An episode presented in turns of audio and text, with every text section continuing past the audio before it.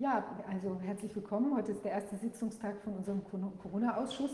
Wir werden uns jetzt mit den äh, vielen Fragestellungen zu der, äh, zu der Gesamtproblematik Virus und Maßnahmen und Folgen, was uns alles droht und was geschehen ist, auseinandersetzen. Und heute ist ähm, unser erster ähm,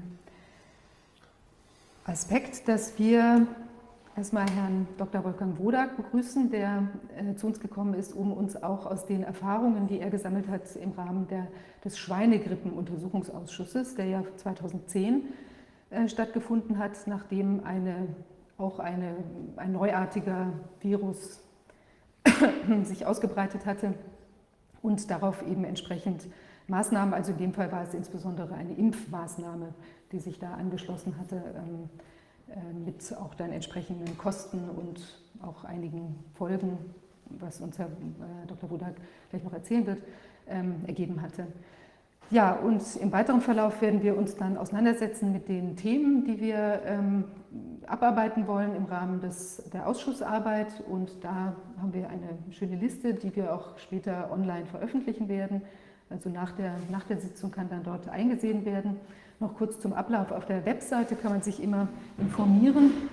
Da haben wir das jetzt so gegliedert, dass man unter Sitzungen den jeweiligen Tag sich anschauen kann und dort werden auch die relevanten Dokumente verlinkt werden. Da gibt es dann äh, zum Beispiel, äh, heute würde es den, äh, gibt es dann den, ähm, das Ergebnis des Untersuchungsausschusses zur Schweinegrippe damals, der, der kann dort eingesehen werden oder eben auch äh, eine wie viele Leute sind damals wirklich verstorben und auch zum Beispiel die, unser grundsätzlicher, unsere Themenkomplexe sowie ein ungefährer Ablaufplan, wobei wir eben auch uns, hatten wir ja auch im Rahmen der Pressekonferenz schon gesagt, uns auch vorbehalten müssen, natürlich äh, die Themen etwas umzuverschieben oder auch neue Themen hineinzunehmen, wenn sich jetzt im Rahmen der auch Kommunikation auch mit allen und durch neue Erkenntnisse und so weiter nochmal neuer äh, Untersuchungs- und Nachfragebedarf ergibt.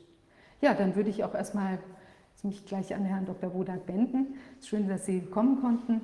Und ähm, ja, jetzt wenden wir uns erstmal der Historie zu. Es gab ja in 2009 eine Schweinegrippe, die da auf uns zugerollt ist. Und Sie waren da an vorderster Front. Vielleicht erzählen Sie einfach ganz kurz noch mal ein bisschen was zu Ihrer Person ähm, und wieso ja. Sie da direkt in die, in die Schusslinie oder direkt an vorderste Front geraten sind zu dem Thema.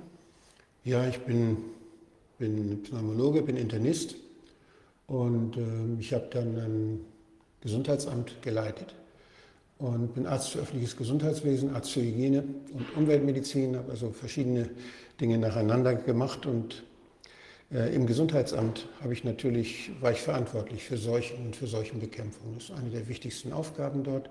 Das heißt, da wurden Krankheiten gemeldet und da wurden Grippewellen beobachtet. Und ich habe mir ein Instrument damals geschaffen, weil häufig diese Situation kam, dass mich zum Beispiel die Zeitung, die Regionalzeitung fragte, wenn da irgendeinem aufgefallen war, dass da viele Leute irgendwie erkältet sind, dass viele Leute fehlen, nicht zur Arbeit gehen und so. Das ist da, was ist da was im Busch? Ist da irgendwas los? Haben wir jetzt irgendwie eine eine Epidemie, eine Grippeepidemie oder nicht. Und ich habe mir damals ein Instrument gebaut, selbst ein Sentinel gebaut, in dem ich einfach eine Mitarbeiterin äh, regelmäßig jeden Montag von Oktober bis Ende März äh, hat die bestimmte Stellen angerufen, hat sie Krankenhäuser angerufen, Kinderärzte angerufen, Hausärzte angerufen, immer dieselben. Die haben wir vorher, das haben wir mit denen verabredet und äh, hat dann äh, und auch die, in, den, in den arbeitsmedizinischen äh, Bereich, also auch bei großen Ämtern angerufen, ob viele fehlen, haben wir also immer dieselben Fragen gehabt und die, dann wusste ich dann, Montagmittag wusste ich immer, ob das mehr wird oder ob das weniger wird. Mhm. Also Sentinel, so ein Wächtersystem. Ja, ein Sentinel ist so ein Beobachtungsinstrument. Mhm. Das heißt, das ist wichtig, dass man sich so ein Instrument definiert, dass man sagt, was man macht vorher genau welche Fragen man stellt, wie oft, an wen. Mhm. Und das bleibt immer gleich. Mhm. Das Einzige, was sich dann verändert, sind die Antworten. Klar. Und daran kann man ablesen, ob, das, ob da irgendwie bei den Menschen irgendwas passiert. Wenn das Instrument immer gleich bleibt, mit dem man beobachtet, kann man sehr schön Veränderungen dann sehen, da, wo das Instrument misst. Und das habe das hab ich gemacht. Das war wenig Aufwand. Und ich wusste immer bei den Leuten, dass ich war ungefähr für 120.000 Menschen verantwortlich. Und der Bürgermeister, der fragte dann auch, und die Zeitung fragte, ist da was? Und ich weiß noch, ein Jahr war das ziemlich viel, da waren ziemlich viele Leute krank, so ich schätze mal so jeder Zehnte in der Region, etwa 10 Prozent. Und äh, da waren auch die Krankenhäuser voll, lagen die Leute auf den Fluren. Und ähm, da fragte mich der Oberbürgermeister, ist da was los? Und dann habe ich gesagt, ja, machen Sie mal lieber Ihren Jahresanfang später. Äh, dann macht er sonst immer so Ende Januar. Und äh, damit Sie sich nicht anstecken, wenn Sie den vielen Menschen die Hände schütteln. Und das hat er dann auch gemacht. Und so war das, also das war ein praktisches Instrument, mit dem man, wenn da irgendwelche Veranstaltungen waren, wo man dann Ratschläge geben konnte. Damals lief niemals einer mit Mundbinde rum übrigens, weil Influenza wird ja äh, genauso übertragen wie, wie Coronaviren. Das ist auch durch die Tröpfcheninfektion genauso. Aber da ist nie einer auf die Idee gekommen, jetzt äh, diese Binden zu tragen. Äh, die wurden immer nur im OP getragen und auf den, auf den Stationen, wo jetzt Tuberkulose war oder wo jetzt Menschen besonders gefährlich infiziert waren. Diese, ich erinnere auch nicht, dass in den, in den Altenheimen dort besondere, man hat, war schon vorsichtig. Es waren Desinfektionsmittel überall. Ich habe ja die Hygienebesichtigung auch gemacht. Und wenn, wenn dort Menschen bekanntermaßen schwach waren, das heißt, wenn es Menschen waren, die jetzt immungeschwächt waren oder die bestimmte Medikamente kriegten, oder hochdosiert Cortison oder andere Immunsuppressiva, dann war das schon immer eine Empfehlung, dass man sagte, komm, wenn ihr da reingeht, dann passt auf, dann tragt so eine, tragt so eine Binde. Aber nicht die Patienten trugen dann eine, sondern das Personal trug dann die Binde. Mhm. Ja, also diese, diese Erfahrung hatte ich und äh, dann habe ich zweimal was erlebt. Einmal war das so, dass von der WHO ein Alarm kam, das war 2005, äh, dass da ganz viele Menschen sterben würden durch eine neue Grippeform. Das war die Vogelgrippe damals. Und äh, das hat mich sehr gewundert, weil, weil äh, ich in einem Naturschutzgebiet lebte, wo im Winter immer tote Vögel rumlagen. Und das waren genau die Bilder, die man uns im Fernsehen zeigte plötzlich. Auf Rügen waren das tote Schwede, tote Gänse oder was das war. Und dann hieß es, Vogel, die Vogelgrippe kommt. Und ich weiß, dass dann mich als, als, damals war ich dann in der Politik schon, da war ich im Bundestag.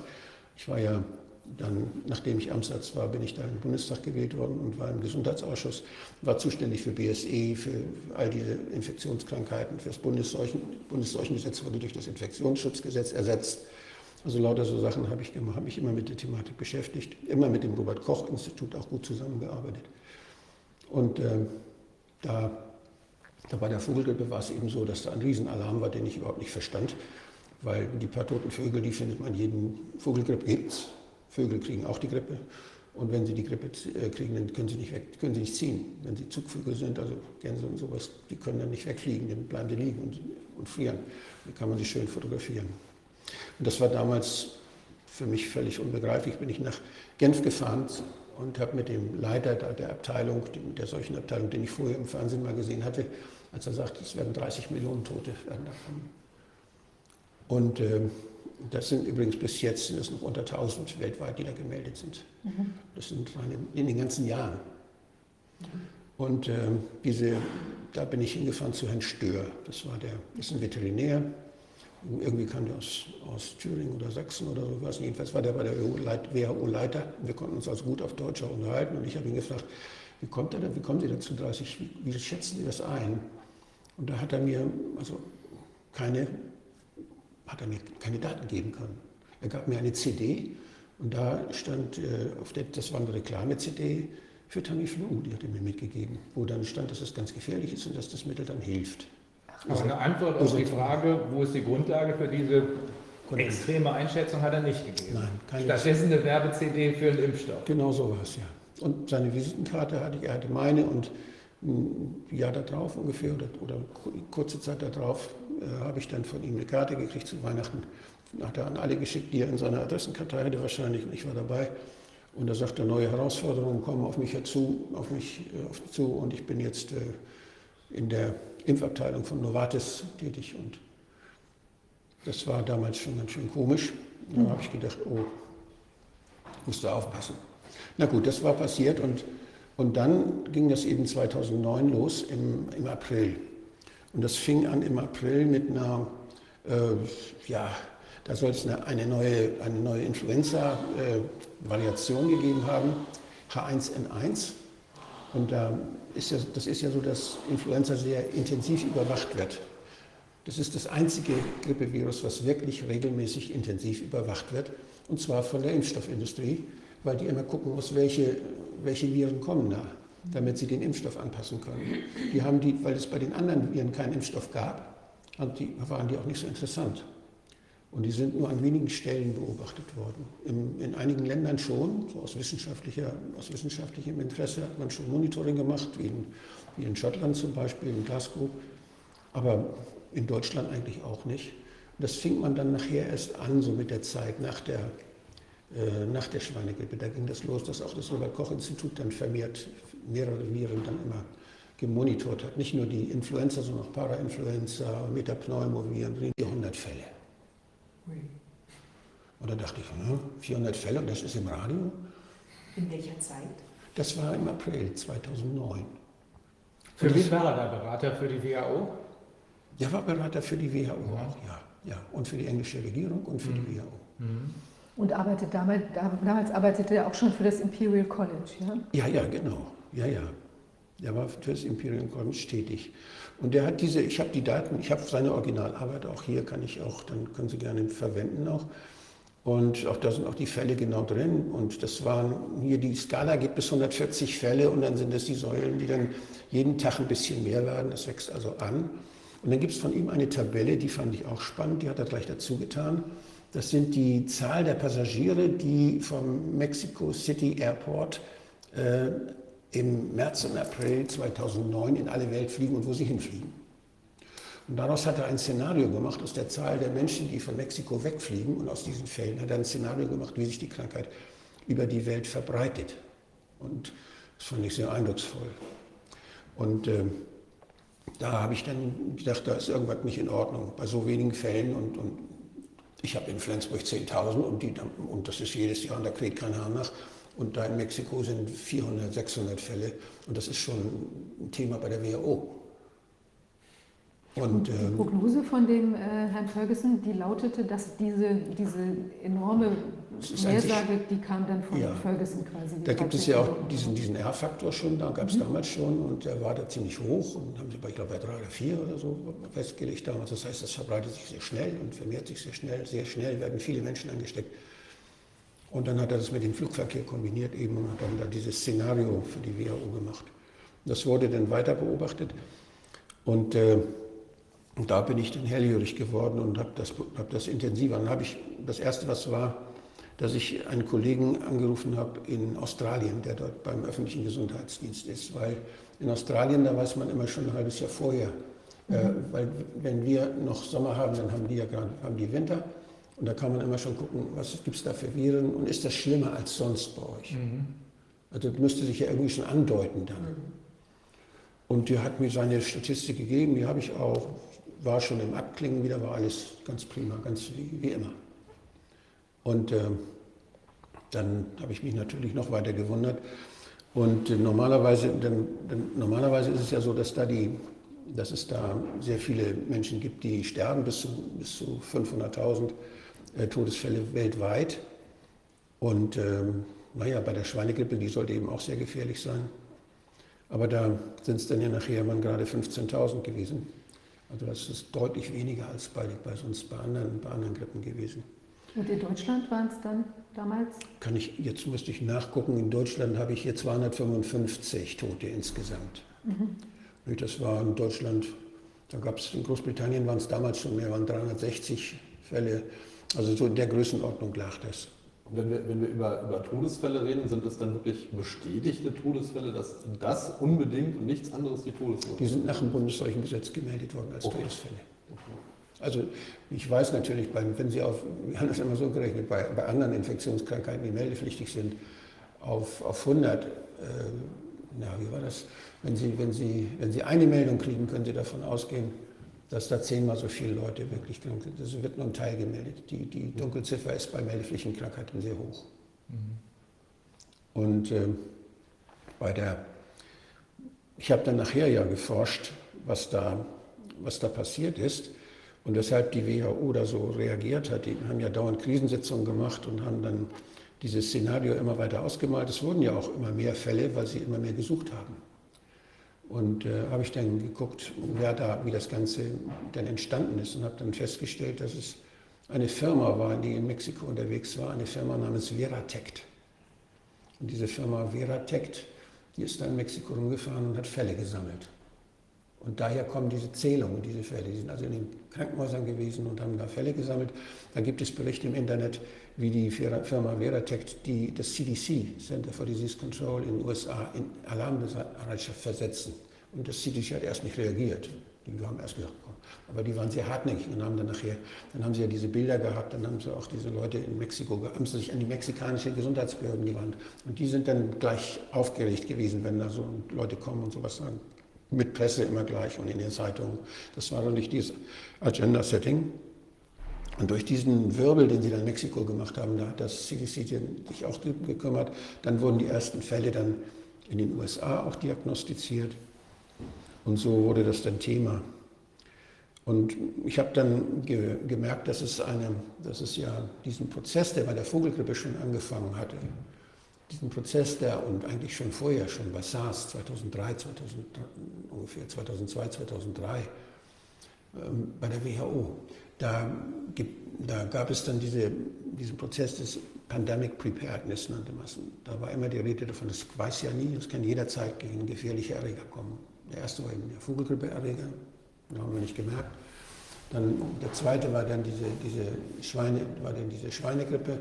Und da hat man überall schon Pläne gemacht. Und ich hatte das eigentlich nicht so intensiv verfolgt. Aber dann, als ich mich darum kümmerte, habe ich festgestellt, dass es da schon so Verträge gibt und dass die deutsche Regierung auch Verträge gemacht hat. Nachher habe ich gesehen, das sind weit über 100 Verträge gewesen auf nationaler Ebene, die die Impfstoffindustrie mit den Staaten gemacht hat.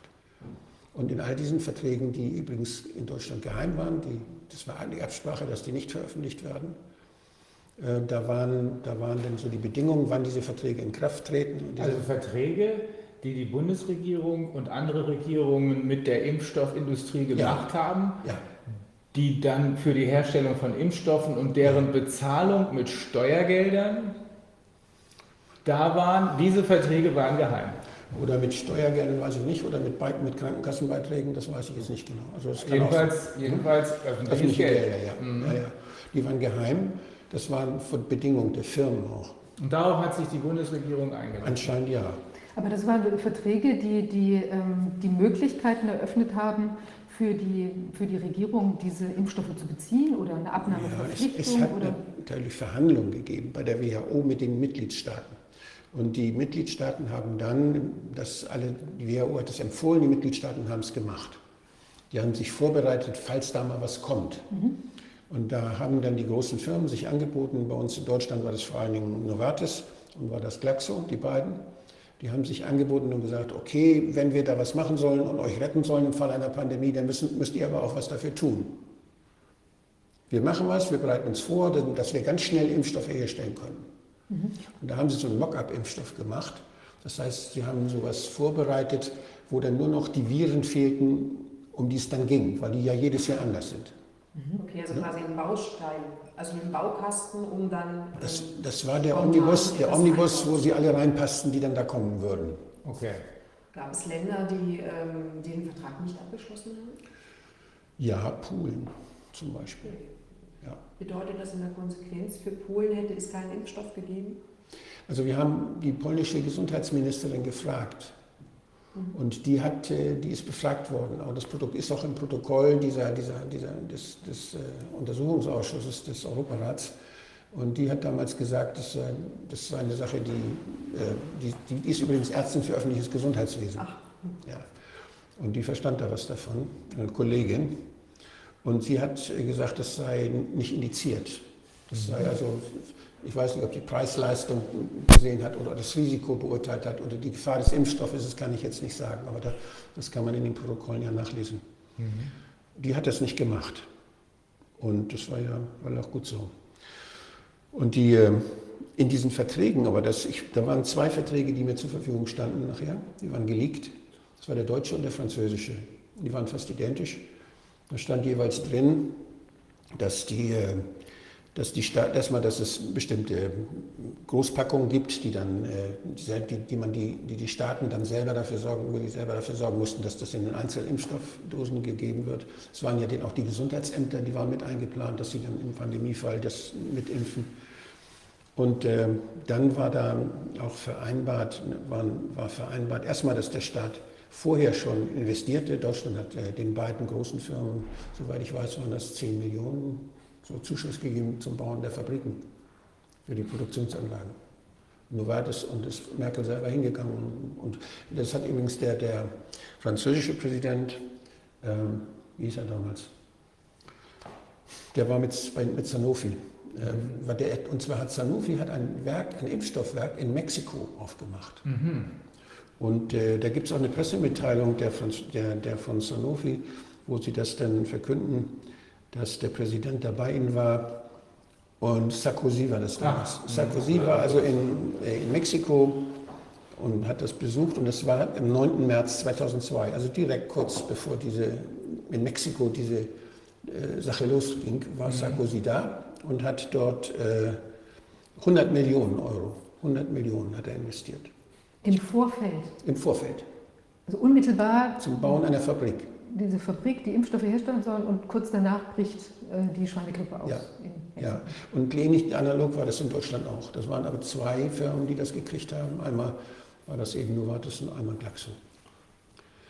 Und ähm, in diesen Verträgen, das, die, die mir da, wie gesagt, vor, die mir vorlagen, da war hier das der französische, ich habe hab noch das von der, aber hier ist auch der von der, von der deutschen da war unter Punkt 7, äh, dass die Bekanntgabe einer Pandemie, äh, einer Influenza-Pandemie durch die Weltgesundheitsorganisation bei Erreichen der Stufe 6 und Identifizierung und Bekanntgabe des relevanten Virustyps, das war die, der Beginn der Pandemie. Also das, die Pandemie wird definiert durch die WHO. Das war festgelegt im Vertrag. Die war diejenige, die das alles auslösen durfte. Und äh, das Ende auch. Und die, äh, das war dann so vereinbart, dass im Falle der, äh, dass die WHO die, diese, diese, diese Pandemie ausruft, dass dann die Verträge in Kraft treten. Der Impfstoff produziert ja. wird und bezahlt wird. Ja, das galt für Japan, das galt für Frankreich, das galt für, in Japan hat ja riesige Mengen damals gekauft. Die haben ja. die meisten gekauft. In Japan war das anschließend ein Riesenskandal. Ich war da im japanischen Rundfunk und, und die kamen da immer an und die waren völlig entsetzt, wie sie da übers, über den Tisch gezogen worden waren. Und ähm, naja, jedenfalls die, äh, die Verträge wurden dann in Kraft gesetzt und das ist, wann ist das geschehen? Das war ja Anfang Juni. Hat dann die Frau Chan ja die, die Pandemie ausgerufen und dann ging das alles los. Ist das auch äh, das erste Mal gewesen, dass die Definition der Pandemie äh, geändert wurde oder ist das schon vorher passiert? Ja, da gibt es, da gibt es äh, um den 1. Mai herum gibt es dann, gibt's dann einen Vorgang. Ich kann das mal eben gucken. Die, äh, da ist es so gewesen, das, äh, das hat der Tom Jefferson sehr, sehr schön, äh, das ist ein, das ist ein Epidemiologe, der sich besonders um Influenza kümmert, der in Rom ansässig ist und für Cochrane arbeitet. Der ist mhm. auch angehört worden von der WHO, äh, von der WHO, nicht von, vom Europarat. Und der hat das sehr schön rausgearbeitet. Und die haben also dann, dass die enormous number of death and illness, dass mhm. das verschwindet. Ja. Das haben die gemacht. Das war die eigentliche Voraussetzung ja. für eine Pandemie. Wenn das weltweit eine Krankheit richtig. unterwegs ist, die eine enormous number of death and illness hat. Das, die Pandemie war auf, stand auf zwei Säulen.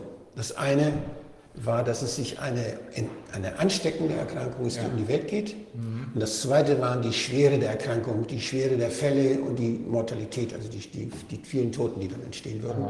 Bei den deutschen Plänen gibt es auf Landesebene gab es die Katastrophenpläne. Mhm. Und das war eine der möglichen Katastrophen.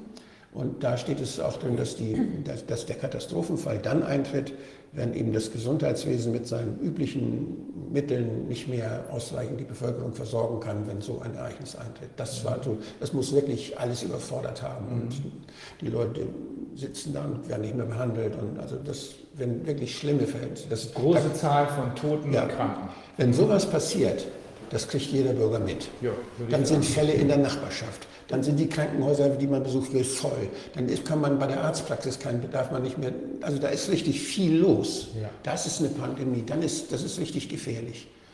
Das ist eigentlich das, was man sich als normaler Bürger unter einer Pandemie vorstellt. Genau. Ja, und ich war ja als Amtsarzt war ich auch verantwortlich für den, für den gesundheitlichen Katastrophenschutz. K10 war ich, so nennt sich das in den Katastrophen, Katastrophenplänen. Und, und musste dann auch mich um die Notkrankenhäuser kümmern und um die Versorgung in diesen Notfällen kümmern. Das, da ja, gab es ja ausführliche Pläne auf Landesebene jeweils. Und Katastrophenfälle waren also etwas total anderes, als was man nach dem Zweiten Weltkrieg bei der Grippe jemals gesehen hat, bei egal welcher Grippe. Selbst wenn es schwere, wenn es schwere Grippewellen waren. Es gibt sehr schöne Beobachtungen über die, die Todesfälle, die über, über die Rate der überzähligen Todesfälle durch die Grippe. Und äh, da kann man also sehen, das ist hier von 1930 bis 2004 nur, kann man deutlich sehen, wie sich das verändert hat. Oh ja. Und man sieht, das sind immer mal einzelne Jahre, so alle zwei, drei Jahre ist es dann mal ein bisschen mehr und dann wird es wieder weniger. Und das ist hier nachher ziemlich wenig geworden. Es hat sich nicht weiter verändert. Das ist auch jetzt noch so. Und die letzte schwere Welle, die wir hatten, war 2017, 2018. Und das führt natürlich in Ländern, die eine schlechte Versorgung haben, wie, wie, wo, die, wo die Kliniken also auch andere Probleme noch haben, Personalprobleme oder nicht genügend, nicht genügend äh, äh, Räume, wo Menschen auch isoliert werden können mit ansteckenden Erkrankungen. Wo sie große Wartezonen haben, wo sie alle zusammensitzen und einer der den anderen ansteckt. Gefähr- der gefährlichste Ort, an dem man kommen kann, ist das Krankenhaus. Da gibt es nosokomiale Infektionen und Italien hat da zigfach mehr nosokomiale Infektionen als zum Beispiel Deutschland. Die sind richtig, das ist viel riskanter dort. Und gibt es andere Länder in Europa auch. Sehr unterschiedliche Standards. Und das ist auch noch ein bisschen schichtspezifisch, weil der Zugang zu einigen Möglichkeiten der gesundheitlichen Versorgung nicht für alle Teile der Bevölkerung offen steht. Ich sage bei uns nur privat und nicht und Kasse und, und so gibt es in anderen Ländern gibt's viel schlimmere und größere Unterschiede. Und äh, Sie sehen auch, das ist die alte, das ist damals ein Vortrag, den ich gehalten habe bei, dem, im, im, bei den Franzosen im Senat, im Senat de France in Paris. Und da war es damals schon so, da sehen Sie hier die verschiedenen Virustypen, die man beobachtet hat. Das ist einer der Nicholson, der das gemacht hat mal. Und der hat, äh, das, das waren damals schon tatsächlich Coronaviren dabei. Der Also hat, diese, äh, jetzt nur für die, die zuschauen, das werden wir auch dann gleich nochmal. Äh, ja, ich stelle gerne diese, alte, genau, diese alten diese äh, Grafik dann auch PowerPoints zur Verfügung. eingesehen werden kann. Ja, kann ich gerne zur Verfügung stellen, weil das ja die Dokumentation ist von, von, von der Schweinegrippe. Genau. Und da kann man eben viele Parallelen dann sehen und sie kann die, die Strukturen auch so ein bisschen versuchen. Also, Heißt das denn, dass die ganzen Grippewellen bis dahin, wir haben ja eben die Abflachung äh, in den letzten, sagen wir mal, 20, 30 Jahren gesehen, im Vergleich zu dem, was in den 30er Jahren noch los war, heißt das, dass die ganzen Grippewellen nicht ein einziges Mal eine Pandemie ausgelöst haben, aber dann in 2009 kam es zu einer Pandemie, weil die Definition einer Pandemie geändert wurde. Richtig, das war die, von diesen Grippewellen, die immer weniger war, Ja. war das die geringste, die es jemals gegeben hat. Und das war die Pandemie. Das war die Pandemie. Und zwar deshalb, weil die, weil die Definition oder der Gebrauch der Definition einfach ja, missachtet wurde. Ja. Man hat dieses gestrichen, man hat das nicht mehr als wesentliches Kriterium genommen. Und das hat sogar in einer Pressekonferenz bei der WHO ist das thematisiert worden. Und da gab es, da gibt es einen, einen von Frank Jordans, Associated Press, einen Bericht, äh, wo die Überschrift heißt Nations urge WHO to change criteria for pan- pandemic. Da wollten einige Staaten, das waren äh, vor allen Dingen, das war Britain, Japan, China und andere, schreibt er, die haben mit ihren Botschaftern die WHO gedrängt, um Gottes Willen nicht diese Kriterien wegzulassen. Und was weggelassen wurde, was, was, was, was hat es so leicht gemacht, plötzlich äh, sozusagen eine Grippe zu einer Pandemie zu erklären? Was, was weggelassen wurde, ähm, das war, ich kann das mal sagen, the definition before, vor dem 4. Mai, Ja. die dann von der, auch von der WHO-Webseite verschwunden ist. Vorher war sie da. Ja. Vorher stand da, an influenza pandemic occurs when a new influenza virus appears against which the human population has no immunity, resulting in epidemics worldwide with enormous numbers of death and illness. with the increase in global transport as well as urbanization und na, das, das sind dann nachher ähm, über die Also, das- also Im eine die Pandemie, schwere, schwere Erkrankung. Dieser Satz, enorme, enorme Zahl von, von Kranken und von schweren Fällen und Tod, der wurde gestrichen. der wurde was? gestrichen. Was? Und mit Und welcher da- Begründung wurde der eigentlich gestrichen? Der wurde, weiß ich nicht, hat man nicht, hat man nicht gesagt. Da hat man auch, natürlich hat die WHO da gar nicht drüber gesprochen. Das ist denen aufgefallen, den Ländern, und die haben das zur Sprache gebracht. Daraufhin hat der, der Vertreter der WHO gesagt, ist dabei und die haben das einfach durchgezogen. Chan hat dann ausgerufen. Ich habe auf der ähm, Grafik einen Bereich gesehen von 46 Prozent unbekannten Erregern. Ja, Ähm, also wir wissen, dass es die gibt, wir können es bloß noch nicht zuordnen. Ja, das das, sind- sind alles Erreger, die gibt es ähm, und äh, die wurden noch nicht weiter erforscht. also in den Lehrbüchern, jetzt, ich habe jetzt nochmal geguckt, weiß ich, das allerneueste Lehrbuch, das wird ja immer mehr, die man kennenlernt. Und je differenzierter man die Erreger betrachtet, umso mehr Untergruppen gibt es. Also je mehr, je mehr man in die Moleküle geht, in die Details, umso mehr unterschiedliche Arten gibt es. Der Stammbaum wird immer verzweigter, wird immer komplexer. Aber es gibt so von den, von den großen äh, Virustypen, die, die als Atemwegserkrankungserreger in Frage kommen, sind etwa 100 bekannt. Was ist denn jetzt nach der, nach der dieser Definitionsänderung ist ja, ist ja die nicht nur die, ich sag mal, die, die, die äh, also der schwere Verlauf, die Erkrankung rausgefunden, bedeutet das jetzt auch, dass eine Pandemie oder eine Epidemie oder was auch immer dann schon vorliegt, wenn alleine schon Infektionen vorliegen. Also nach der Definition, nachdem das weggelassen wurde aus der Definition, diese Kriterien, ist jede Grippewelle eine Pandemie.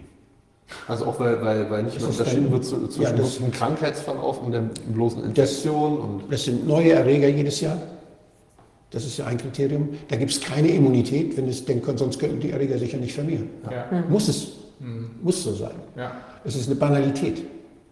Also neue Erreger, keine Immunität Ja. und weltweit. Das Und weltweit. jetzt aus. Das ist die Pandemie und die haben wir jedes Jahr.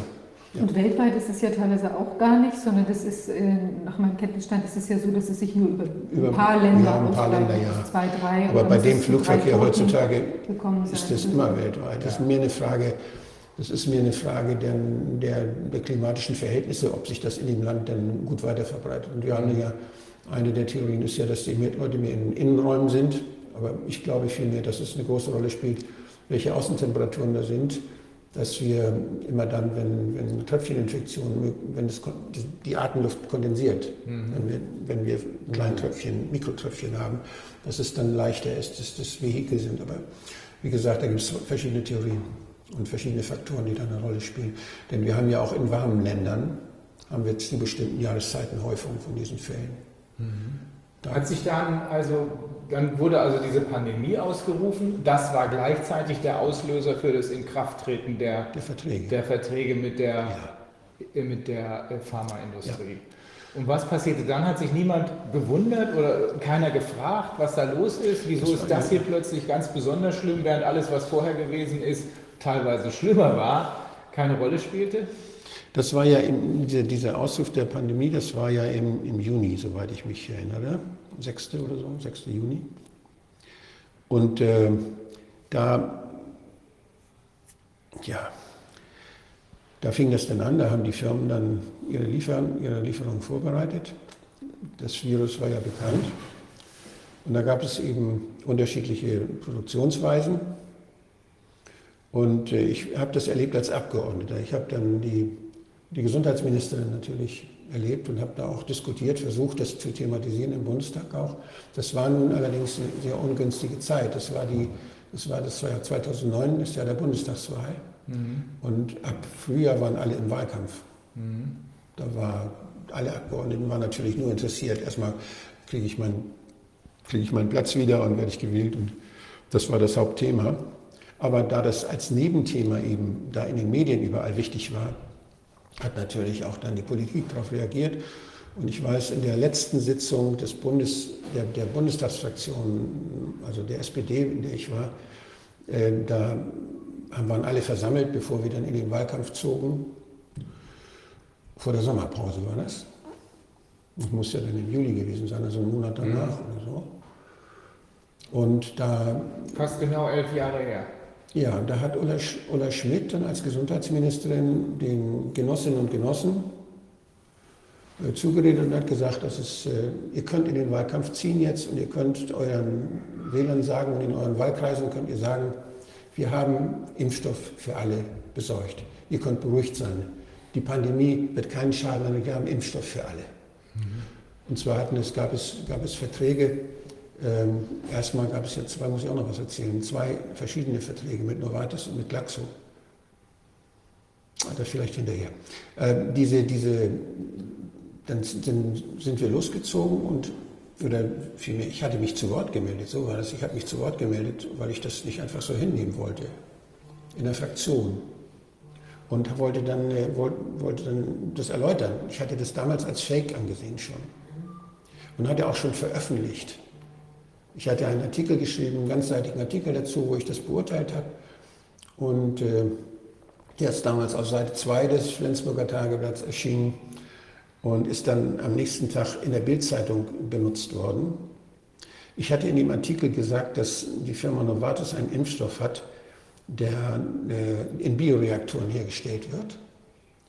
Und diese Bioreaktoren, das ist eine neue Technologie. Früher wurden die ganzen Grippeimpfstoffe auf Hühnereiern bebrütet und wurden dann geerntet. Dann brauchte man unheimlich viele Hühnereier dafür, damit diese Viren da wachsen und dann hat man das gereinigt. Und da hieß es auch früher immer, äh, ihr dürft keine Hühnereiweißallergie haben, wenn ihr gegen Grippe geimpft werdet, weil da ist immer kleine Verunreinigungen dabei sind.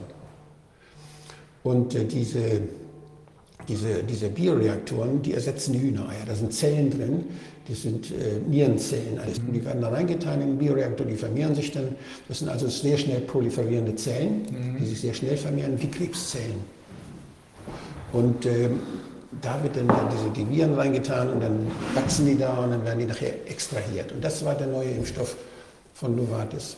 Und da habe ich äh, davor gewarnt, den so zu nehmen, weil äh, nach den, nach den äh, Daten, die mir vorlagen über die klinischen Studien bei der Zulassung dieses Impfstoffes, da war es so, dass die Nachbeobachtungszeit, die war fünf, sechs Monate, das war ein halbes Jahr. Ja.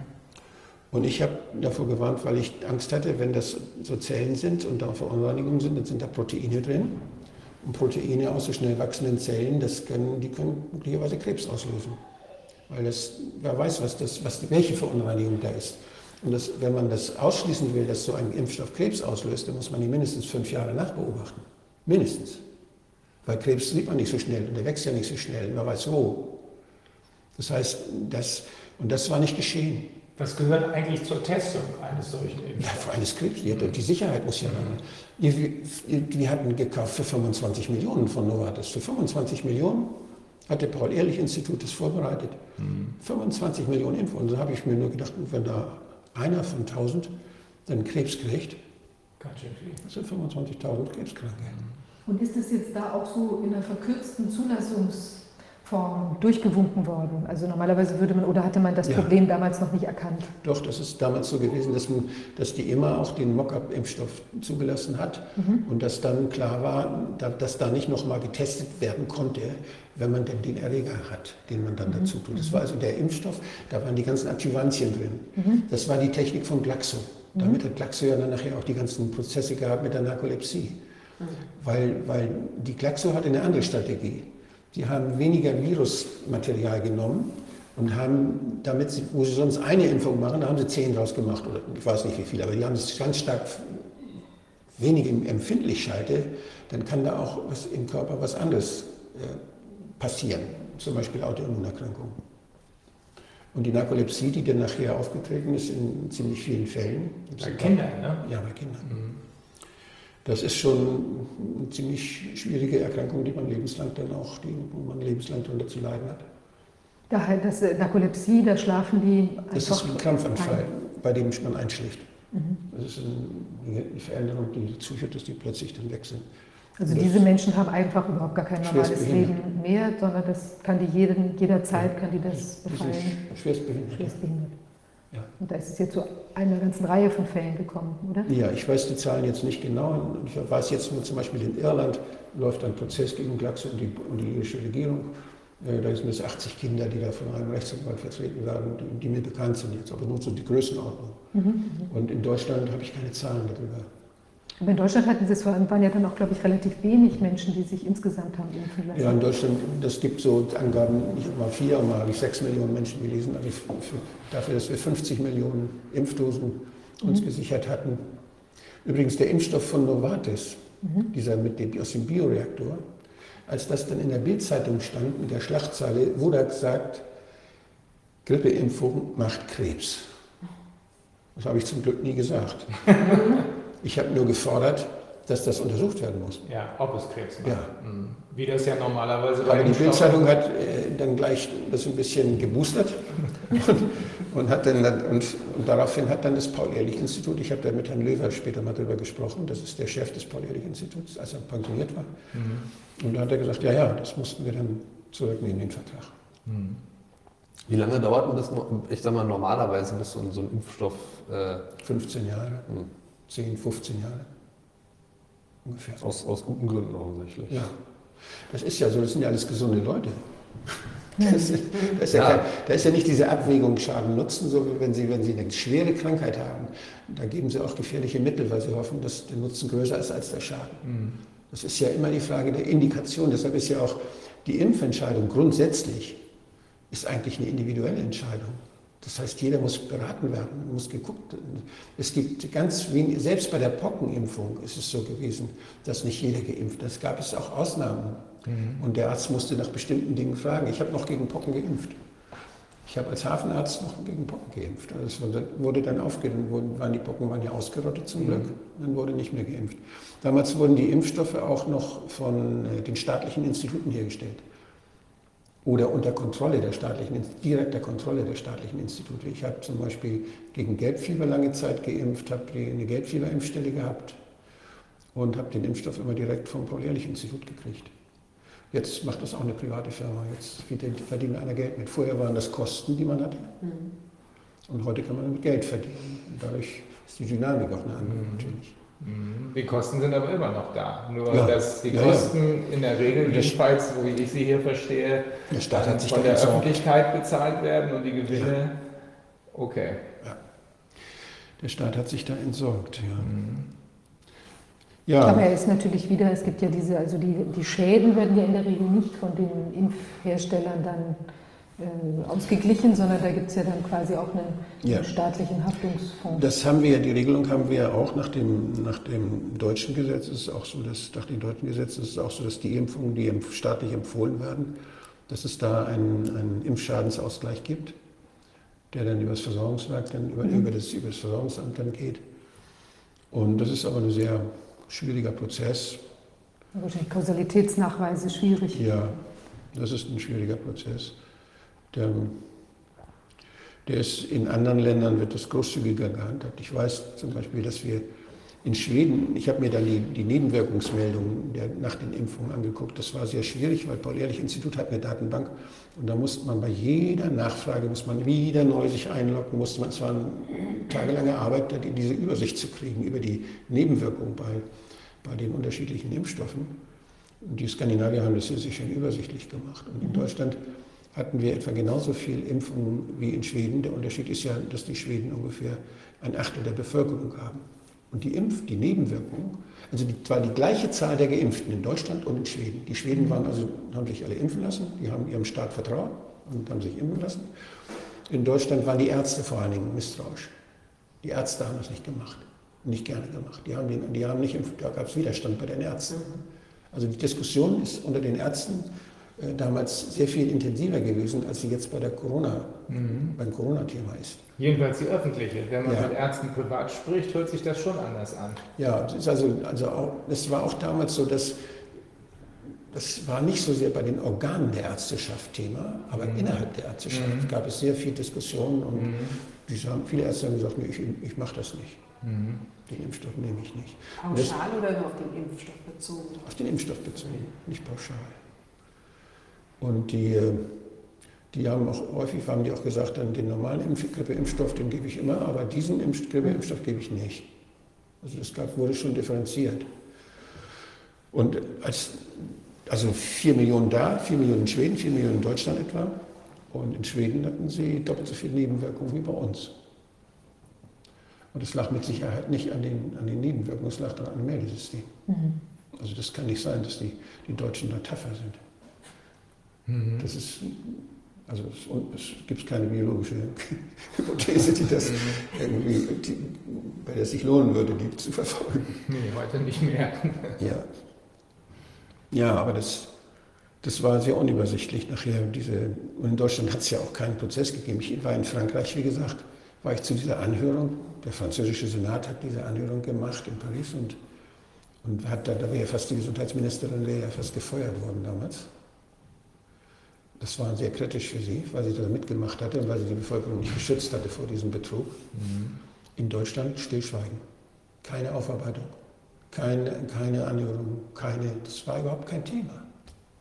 Wurde nicht der Impfstoff aber dann irgendwann vernichtet?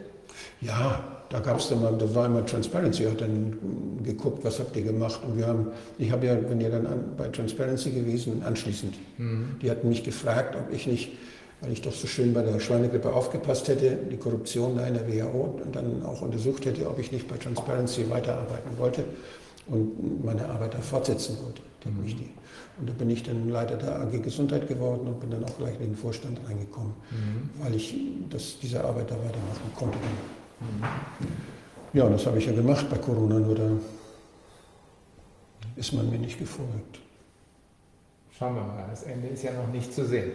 Ja, und die, ähm, die ähm, Korruption, die, die haben wir natürlich dann bei Transparency weiterverfolgt. Haben- Wir haben Berichte gemacht, wir haben geguckt, wo es bleibt der Impfstoff, habt ihr den vernichtet oder habt ihr den gelassen, wird er noch verwendet oder nicht. Und wir haben uns auch um Tamiflu gekümmert. Da ist es ja genauso angeschafft worden. Tamiflu ist ja schon bei der, war ja das Mittel gegen die Vogelgrippe. Genau. Mhm. Das war ja so, dass wir da das auch schon damals rausgekriegt hatten, dass eben Johnson Johnson war, war da, nee, das war Gilead Science, Verzeihung. Gilead Science war ja die Firma, die das, die das entwickelt hatte, Mhm. Useltamivir. Und der Rumsfeld war der CEO von, von dieser Firma und als Rumsfeld dann im, im Bush-Kabinett war, hat er dann dafür gesorgt, dass da die USA riesige Mengen von Tamiflu eingelagert haben. Und als die USA das gemacht haben, dann ist das auch in andere Länder dann übergegangen. Und das ist ja zum Glück nie verwendet worden. Da gab es ja dann auch große Probleme mit dem Wirksamkeitsnachweis. Das sind viele Daten, wissenschaftliche Daten, die bei der Zulassung, die vor der Zulassung dann äh, durch Studien erarbeitet worden waren, die sind nicht veröffentlicht worden. Und das hat, äh, war ein sehr toller Prozess, wo der Peter Doshi und der Tom Jefferson und andere, wo sie dann versucht haben, äh, die Firma Roche, die dann diese Lizenz ja übernommen hatte, die das Tamiflu dann hergestellt hat, dann dazu zu bringen, diese Daten zu veröffentlichen. Und als sie dann über Prozesse und über, mit, über das Europäische Parlament und über, die haben überall Druck gemacht, wo sie konnten, über Öffentlichkeit, dann die Firma dazu gebracht hatten, Roche dazu gebracht hatten, diese Daten zu veröffentlichen, dann haben sie dann nochmal so ein Review gemacht und haben gesehen, dass da mehr Schaden wahrscheinlich als Nutzen durch diese Tabletten entsteht.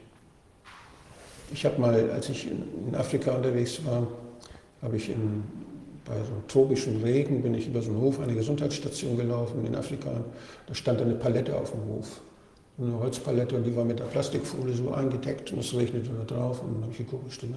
Dann war das eine riesengroße Tab Palette mit Tamiflu in Guinea, in Conakry, auf dem Hof einer Gesundheitsstation. Ja, was macht die denn hier? Also irgendwie sind die entsorgt worden. Ich weiß nicht, was damit, was damit geschehen ist. Aber war es nicht so, dass auch in Deutschland äh, die Impfstoffe, die wegen der Schweinegrippe angeschafft worden waren, vernichtet wurden? Ja, die sind vernichtet worden nachher, ja. Für viel Geld. Ja, natürlich. Ja. Weil man festgestellt hat, erstens, man braucht es nicht und zweitens, äh, es ist gefährlich. Die Länder, die Länder mussten das ja machen, die haben es unterschiedlich gehandhabt, ein bisschen unterschiedlich gehandhabt, aber die Ja. waren ja verantwortlich dafür. Ja. Ja. Und wodurch, was hat das am Ende bewirkt? Also wodurch ist das veranlasst worden? Hier intern in Deutschland ist offenbar nicht so richtig viel passiert. Äh, durch Ihre Arbeit im Bundestag.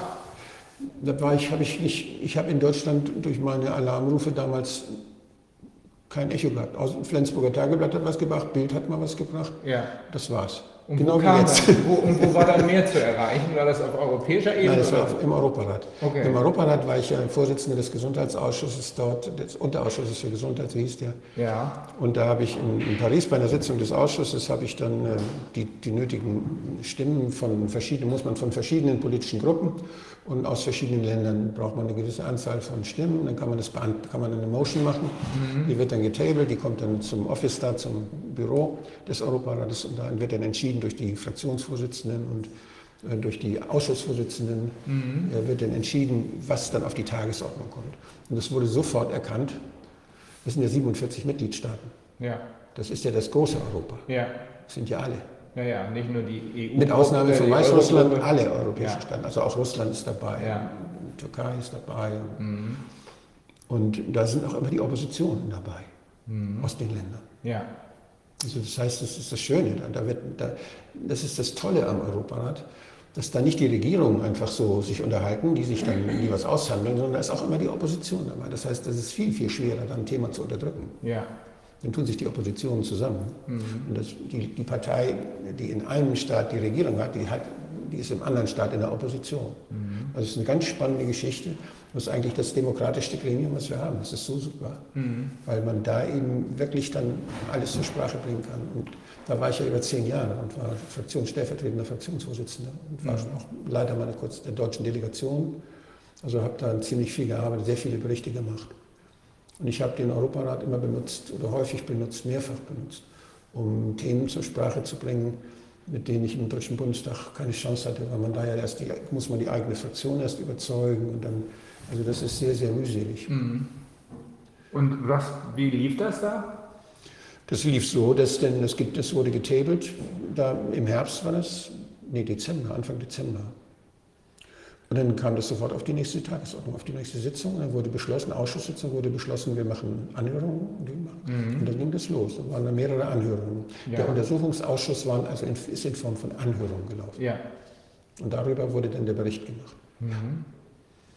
Ja, und das waren große Anhörungen mit Riesenerfolg. Der Europarat hat, hat dann zwei, bei zwei Ereignissen eigentlich in den letzten 20, 30 Jahren hat es eine große, große Aufmerksamkeit gekriegt. Das eine Ereignis war, die, war der, die, Ten- diese Leute, die als, als Gefangene dann äh, transportiert wurden durch, durch Europa Ah, nicht von den USA, Ja. wo die dann auch in, in, Deutschen, in Deutschland mal waren. irgendwo. die Geheimgefängnisse. Die Geheimgefängnisse. Das war das eine. Da hat der Europarat sich verdient gemacht. Das war Herr Martin, das ist ein Anwalt aus der, aus der Schweiz. Und das andere war mein, mein Antrag. Und wir haben, ich habe dann von der, ich habe dann anschließend, als das war, die Pressekonferenzen, da waren die total begeistert beim Europarat, weil die so viele Presseecho haben sie noch nie gehabt. Mhm. Das war weltweit, weil die, die überall in den Ländern, in Japan und in, in, in, weiß nicht, in Kanada und überall in den Ländern waren die, waren die, vor allem die Opposition natürlich, was das, dass die, Re die Regierung sowas mitgemacht haben. Das war ein Skandal in vielen Ländern. Polen hatte das gut. Die hatten eine Gesundheitsministerin, die sie geschützt hat. Und was war das Ergebnis dieser Anhörung? Dass es keine Pandemie gab, Ja, obwohl sie das ist ausgerufen ein- wurde und das dass es hier was Richtig. um Geld ging oder worum? Dass die, dass die Pandemie ein Fake war, dass, die, dass das etwas war, was, wo die Definition geändert wurde. Mhm. Das Zweite war eben, dass diese Verträge mit den Ländern da geheim waren. Das war, war, wurde moniert und es wurde gesagt, dass es eben sehr viele äh, clandestine Interessen bei der WHO gab und dass dieser, dieser Entschluss, die Pandemie so zu handhaben und, und umzudefinieren einerseits und zum anderen ähm, sie, sie durch Experten ausrufen zu lassen, die namentlich nicht bekannt gegeben wurden und die dann nachher, als es rauskam, sehr, sehr starke Ties, sehr, sehr starke Verbindungen zur Arzneimittelindustrie hatten. Und da kam es dann, da wurde das, da wurde dann anschließend auch das sehr deutlich, dass eben die WHO ja abhängig war. Ich habe mich von, von Geldern, von, von zweckgebundenen Geldern. Ich habe mich dann, habe mich dann auch in, der, in dem Rahmen mit dieser ganzen Untersuchung darum gekümmert, wie sieht es da aus bei der WHO. Ich kenne äh, die zwei Generalsekretärinnen, einmal die Frau Brundtland, die habe ich mal persönlich getroffen, die waren, das war glaube ich 98, als sie in Berlin war, habe ich sie getroffen. Und Frau Chan habe ich zweimal getroffen. Und die, einmal war ich auch bei der Weltgesundheitsversammlung, das ist das, wo die, das ist das Steuerungsorgan für die WHO. Das mhm. sind die Nationen, die Mitgliedsländer und die Beratenden da, die kommen jedes Jahr zusammen. Das wird vorbereitet und da werden dann die Beschlüsse gefasst für die WHO. Und als ich das dann mir anguckte, die Finanzierung anguckte, da war es deutlich, dass seit dem Ende der 90er, also Ende der 90er ging das los, die WHO total unteralimentiert war und, und aushungerte, eine wichtige Organisation. Und die Frau Brundtland ist dann, die hat ja ganz stark gekämpft für Nichtraucherschutz zum Beispiel, die hat da unheimlich sich verdient gemacht da. Mhm. Und ähm, die ist dann in Davos auf dem Weltwirtschaftsgipfel, ist sie aufgetreten als eine der Hauptrednerinnen und hat die, die Mitgliedstaaten alle aufgefordert, doch, sich doch zu helfen bei der, bei der Gesundheitspflege. Hat die Wirtschaft aufgefordert, sich zu engagieren. Mhm. Und das haben sie dann gemacht. Sieht so aus, dass dann jetzt die WHO eben zu 80 Prozent finanziert wird durch zweckgebundene Mittel. Die kommen nicht immer nur von, die kommen nicht von Pharmafirmen direkt. Die kommen sehr viel aus Stift, von Stiftungen. Bill Gates, Bill Melinda Gates Stiftung ist der größte, äh, die größte Stiftung, die da eine Rolle spielt. Und die kommen, die kommen auch als zweckgebundene Mittel von Einzelstaaten.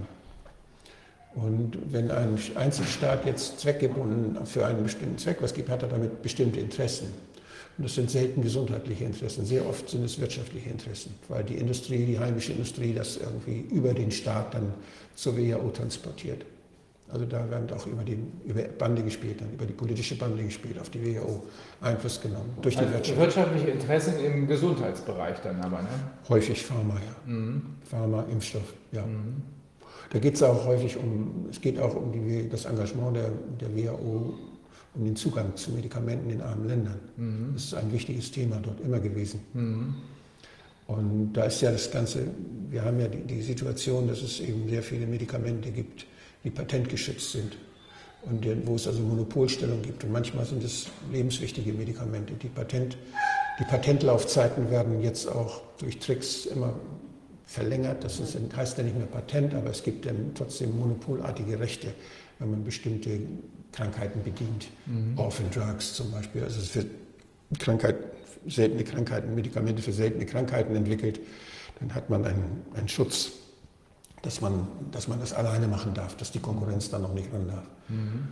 Oder bei Biosimilars gibt es solche Regelungen. Mhm. Das sind, die Biologika sind ja Medikamente, die durch rekombinante, äh, die rekombinant hergestellt werden. Das heißt, da wird ein Gen eingepflanzt in irgendein ein Lebewesen, meistens sind es Bakterien oder Pilze.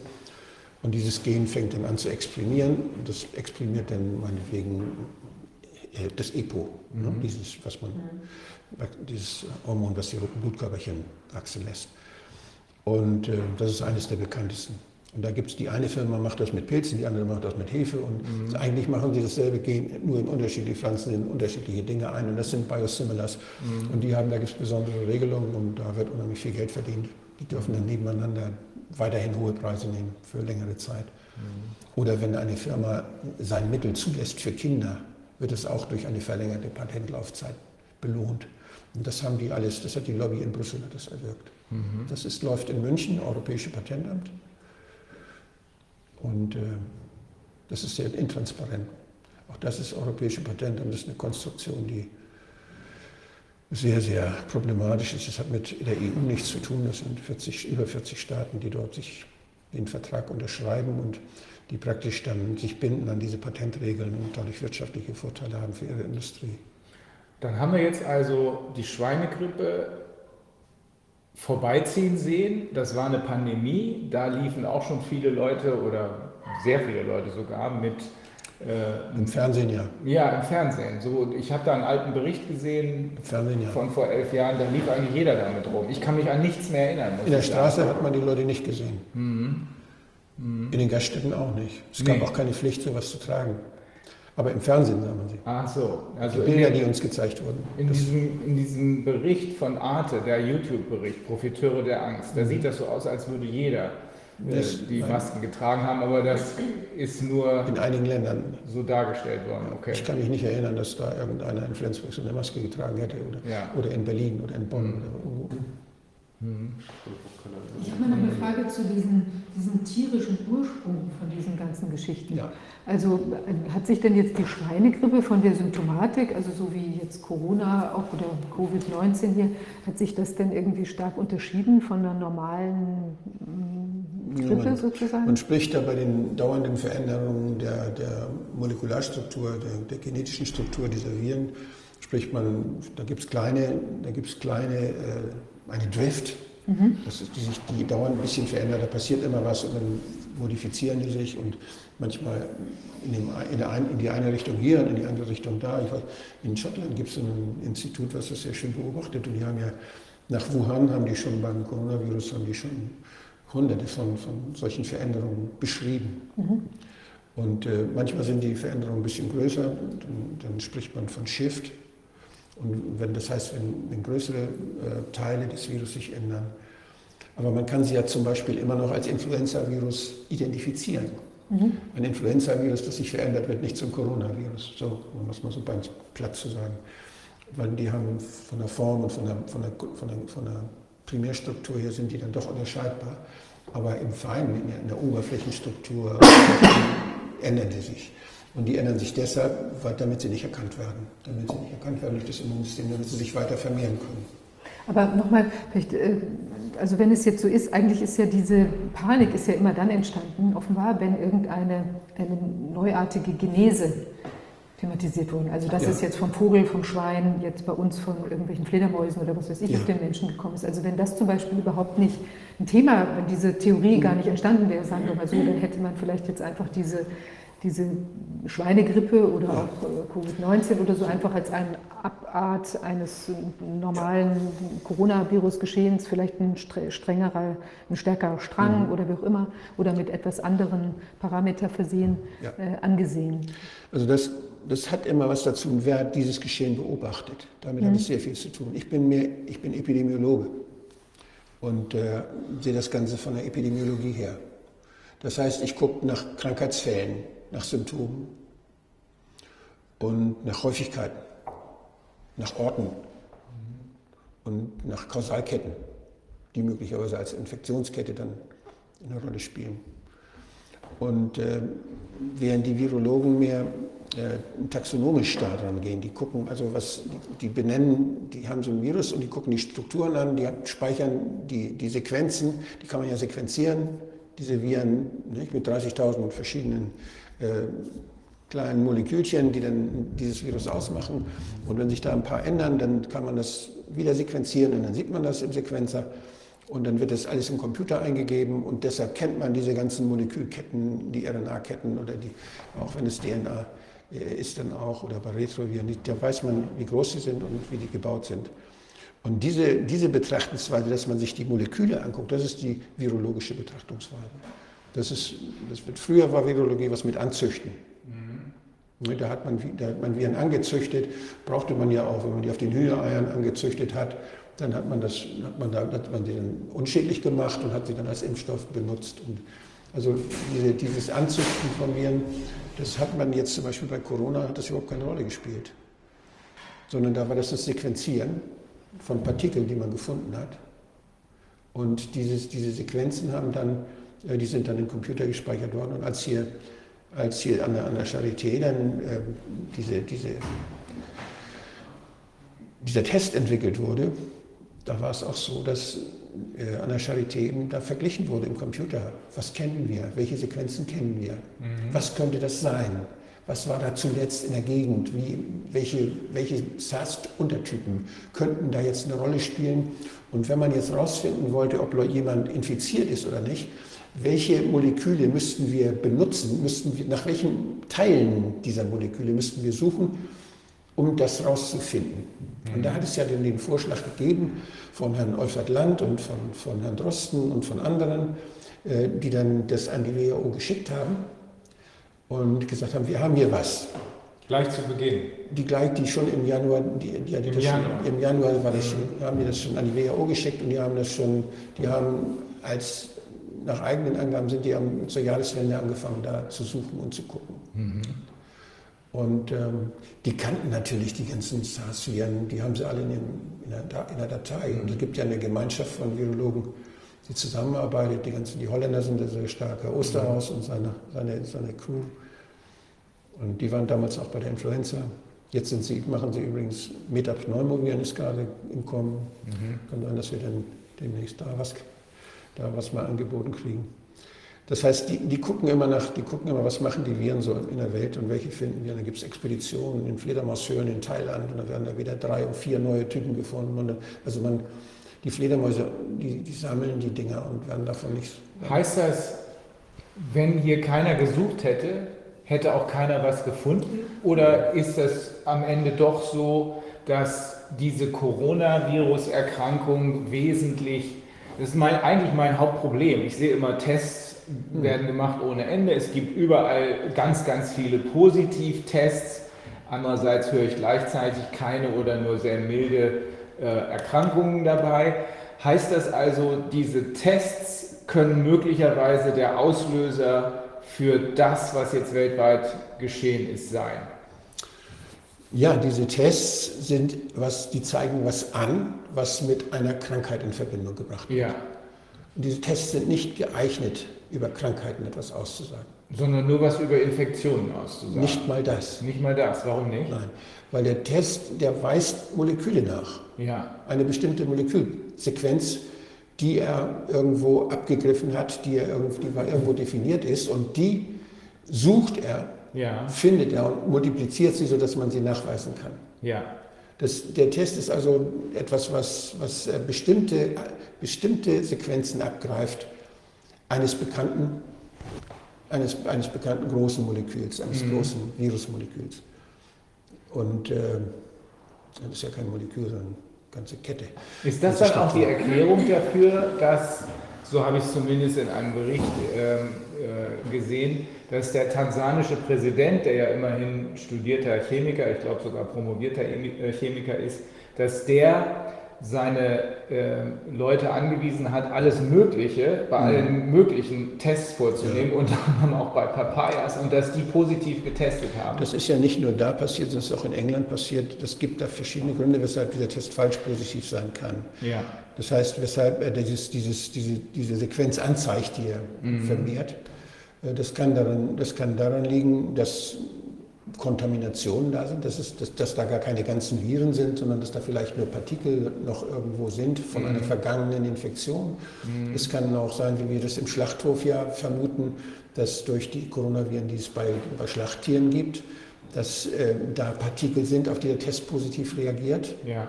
Denn es gibt ja der Test bestehen, der, der benutzt werden sollte nach WHO anfangs, das war ja ein Test, der zwei Stellen am, am, am Virus abgegriffen hat. Ja.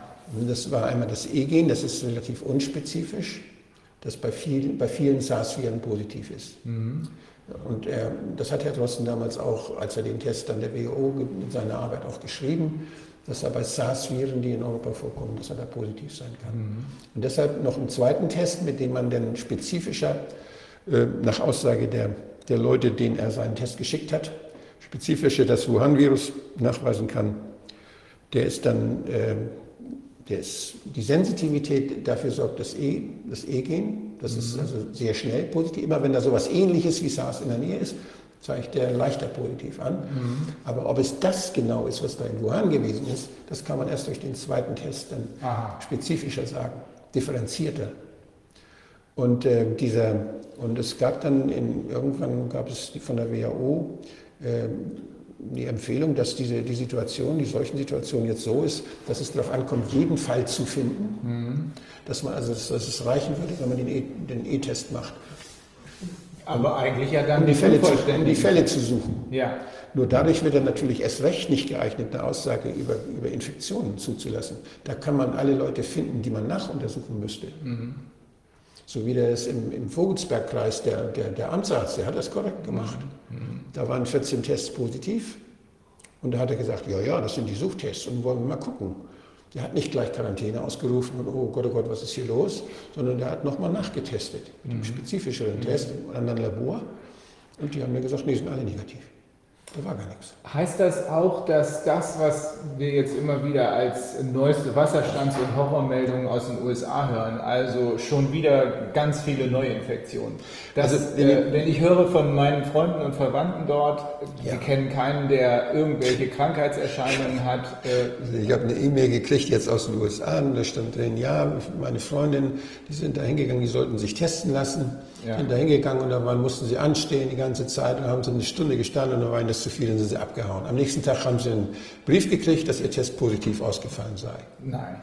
Ja, Nur weil sie sich angemeldet haben, den Test zu machen. war positiv, denn sie sind Okay. nicht getestet worden. Also was da falsch laufen kann oder das, was in England passiert ist oder was bei den Papayas wahrscheinlich, wahrscheinlich ist, ist, dass der Test kontaminiert ist. Ja. Dass das Laborkontamination ist. Das heißt, dass da irgendwo diese Partikel, die sind ja sowas von, diese Tests sind sowas von überempfindlich und, und multiplizieren alles, was sie finden. Und dass man es messen kann, dass da sehr schnell dann, wenn ein Labor nicht ganz sauber arbeitet und dass da ganz schnell Fehler sind. In England ist da ja ein großer, ist da auch ein Beispiel, dass da ganz viele Menschen mit einem kontaminierten Test und das ist ja praktisch, nicht? Wenn man, den, wenn man dann die, diese Partikelchen gleich auf dem Wattetupfer hat, dann ist die Krankheit natürlich überall. Also bei uns in Deutschland ist ja praktisch gar nichts passiert. Jedenfalls ist keine Übersterblichkeit erkennbar. Ähm, meine Schwester ist Krankenschwester, sagt mir, das Krankenhaus ist leer. Ja. Äh, das, was hier freigeräumt wurde für Corona, wird praktisch nicht benötigt. Es hat da zwei Todesfälle gegeben.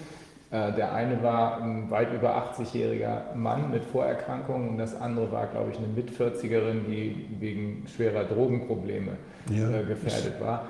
Aber heißt das denn dann, dass wir hier aus uns heraus, wenn man nur Deutschland betrachtet, eigentlich gar keinen Grund gehabt hätten, in Panik zu verfallen, sondern dass das nur verursacht wurde durch Panikbilder aus Bergamo und äh, anderen Ländern? Oder, oder gibt es hier doch einen Anlass zu sagen, oh, oh, oh, alles gefährlich hier bei uns? Also ich habe Mitte Februar gesagt, Mitte Februar gesagt, dass wenn wir den Test nicht hätten, würden wir nichts merken. ja, dann wäre es wie eine Grippewelle Und das, durchgelaufen. das hat sich bestätigt. Wäre es dann wie eine Grippewelle durchgelaufen? Oder wie? Ja, eine milde. ja, Ja. eine milde Grippewelle. Das wäre als milde mit Grippewelle durchgelaufen. Als eine, die geringer war als vor zwei Jahren, zumindest deutlich geringer war. Ich wollte, wollte ich gerade fragen, das ist nicht mal, nicht mal im Verhältnis zu schweren Grippewellen, die wir haben, sonderlich auffällig gewesen. Oder zu normalen Grippewellen. Nein, wir hatten höhere.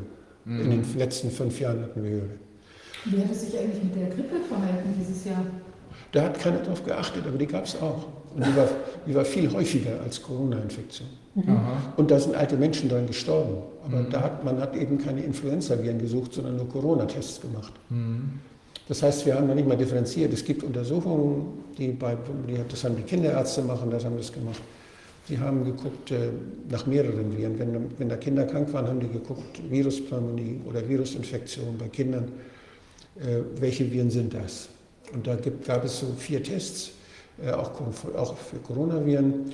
Und dann die anderen Viren wurden auch geguckt. Also da hat man ein ganzes Spektrum dann ge gemacht. Und die haben dann auch immer schon von Coronaviren mal geredet, die Kinderärzte. Da spielten die nicht so eine wichtige Rolle, aber es gab schon auch, auch dadurch Fälle.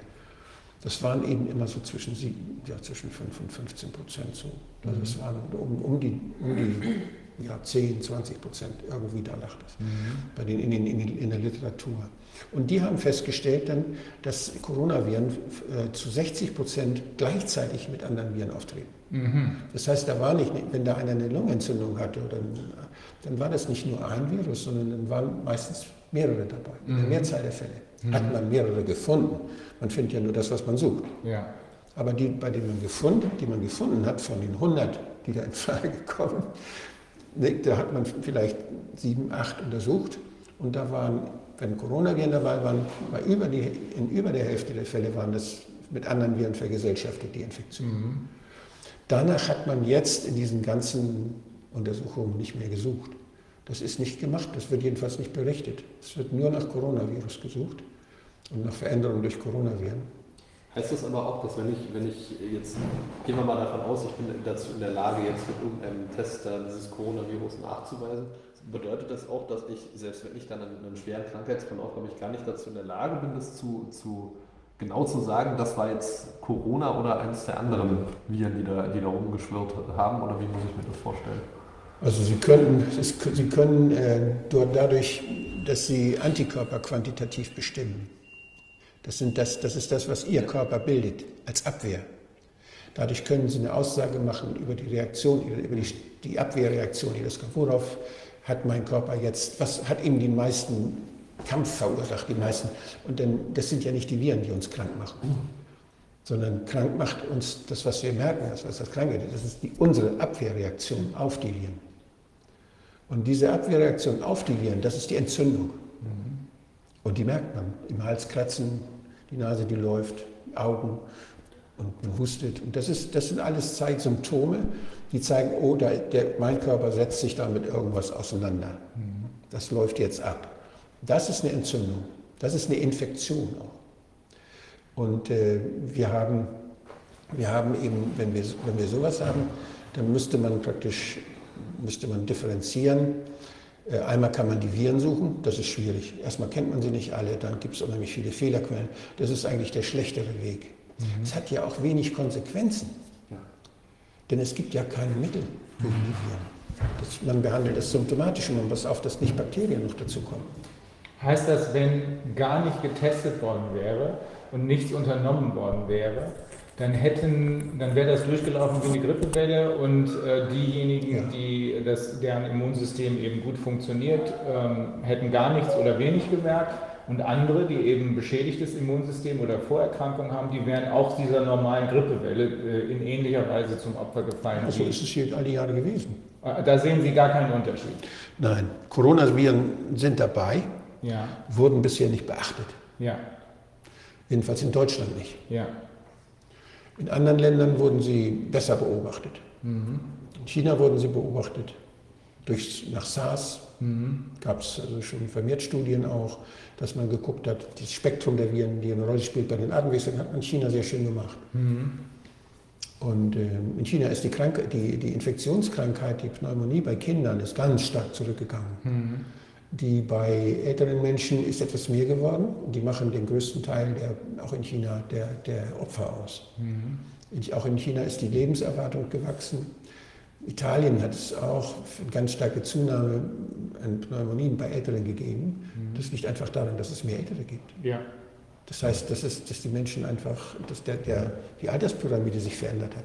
Aber wir haben ja, es, es gibt ja einen ähm, Medizinprofessor Püschel aus Hamburg, der hat auch tatsächlich entgegen dem Ursprung, der ursprünglichen Anweisung oder dem ursprünglichen, für mich völlig unverständlichen Rat des Robert-Koch-Instituts ähm, Obduktionen durchgeführt. Mhm. Und äh, wenn ich mich recht entsinne, hat er gesagt, da starb niemand an Covid-19, sondern nur mit. Also die sind an irgendwas gestorben, die meisten sogar weit jenseits ihrer normalen Lebenserwartung und man hat nur zufällig, so äh, ist das richtig, zufällig auch das äh, Virus da mittesten können. Das war aber nicht todesursächlich. Nein, die, das ist unabhängig davon. Die Leute sind, die, der, der Rechtsmediziner, der Pathologe kriegt die ja erst, wenn sie tot sind. Ja.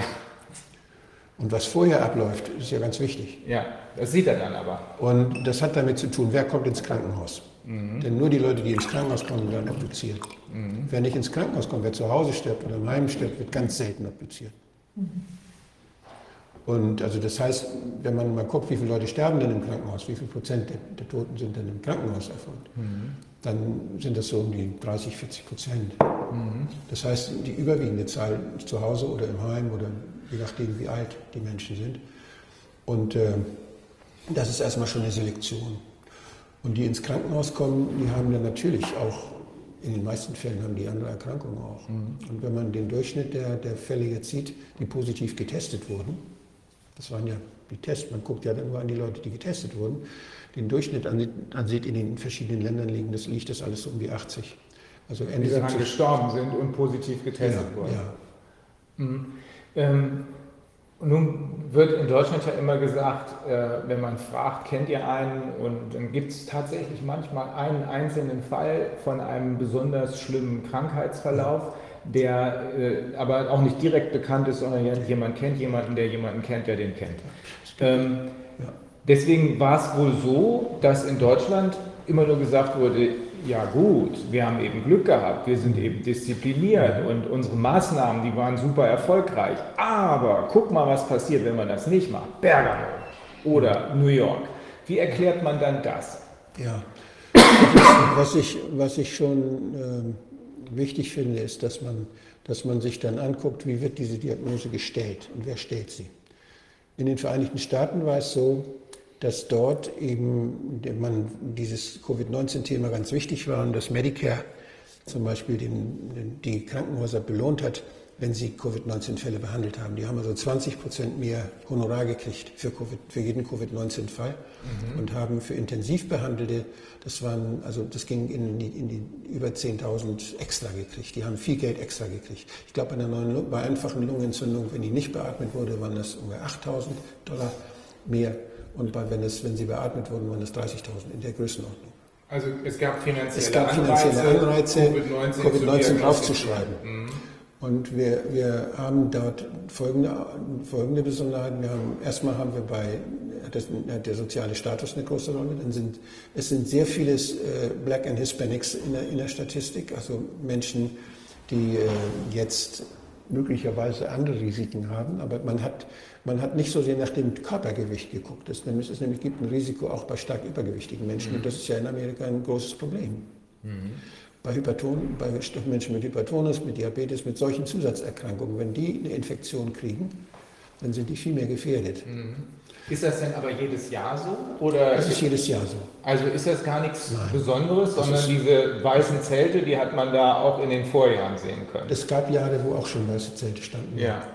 Und äh, das ist, das ist wenn, diese, wenn diese Infektion kommt. In den USA ist ja auch der Zugang und die, die, die finanziellen Konsequenzen einer Krankenhausbehandlung sind ja auch äh, ganz anders als in vielen Ländern. Da hat es ja immer was viel mit Geld zu tun. Die Leute haben Angst, ja. Zum Arzt zu gehen, weil es so teuer ist. Mhm. Und wenn sie dann auch ins Krankenhaus müssen, dann müssen sie Häuschen verkaufen, wenn sie Pech haben. Ich habe gerade gelesen, 5,4 Millionen Amerikaner haben wegen der Pandemie ihren äh, Gesundheitsversicherungsschutz verloren. Die, der, das ist so, dass die in den USA die, die häufigste Todesursache des familiären Bankrotts ist die nicht bezahlbare Arztrechnung. Mhm. Mhm. Und das, ist, das, führt, das führt natürlich auch zu anderen Situationen, ob Leute überhaupt sich behandeln lassen oder nicht behandeln lassen, wie mit ihnen umgegangen wird. Also das ist das, die Faktoren, die da eine Rolle spielen, dass es in, in den USA und in den Großstädten in den USA noch wieder anders ist als auf dem Lande und so mhm. weiter. Das, das müsste man wirklich gründlich analysieren. Da traue ich mir auch nicht eine Beurteilung mhm. zu. Aber eines ist wichtig, in den USA gibt es, äh, gab es ja diese, diesen Hydro Hydroxychloroquin-Hype. Ja. Und da ist nicht darauf geachtet worden, ob die Leute jetzt äh, da eine Überempfindlichkeit haben, einen Enzymmangel haben. Da gibt es ja diesen Enzymmangel, den Favismus, der bei Menschen, gerade bei Hispanics und, und, und Black People, äh, bis zu 20 Prozent ausmacht. Mhm. Und wenn die das Zeug kriegen, dann werden die schwerst krank und kriegen keine Luft mehr. Und ich habe keinen Bericht gelesen, keine Auswertung gelesen, weder in, in England in Birmingham haben sie genannt, es gibt auch 40 Prozent der Bevölkerung, die diese Risiken haben. Die, mhm. Nicht die Risiken, aber die für diese Risiken in Frage kommen. Von ja, denen 20 Von den 20 Prozent, ja. für das in Frage kommt, für diesen Favismus. Und das reicht ja, um die Todesfälle zu erklären, solche Sachen. Das, ist ja ein, das macht ja möglicherweise, möglicherweise, wenn die alle Chloroquin kriegen, und in Birmingham haben sie, mhm. nach Aussage da der, der, der Kliniken, haben sie viel Hydroxychloroquin gegeben dann kann das sehr gut sein, dass auch dadurch eben zusätzliche Todesfälle entstanden sind. Heißt das, wenn man diese Leute nicht testet darauf, ob sie diesen Gendefekt oder wie man es nennen soll, Favismus haben? Man muss dran denken. Und dann mhm. kann man das sehr schnell merken. Wenn man denen das gibt, und passt auf, auf das Blutbild zum Beispiel. Ob da, die reagieren ja, ja eine akute Reaktion. In zwei mhm. Tagen entwickeln die, wenn die das in der Dosis kriegen, wie es empfohlen wird, in zwei Tagen kriegen die keine Luft, weil die eine Hämolyse haben, weil die diese ganzen Mikrotrompen haben, über die ja ganz viel im Zusammenhang mit Covid-19 geredet wurde. Mhm. Die haben überall Mikrotrompen in ihnen. Das kann kommen durch den Zytokinsturm, mhm. aber die Mikrotrompen können auch entstehen durch die Hämolyse. Und dann transportiert das, dann wird das, der Sauerstoff nicht mehr transportiert. Wenn der, wenn der, Pathologe dann sich das anguckt, dann ist natürlich wichtig, dass er fragt, was hat der für Medikamente bekommen? Mhm. Was, für, was hat, sind das irgendwelche immunmodulierenden Medikamente gewesen? Mhm. Und viele der, der, der Anti, antiviralen Medikamente sind ja immunmodulativ. Mhm.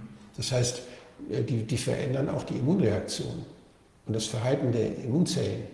Und auch dadurch kann es zu Nebenwirkungen kommen, die dann fatal sind. Und das zu differenzieren, dazu müsste man ganz genau gucken, wer da verstorben ist, was haben die alle für Medikamente gekriegt und, und was hatten die für Risiken und so weiter. Das ist überhaupt nicht geschehen. Aber auf einen Nenner gebracht, wenn man diese besonders große Gruppe an Personen, die ja in den USA, das waren ja ganz überwiegend Schwarze und Latinos, äh, Brasilien. Brasilien dasselbe Spiel, äh, wenn man die mit, wie das offenbar standardmäßig geschehen ist, mit Hydroxychloroquin behandelt, dann besteht das Risiko, dass die rund 20 Prozent, die diesen Gendefekt Favismus haben, daran sterben. Ja, oder zumindest schwerst krank werden. Wenn man das Zeug dann absetzt und die sind noch nicht tot oder die ist noch nicht so doll geschädigt, dass sie sterben, dann erholen die sich wieder. Man muss dran denken, Ist das nicht sogar auf den Beipackzetteln vermerkt? das ist auf dem Beipackzettel normalerweise vermerkt. Aber das wurde nicht in den normalen Packungen ver vergeben, sondern das wurde in Massen dort verteilt. Sodass keiner einen Beipackzettel gesehen Und hat. diese Beipackzettel, die, wer, weiß das denn schon, wenn da, Ja, ja. Die, wenn da- drauf steht äh, Glucose 6 Phosphat Dehydrogenasemangel, sagt man, oh. Ja, und wenn überall Panik herrscht, dann kann man sich auch vorstellen, dass keiner mehr so genau hinguckt, sondern einfach. Es wird ja auch handelt. empfohlen, es wird ja auch gegeben. Ja. Und wenn die, die es geben, das nicht mal wissen. Ja. Und das, ich habe das gesehen, ich habe mir die, die klinischen Studien angeguckt, die bei der WHO registriert waren äh, für, bei Covid-19. Das sind unheimlich viele Studien, einige 2000 oder so waren das schon im, im, im, im Mai. Da, oder, ja. Und dann habe ich geguckt mit einer Suchroutine einfach nur, äh, bei wie vielen Fällen kommt denn Chloroquin oder Hydroxychloroquin vor. Und da habe ich 1200 Hits gefunden.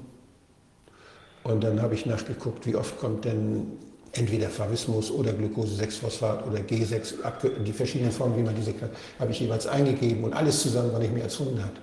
Wie wird das überhaupt erwähnt? Ja. Und dann, das, das heißt, bei den Ausschlusskriterien muss es erwähnt sein. Ja. Die Leute, die, dann, die das nicht, wenn da eine klinische, das sind ja klinische Studien, Ja. da gibt es immer, wer darf da mitmachen und wer kommt nicht in Frage.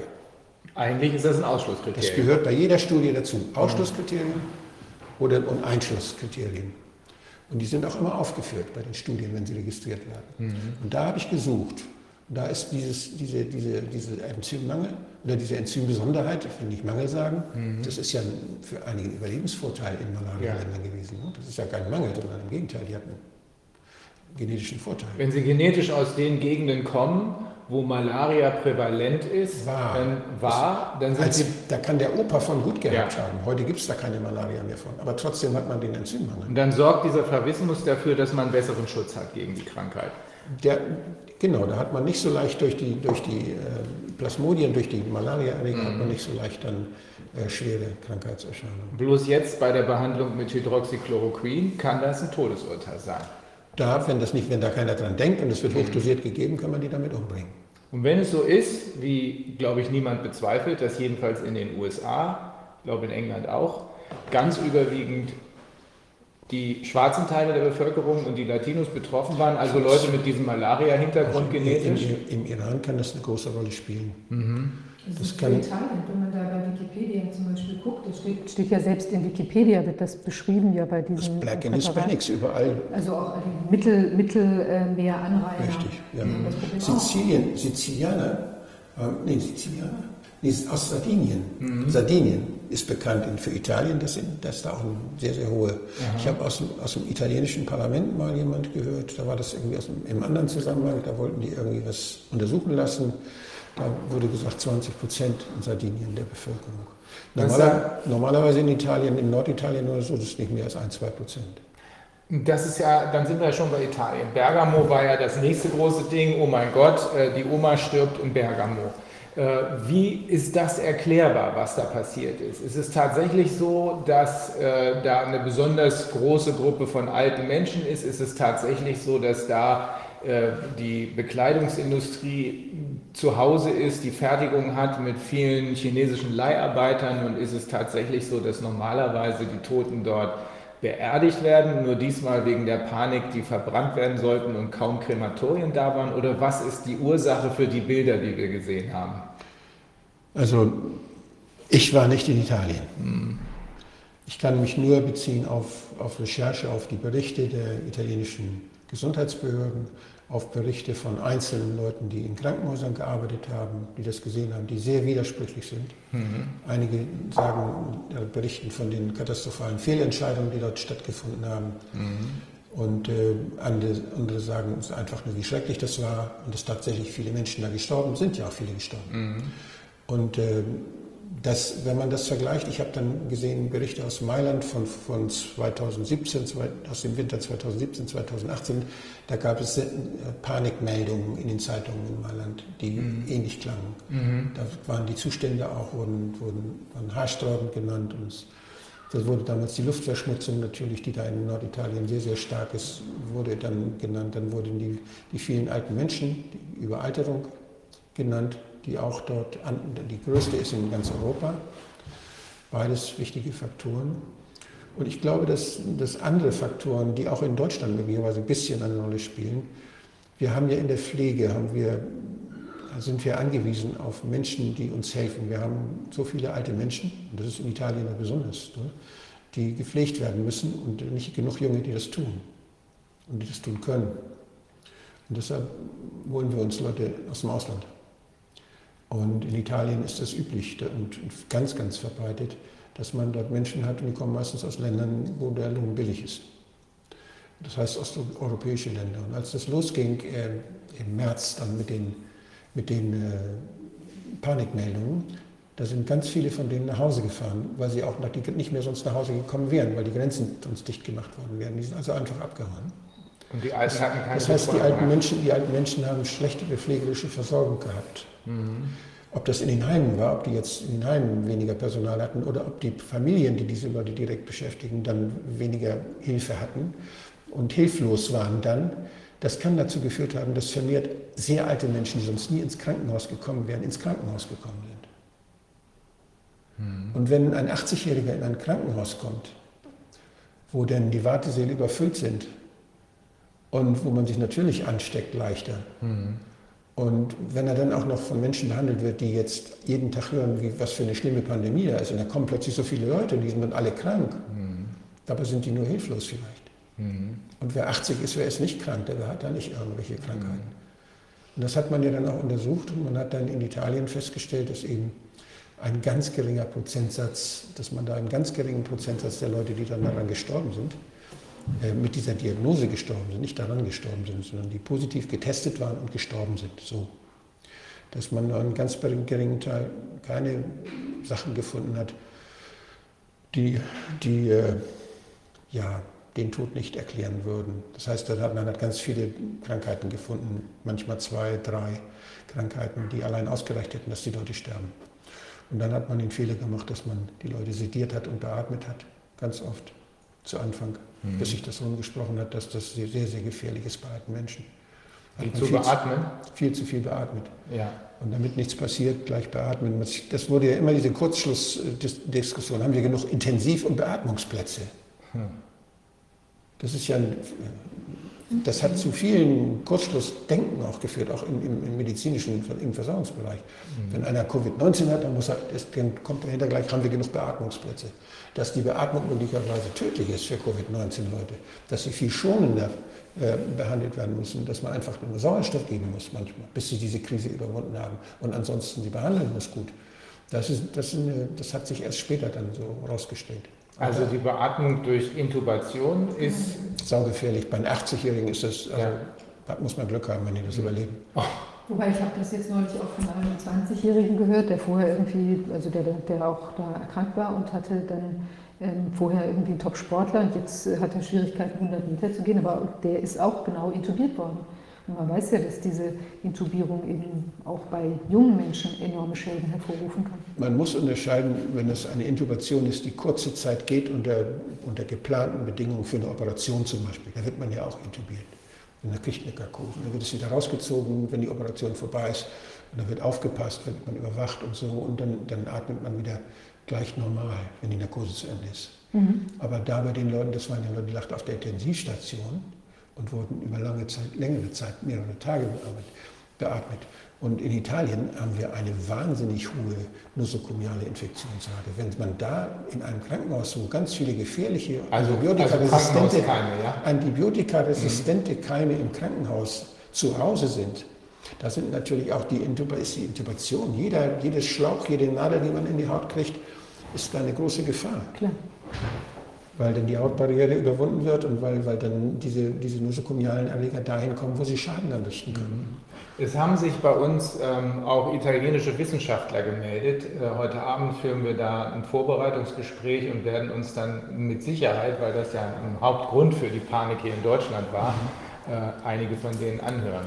Ja. Ähm, ich habe bisher gehört, dass äh, ein Abgeordneter im Parlament äh, sozusagen einen Tobsuchtsanfall bekommen hat, weil er das Parlament damit konfrontiert hat, dass es in Wahrheit keinen einzigen Covid-19-Toten gegeben hat, sondern nur, nur in Anführungsstrichen, äh, Leute, die gestorben sind aufgrund der Panik äh, wegen der Zustände, die Sie da eben gerade beschrieben haben. Haben Sie da nähere Erkenntnisse oder? Ähm Nein, für Italien nicht. Mhm. Aber da kann ich grundsätzlich nur dazu sagen, ich hatte das vorhin angefangen, es gibt die unterschiedliche Art und Weise, solche Vorgänge, solche äh, ja, Infektions- und ihre Ausbreitung zu beobachten. Das eine ist, ist die virologische mhm. mit Tests. Mhm. Da kann man diese Antikörpertests machen, ob der, da waren wir da stehen geblieben, mhm. dass, der, dass man nachgucken kann, war das Ding da? Ja.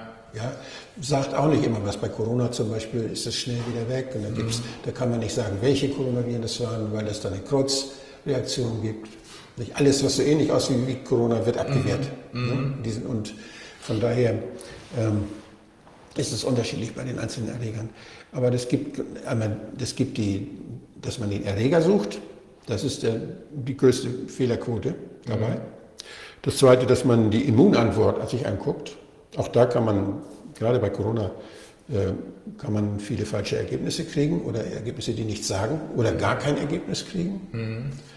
Und, äh, und dann kann man das Ganze noch beobachten, epidemiologisch. Werden die Leute krank? Mhm. Und ich bin jemand, der das immer beobachtet hat, werden die Leute krank, haben die Symptome. Mhm. Mich hat der bei den Viruserkrankungen der Erreger, der das macht, bisher nicht so interessiert. Das war, hat ja auch in, im Robert-Koch-Institut nur interessiert, welche Influenza-Impfung müssen wir im nächsten Jahr geben. Deshalb haben sie sich um die Erreger gekümmert. Weil es hat keine Konsequenzen. Und man soll ja nicht irgendwas untersuchen, was sinnlos ist, was keine Konsequenzen hat. Und, diese, und deshalb, wenn ich jetzt gucke nach, nach Krankheitshäufigkeit, da reicht das Sentinel wirklich aus. Da kann man sagen, ja, äh, da ist, ist was los, da ist nichts los.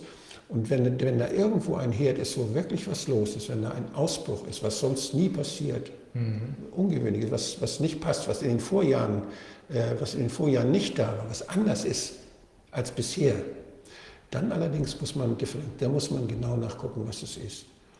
Aber wir haben solche Situationen bisher, solche Ausbrüche, was die Influenza und was die, was die, äh, was die Atemwegsviren angeht, haben wir das eigentlich nicht.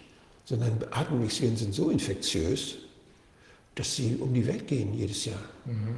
Das heißt, dass sie immer große Teile der Bevölkerung, die leben davon, dass sie große Teile der Bevölkerung infizieren und dann sind sie wieder weg. Mhm. Dann ziehen sie mit dem Winter um die Welt.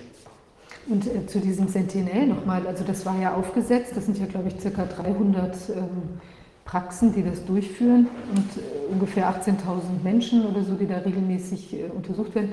Wieso hat man das eigentlich nicht genutzt? Da, aber nicht jetzt für die Corona, da hätte man ja sehr gut genau diese, die ich auch, was ich auch mal gefordert hatte da in der, in der Petition, hätte man ja eigentlich sehr gut zumindest eine stichprobenartige Untersuchung ja. weiter durchführen können. Aber nach, das ist ja irgendwann dann ausgelaufen oder nicht weiter verfolgt worden?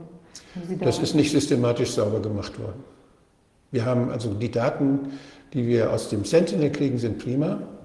Corona hat bisher keine Rolle gespielt, wurde jetzt durch die Öffentlichkeit wichtig. Und deshalb hat das Robert Koch Institut ja auch, deshalb hat diese Arbeitsgemeinschaft Influenza ja auch angefangen, dann äh, Coronaviren mitzubestimmen, neben den anderen Viren, die sie sonst immer bestimmt haben. Und das waren eben sehr wenig. Die Influenza waren weitaus mehr. In der ganzen, Im ganzen Saison waren es über 18.000 Fälle, die man in Sentinel bei den, bei den, bei den Routineproben gefunden hat. Und äh, das heißt, bei Leuten, die mit Atemwegserkrankungen in die Praxis kamen, das ist ja auch eine Selektion. Das sind ja nur die, die zum Arzt gehen. Mhm. Ja? Aber bei denen, und das ist ja jedes Jahr, das, deshalb kann man es vergleichen. Ja. Und deshalb hat man gesagt, bei denen, die zum Arzt gehen, hat man 18.000 Mal Influenza-Viren gefunden. Und dann hat man ab März angefangen, Anfang März angefangen und gesagt, okay, dann gucken wir auch mal nach Coronaviren. Und das Robert-Koch-Institut hat einen eigenen die haben, soweit ich weiß, ich weiß es nicht genau, die haben, sollen einen eigenen Test haben, wo sie auch auf die Qualität der Tests achten, den sie dann äh, anwenden lassen oder anwenden. Und da haben sie 13 Fälle von Coronaviren gefunden bisher. Das ist gegen 18.000 Influenza-Viren. Nur haben sie nicht angefangen im Oktober. Mhm. Denn sie, da hätten sie wahrscheinlich früher dann schon welche gefunden. Aber trotzdem von der Größenordnung her entspricht das etwa dem, was die in Glasgow auch so finden. Bei denen ist die Corona-Analytik immer dabei gewesen dann. Und die haben ebenso ja, 5%, 7%, 10% mal Coronaviren. Also kann das unterm Strich bedeuten, dass es auch dieses Coronavirus, dieses besondere Coronavirus schon sehr lange gegeben hat, aber weil keiner danach gesucht hat, hat man nichts gefunden. Und dann ist das schon die ganzen Jahre durchgelaufen. Ich frage das deshalb, weil eine italienische Top-Virologin, mit der versuchen wir auch in Kontakt zu treten, die hat ein Interview gegeben und hat gesagt, dass schon, ich glaube, im September oder November des letzten Jahres in den regelmäßig einmal im Jahr untersuchten Abwässern irgendeines Flusses genau dieses Virus gefunden ja. worden ist. So, in Barcelona gab es ja auch diese Meldung, dass es da im Abwasser gefunden worden ist. Also kann das schon ganz lange da sein. Es ist nur keinem aufgefallen, weil niemand danach gesucht hat. Ich weiß nicht, womit die gesucht haben. Und ähm, das ist so, dass, sie, dass man da natürlich auch dann ähnliche Viren eventuell findet. Mhm. Und wenn wir wissen, dass die Viren sich so schnell ändern, da müssen wir uns erstmal einigen, was wir denn da suchen. Mhm. Welche Gemeinsamkeiten sollen die denn haben? Muss man definieren. Mhm. Was ist denn dieser Gefähr dieses gefährliche Virus? Wie unterscheiden wir das von den Fledermausviren oder von, von anderen Viren, die man auch messen kann, mhm. die aber beim Menschen gar keinen, keinen Unterschied machen? Mhm. Und also da, da müssen wir, und wie unterscheiden wir es von den, es gab ja nur diese vier Tests, diese anderen Coronaviren, die es schon früher gab, da gab es ja die Tests. Ja. Und da hat der Drosten ja auch dann, und die haben die, die Gruppe um Drosten hat ja auch geguckt, dass ihr Test bei den Viren nicht positiv anzeigt. Mhm. Also das ist, das, das, konnte, das ist differenziert. Mhm. Der zeigt nicht falsch positiv an bei diesem Viren, den man kannte. Aha. Aber was, was es sonst noch alles für Viren gibt, es gibt ja nicht nur diese vier und den einen und den noch und den MERS und den SARS und den COV-2, mhm. SARS-2-Virus, sondern es, es gibt dazwischen Jahrhunderte. Mhm. Und wahrscheinlich gibt es auch noch Untertypen beim Menschen, einfach die man, die nicht aufgefallen sind, die man nicht untersucht hat, die noch nicht in der Datenbank sind. Nicht nur die Viren, die in der Datenbank sind, sind existent, sondern es gibt dazwischen und laufend in der Welt sich verändernde Coronaviren, sich verändernde Influenzaviren, sich verändernde ganz viele verschiedene Sorten von sich verändernden Viren. Und das ist immer die Frage, womit untersuche ich? Mhm. Also wenn ich virologisch daran gehe und mit Tests daran gehe, da, da habe ich so eine Sonde und die greift was Bestimmtes ab, was ich vorher schon mir vorgestellt habe, vorher überlegt habe und da finde ich was oder ich finde nichts. Es hat aber nichts mit dem zu tun, was in der Biologie passiert, was in unserem äh, Mikrobiom, in, in unserem, äh, ja, in den, in den Viren, die in uns zu Hause sind jede Saison, was, was da so alles zu finden wäre, sondern das ist das, was man jetzt sucht. Und deshalb bin ich, halte ich das für wissenschaftlich höchst interessant, aber klinisch finde ich relevant. Relevant wäre es dann, wenn es bei bestimmten Viren bestimmte Medikamente gäbe. Mhm. Oder auch wenn wir, na, selbst beim Grippeimpfstoff ist es ja so eine Sache, weil wir, da, wir wissen ja gar nicht, ob der hilft oder nicht.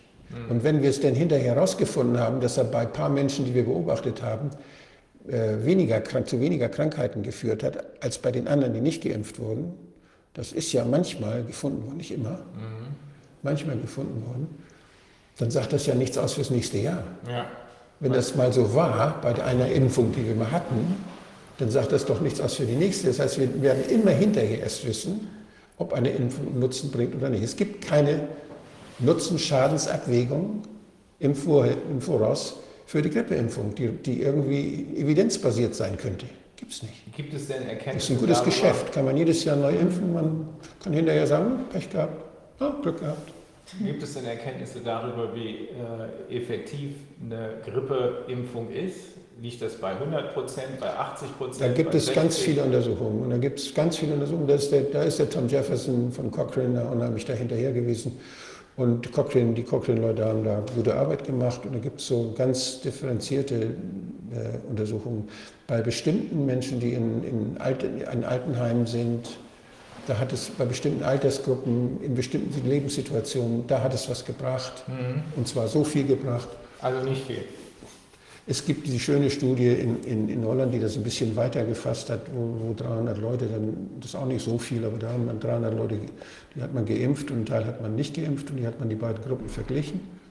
Und da hat man festgestellt, die Grippegeimpften, die sind genauso oft krank geworden wie die nicht geimpften mit Atemwegserkrankungen. Aber sie haben nicht so oft Influenza gekriegt. Dafür aber andere Viren. Aha. Und man hat eine Untersuchung gemacht bei den, bei, bei, vom, vom Pentagon, also amerikanischen Zivil- und Soldaten, junge, meistens junge Leute, ganz viel, ganz gemischt, paar tausend Leute.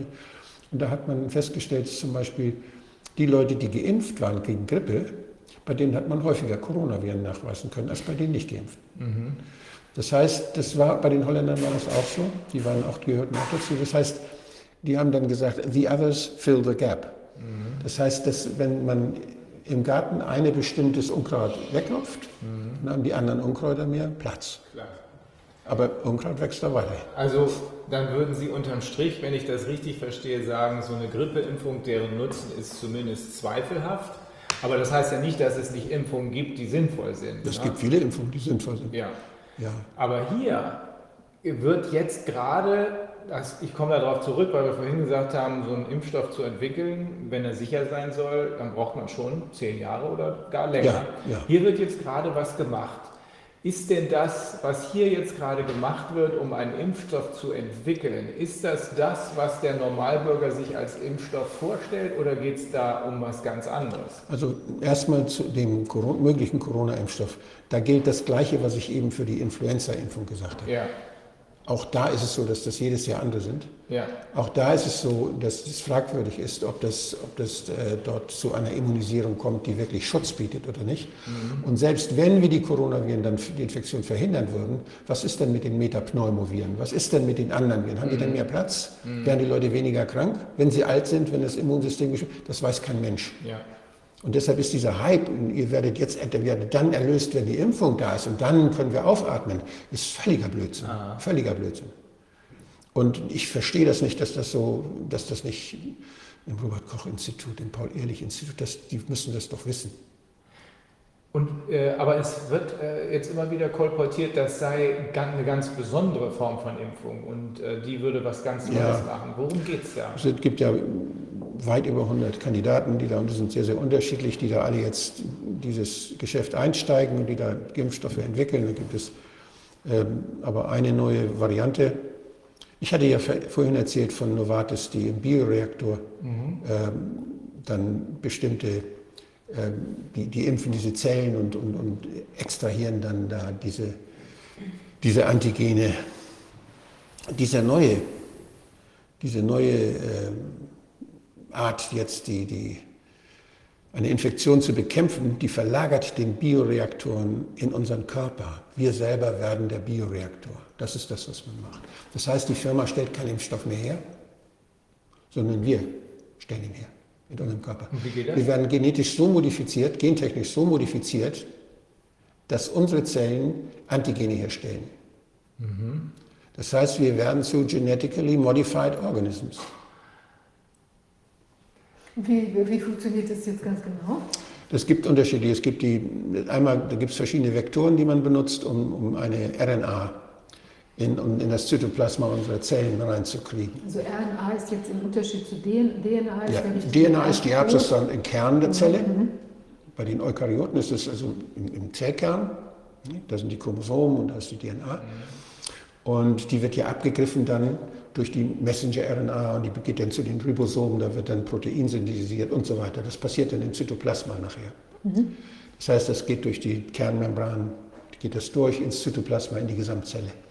Und das, da, wird das, da, wird, da laufen dann diese Prozesse ab. Und diese, diese Messenger-RNA, die man uns jetzt in unsere Zellen hineinbringen möchte, damit unsere Zellen dann ein Protein produzieren, was auch bei diesen Viren angeblich dann vorkommt. Wir sollen praktisch Teile der Virushülle in unseren Zellen produzieren. Und ähm, Hat es das schon mal gegeben? ja, bei Tieren hat man das seit ein paar Jahren versucht, aber das, da gibt es auch schon die Schwierigkeit. Und bei Tieren gibt es diese, diese, diese, äh, diesen Ansatz schon. Und es gibt jetzt auch äh, eine solche genetische, gentechnische Methode zur Bekämpfung von Ebola. Die ist gerade neu zugelassen. Als Sonder, mit einer Sonderzulassung, weil Ebola ja so gefährlich ist. Und äh, da hat man diesen Vektoren, da man, gibt es auch verschiedene. Da die Euro, das wird ja zugelassen nur in, in äh, wo sind die jetzt? Die waren in London, die immer. Die sind, glaube ich, jetzt in Amsterdam oder ziehen um oder läuft da wegen, der, wegen des äh, Brexit. Und äh, das, die EMA lässt das zu. Und die haben, die haben das gerade verkündet und da gibt es also zwei oder drei verschiedene, die dort jeweils mit unterschiedlichen Vektoren arbeiten und die dann auch RNA in die Zellen reinbringen und dort, äh, etwas, er, dort etwas erzeugen, das was so ähnlich analog wie das, was ich Ihnen erzählt habe, dann gegen Ebola schützen soll, ein Antigen. Und äh, da kenne ich die klinischen Studien nicht. Also ich weiß nicht, ob die, es gab immer bei der EMA auch Schwierigkeiten, die Originaldaten zu kriegen, was da wirklich gemacht wurde und herauszufinden, welche Nebenwirkungen auftreten, bei wem man das gemacht hat, mit welcher Methodik und so. Ich meine, der Impfstoff ist zugelassen und es gibt Zulassungsstudien, aber ich habe die Zulassungsstudie noch nicht gelesen, das ist äh, relativ neu. Aber das ist eine Sonderzulassung, wenn ich das richtig verstehe, die deshalb erteilt wird, Weil es Weil- urgent, weil, weil, es, es, sich um eine wirklich gefährliche ja, das, Krankheit weil es urgent ist, weil da Ja. war ja die Ebola, genauso Ebola-Hype vor, vor drei Jahren oder zwei Jahren. Ja, Und äh, da waren ja auch die Bilder dann da und es war dann, die waren so rührend und so erschütternd, dass, dass dann alle gesagt haben, ja, das, da müssen wir mal die Augen zudrücken und da, das ist so schwere Krankheit, wenn wir da was haben, was die Leute retten könnte, dann darf das auch gleich zugelassen werden. aber was das in, in the long term macht, wissen wir nicht. Nee, Gibt es keine Studien zu. nein, bei Menschen nicht. Sodass man eigentlich so Das Ganze, ist, das Ganze ist in Afrika, Mhm. da sind die Augen nicht so kritisch bei der, bei der Beobachtung dessen, was da gemacht wird. Jetzt ist es ja richtig so, dass bei so, so Veränderungen oder Behandlungen, die da auch sich irgendwie in der Keimbahn des Menschen festsetzen können, also jetzt äh, juristisch sozusagen, die, ähm, das ist ja, ein, also ist ja nicht, nicht zulässig, das darf nicht erfolgen, dass also so Keimbahnbehandlungen Nein, Keim, Keimbahnveränderungen sind verboten in ganz Europa.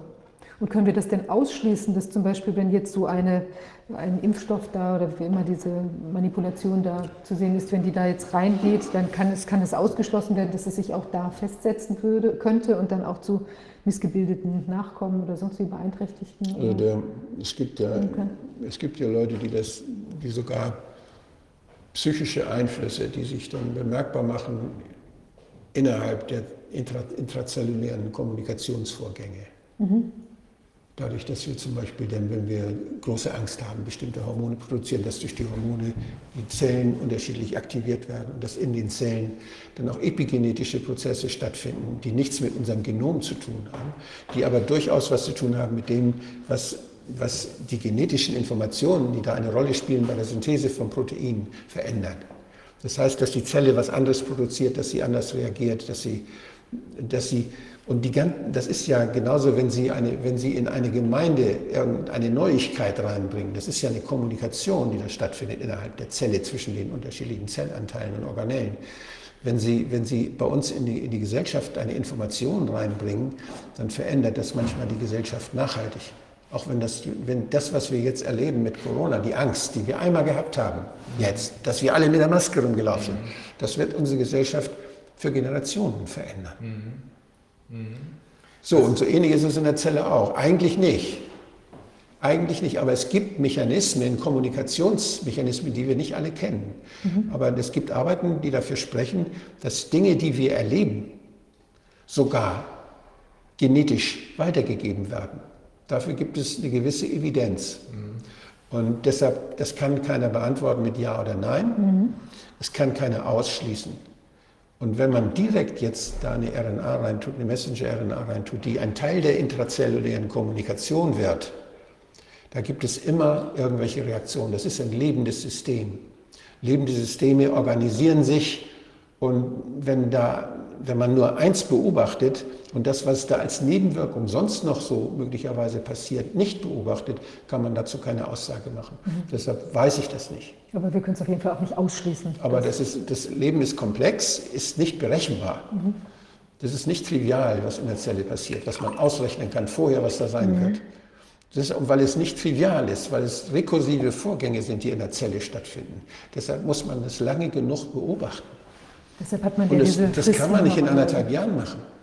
Und wenn man dazu eine Aussage machen will, wenn man eine Antwort auf Ihre Frage dann finden will, kann sich das vererben, kann sich das auswirken, kann das Schäden für mhm. die Nachkommen, so kann man sagen, weiß ich nicht.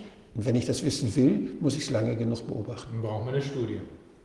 Ja, und lange genug, mhm. nicht ein halbes Jahr. Mhm.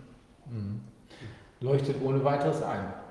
Der bloß Veränderung ähm, im Körper wird ja immer entgegengehalten, naja, an sich, es wird ja bloß ein Buch gelesen und dadurch, dass das Buch gelesen wird, äh, kann es sich nicht verändern. Aber beim Leser verändert das Buch was. Mhm. Ein schönes Argument. Mhm. Also davon habe ich gelesen, dass diese beispielsweise ähm, Menschen, die in Auschwitz äh, Furchtbarstes erlebt haben, äh, dass sich das, was sie erlebt haben, auch manchmal ihre irgendwann dann entstehende Depression auf die Kinder überträgt, ohne dass die es selbst erlebt haben und ohne dass da groß was erzählt wird. Das, das muss nicht unbedingt was mit Genen zu tun haben. Nee, das sind auch teilweise Psycho psychologische das sind ja, Phänomene. Es gibt dann in, innerhalb von Familien gibt es bestimmte psychische Konstellationen, ja, die sich auswirken von den Großeltern über die Eltern bis auf die Enkel. Also das gibt es auch. Und was dann, was, wenn ich da als, wenn ich da als Molekularbiologe dann in den Genen rumgucke, vielleicht finde ich da auch ein Abbild davon, weiß ich nicht. Mhm. Das ist nicht. Mhm. Jetzt wollen wir aber ja, jetzt fangen wir nicht an mit Erlebnissen, sondern wir fangen an damit, mit dass wir dann Moleküle haben. Ja, ja, ja, mit echten Eingriffen. Mhm. Und was dadurch passiert, ist eben sehr, sehr viel unbekannter was passiert mit Angst, was passiert, wie sich das auswirkt in der Gesellschaft, das kann man besser beobachten. Aber was passiert, wenn wir dann eine mRNA da reinbringen in, in, Zellen und wir wissen noch gar nicht, in welche Zellen das reingeht? Das können wir nicht bestimmen. In welche, wo, wo, überall wird diese, wird diese, diese Sequenz oder diese, dieses Teilchen denn da, da aufgenommen? Woran, woran, liegt das? Liegt das am Vektor? Nein, ich meine jetzt, woran liegt das, dass man hier so überstürzt plötzlich eine, eine ganz so, neue Art von das ist doch ein, Das ist ein tolles Geschäft. Ich muss noch nicht mal mehr Impfstoff herstellen. Ich gebe euch diese leicht zu produzierende RNA, die piekt sich rein und dann stellt ihr den Impfstoff selber her. Keine Hühnereier mehr, keine Bioreaktoren mehr, ihr seid der Bioreaktor. Super. und, dann, das ist, und das ist was Neues, da gibt es ein Patent und das ist noch teurer, da verdienen die noch. Also ist, wirtschaftlich ist das die Idee. Gibt es denn medizinisch dafür irgendeine Rechtfertigung, Nein. so überhastet loszuprügeln? Nein, überhaupt also, nicht. Also die Frage ist rhetorisch, ist klar, ja. aber vielleicht gibt es ja doch was. Nein, es ist unverantwortlich. Mhm. Das zum Anlass zu nehmen, so einen dem Menschen millionenfach so einem Risiko auszusetzen, ist völlig unver ist kriminell, meiner Meinung nach. Mhm.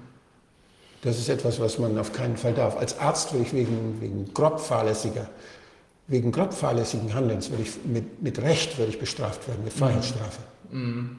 wenn ich sowas mache. Mhm. Könnte man das Ganze als eine Art neuartige Aktivimpfung bezeichnen?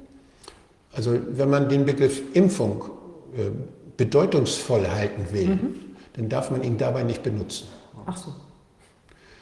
Denn der Begriff Impfung bedeutet immer, dass man in den Körper etwas hineintut, mhm. womit er sich dann auseinandersetzt, wo er gegen, wo, wo er Abwehrkräfte bildet, Antikörper bildet, mhm. zelluläre, humorale Abwehr organisiert, sodass, wenn das nächste Mal sowas reinkommt, dass er dann das kennt und, und das gefahrlos also das Immunsystem ja, loszieht. Ja, mhm. neutralisieren kann.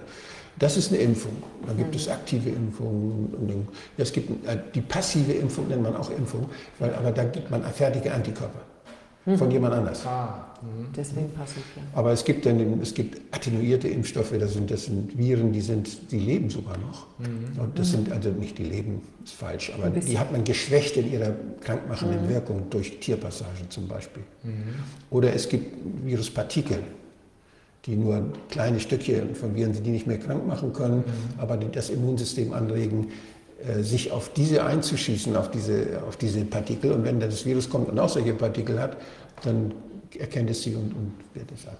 Und das versucht man jetzt, dieses Partik diese Partikel herstellen zu lassen, durch unsere eigenen Zellen. Das will man durch diese gentechnische Veränderung unserer Zellen erreichen. Unsere, unsere Zellen sollen praktisch hier selbst solche Partikel herstellen, gegen die sich unser Immunsystem dann wehrt. Aber ist da nicht genau dasselbe Problem zu befürchten wie bei den normalen Grippeimpfungen auch, dass das, was jetzt in, mit Hilfe dieses letztlicher genetischen Eingriffs in unserem Körper passiert, dass das äh, möglicherweise nächstes oder übernächstes Jahr, wenn so ein neuer Coronavirus um die Ecke kommt, gar nichts bringt? Ein Schuss in den Ofen, ja. Kann, kann das sein? Ja, Oh. natürlich. Das Weil heißt, man fährt ein ziemlich großes Risiko mit einer ganz unbekannten Herangehensweise, unnötiger, unnötigerweise, ohne dass man irgendeinen klaren Ja. Effekt hat. unnötigerweise, es geht hier nicht um Gesundheit, es geht um Geld. Es geht um Geld verdienen, es ist ein Markt. Also da würden Sie jetzt auch wieder die Parallele sehen zu der Schweinegrippenangelegenheit, die wir Ja. Hier ist es noch ein bisschen komplexer, weil hier ist das Ganze ja losgegangen damit, dass man erstmal diese Tests gemacht hat und uns erleben lassen hat, dass da eine Diagnose ist. Was natürlich völliger Quatsch ist. Die, dieser Test ist kein Diagnostikum, ist ausdrücklich als solches nicht zugelassen. Der Test ist niemals eine Diagnose. Der kann auch keine Diagnose veranlassen. Allein wenn der sagt, das ist ein, eine, der dann mit einer Diagnose verknüpft, der macht schon Fehler. Da ist ein Molekül gefunden worden. Mehr nicht mit dem Test. Und dann heißt es nicht, dass die Leute eine Infektion haben. Da muss man sich fragen, Noch nicht mal das. und selbst wenn sie eine Infektion gleichzeitig haben, dann kann das eine Infektion sein von Influenza und, und man hat diesen Partikel trotzdem gefunden.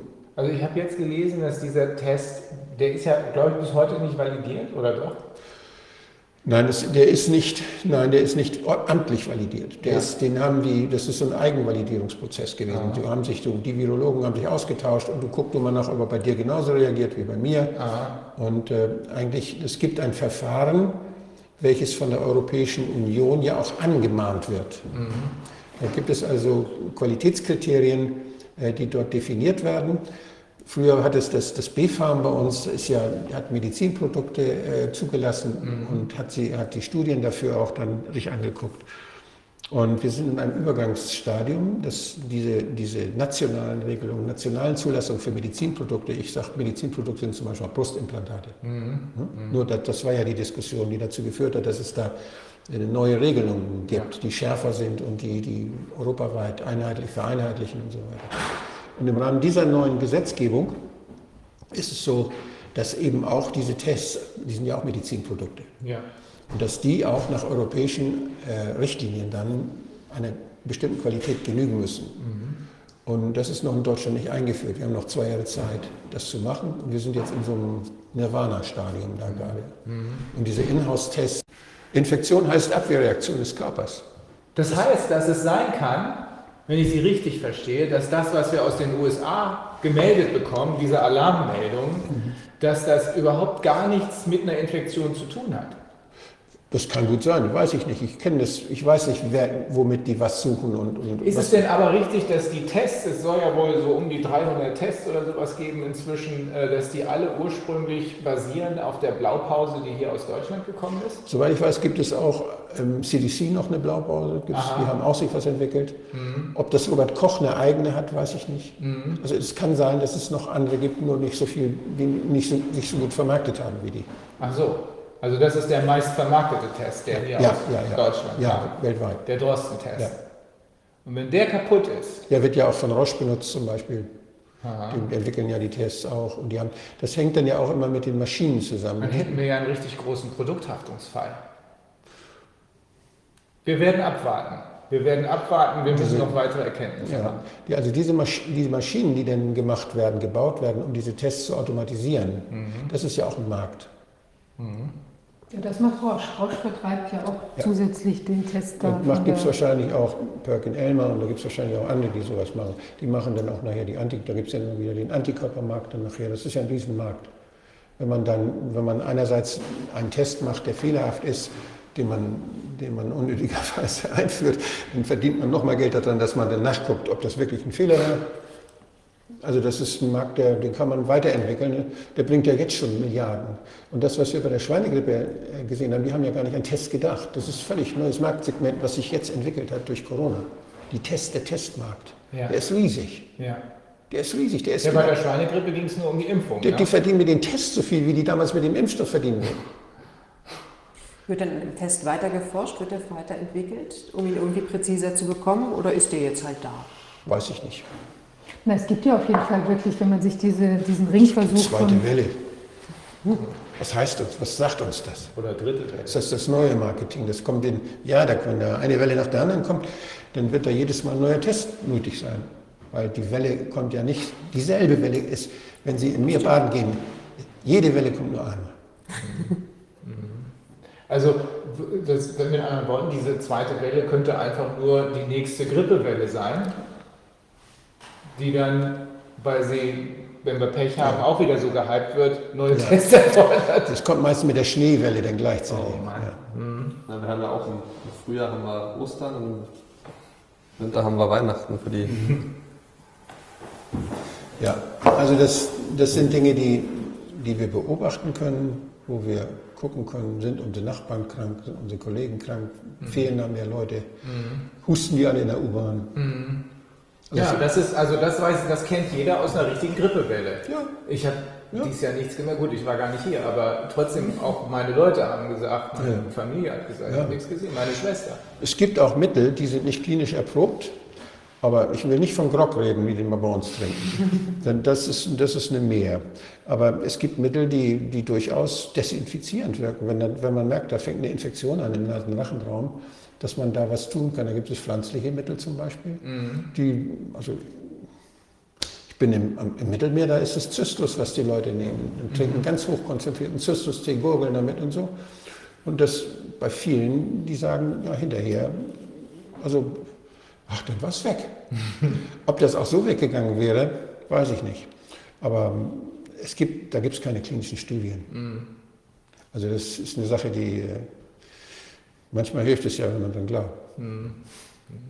Aber das, gibt- das, das ist also eine Sache, mit, auf die haben wir uns eigentlich eingerichtet. Und ich habe noch eine andere, was, die, was das Distancing, Distancing angeht. Ich finde Ja. es eigentlich so, finde es eigentlich so schade, dass man den, jetzt wenn wir von den 80-Jährigen reden, von den alten Menschen sind, denn das werden wir ja auch mal. Das ist ja nicht bei einigen von uns gar nicht mehr so lange hin. Und äh, dann ist es so, dass, dass man denen plötzlich abspricht, dass sie auf sich selbst aufpassen können. Die sind doch nicht alle dement. Und ähm, ich meine, meine 93-jährige Mutter, die, die hat am Telefon immer gehört, ganz genau hingehört, ob ich ein bisschen heiser bin, erkältet bin. Und wenn sie gemerkt hat, da ist irgendwas, dann, bist du erkältet, hat sie dann gesagt. Und dann kommst du mir nicht ins Haus. Ja. Also die passen schon, die können auf sich selbst aufpassen. Ne? Und, und wir, wir sind auch rücksichtsvoll. Sag ich, mich hat es gerade erwischt, bleib mal lieber ein bisschen nach der Weg. Und diesen, das kennen wir doch. Wir können Ja. damit umgehen. Ja.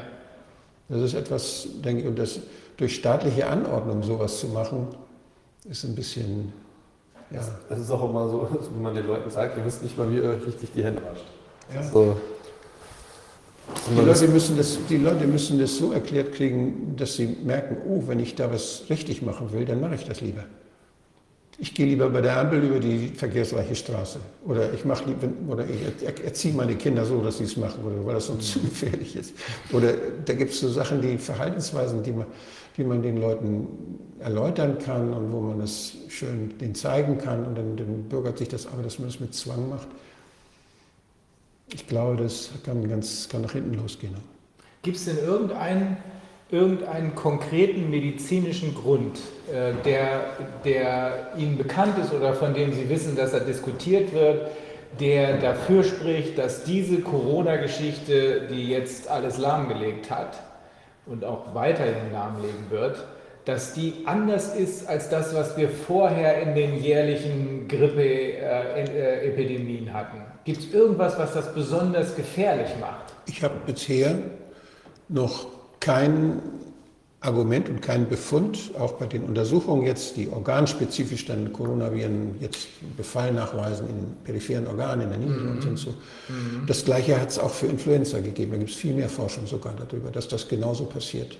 Wenn bestimmte Immunschwächen da sind, dann passiert es leicht. Ja, bloß. Und das ist nichts Besonderes, bei Corona gibt es das auch. Ja. ja.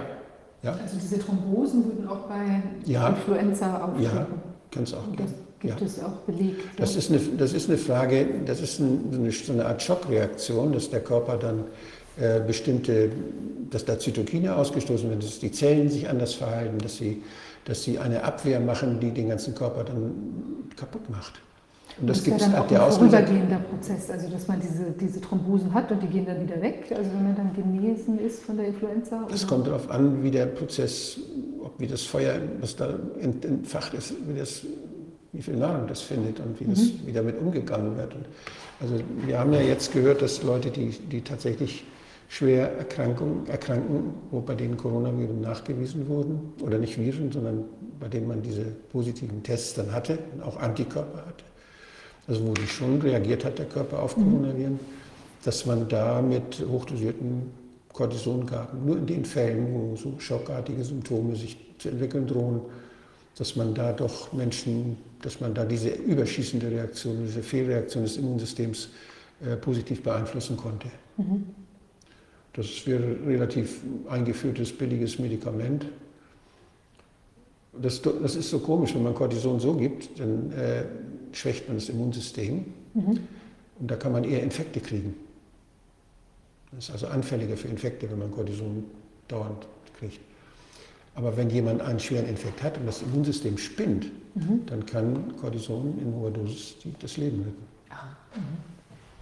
Ich frage das deshalb, ob es irgendetwas gibt, was das hier besonders gefährlich macht. Weil mir war eigentlich immer egal, wie das mit den Infektionszahlen ist, solange mhm. ich äh, davon ausgehen kann, dass äh, die Mortalitätsraten gar nicht höher sind.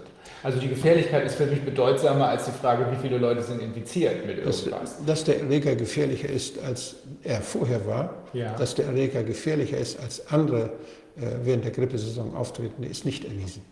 Das ist für mich genau die entscheidende, für uns alle als Juristen die entscheidende Frage, weil es sind alle Grundrechte, alle entscheidenden Grundrechte ausgehebelt worden. Die Grundrechte sind die Basis für unsere jedenfalls funktionierende Demokratie. Die Grundrechte sind Abwehrrechte des Einzelnen, jedenfalls ganz überwiegend gegen den Staat. Und nicht wir, deren Grundrechte ausgehebelt werden, müssen darlegen, dass es keinen Grund dafür ja. gibt, sondern die, die das getan haben, Natürlich. müssen das tun. Und deswegen frage ich Sie zum Beispiel nicht, weil Sie das getan haben, sondern weil Sie einer derjenigen sind, die äh, Fachauskunft dazu geben können, die wir alle ja nicht haben. Wenn ich, dass wir eingeschränkt werden in unseren Freiheiten, das sind Verwaltungsakte. Ja. Machen die Gesundheitsämter. Mhm. Ich war Leiter eines Gesundheitsamtes. Mhm. Und wenn ich gesagt habe, der Kindergarten wird dicht gemacht, dann muss ich das sehr gut belegen. Ja. Dann muss ich sehr gut, sehr genaue Gründe haben. Das kriege ich Schadensersatzforderungen. Da habe ich Amtshaftung. Dann, also wenn ich da nicht sorgfältig arbeite, wenn ich das nicht vor Gericht belegen kann und begründen kann, dass ich sicher war, mhm. dass das berechtigt war und dass es mhm. sein musste, bin ich dran. Eigentlich logisch. Ja, und wenn ein Gesundheitsamt sich auf diesen Test verlässt, der nicht, der nicht zugelassen ist für diese Diagnostik, und wenn, mhm. da, wenn er Menschen wegsperrt, bei denen keine Symptome sind, mhm. Mhm. dann muss er sich schon sehr warm anziehen, wenn er das vor Gericht dann halten will. Das sehen wir als Juristen auch so. Deswegen versuchen wir rauszukriegen, ob es nicht doch irgendwo eine vernünftige Begründung gibt, außer diesem legendären Panikpapier aus dem Bundesministerium des Inneren. Ähm, ich habe immer geglaubt, wenn ich frage, dann kriege ich eine Antwort. Ich kriege aber keine Antworten, sondern ich habe nur dieses komische Panikpapier im Kopf, wo drin steht, versetzt die Bevölkerung so in Panik, dass sie alles machen, was wir wollen, ohne dass sie Fragen stellen. Bringt die Kinder dazu zu glauben, dass sie für den Tod ihrer Großeltern verantwortlich sind. Aber das ist ja keine sachliche Erklärung, sondern das ist eine das ist ein Aufforderung, das ist ein Motiv. Also es hat schon mal einen Kanzler gegeben, der hat durch ein Hochwasser hat er unheimlich politisch profitiert. Ja, das war der Beste. Und eines von den Katastrophenszenarios, die in diesem Innenministeriumspapier sind, ist das Hochwasser. Mhm. Ein anderes ist die Pandemie. Mhm. Wir haben sich die Pandemie ausgesucht. Mhm. Ja. Ja, also wir haben ja noch einen, einen ähm, Film, nochmal zurückzukommen auf unser Eingangsthema, den Untersuchungsausschuss äh, zur Schweinegrippe. Wir haben von Robert Ziebis, der hat einen, einen Film, ist ein, also Dokumentarfilmer, der uns hier jetzt auch unterstützt bei, der, bei, der, äh, bei unseren Sitzungen. Der hat uns zur Verfügung gestellt, heute zum Streamen einen, äh, den Teil, der sich mit, dem, mit der Schweinegrippe beschäftigt, von seinem Film Trust Who, also Trust WHO. Ähm, und den würden wir jetzt vielleicht einfach mal zeigen. Mhm. Und dann Sitzungspause. Dann machen wir jetzt eine Sitzungspause und dann würden wir uns dann wieder melden. Dann wünschen wir erstmal viel Spaß bei, der, bei dem Clip. Die Schweinegrippe oder H1N1 wird von der WHO und in den öffentlichen Medien als große Bedrohung dargestellt. Zu Unrecht, wie sich später zeigt.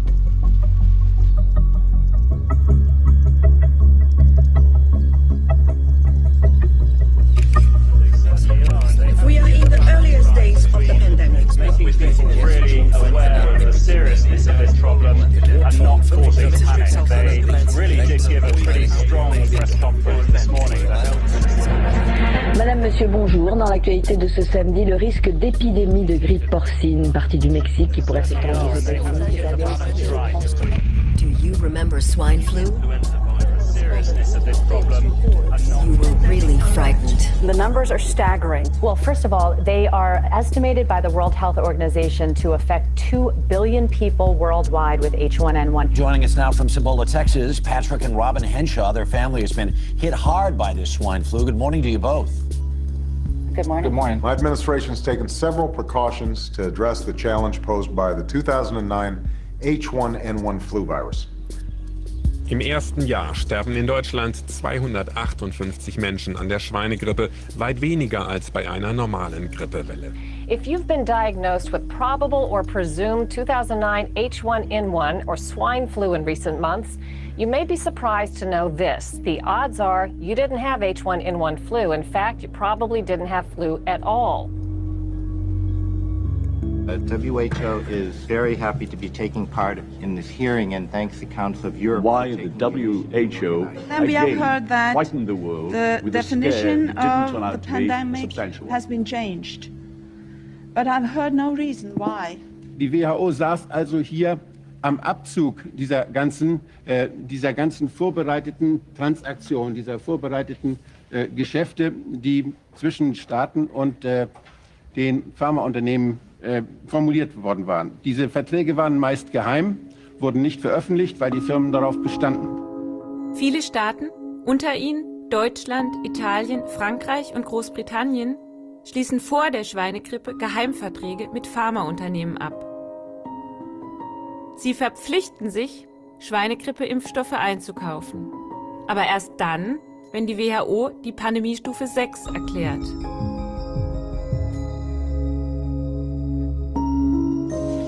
The world is now at the start of the 2009 influenza pandemic. Die WHO hat entschieden über äh, Ausgaben im Gesundheitswesen in Höhe von äh, weltweit nach Schätzungen der Analysten 18 Milliarden Dollar.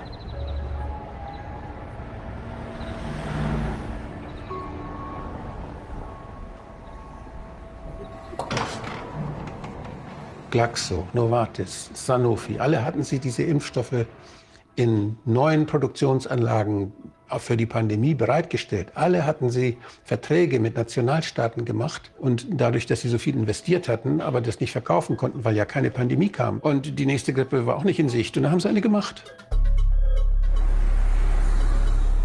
Die Schweinegrippe beschert den Impfstoffherstellern beachtliche Gewinne. In first quarter net profit, citing its swine flu vaccine, Lantis, for the gains. France's largest drug maker said its net profit in the quarter rose to 1.71 billion euros, that's 2.26 billion US dollars, from 1. Ich frage ein Interview mit dem Schweinegrippe-Verantwortlichen bei der WHO, Keiji Fukuda, an. Er war damals oft im Fernsehen.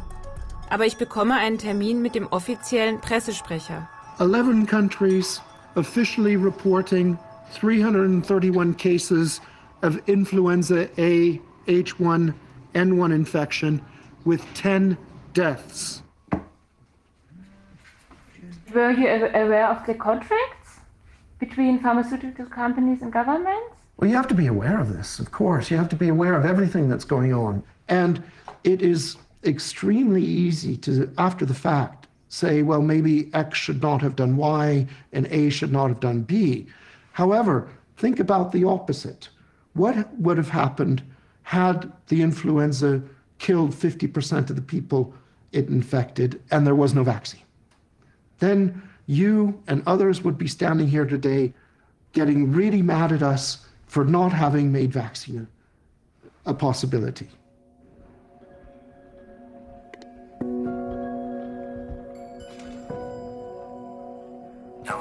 Terms of an overall assessment of the severity of what we are seeing, it's probably uh, fair to call the situation something like moderate.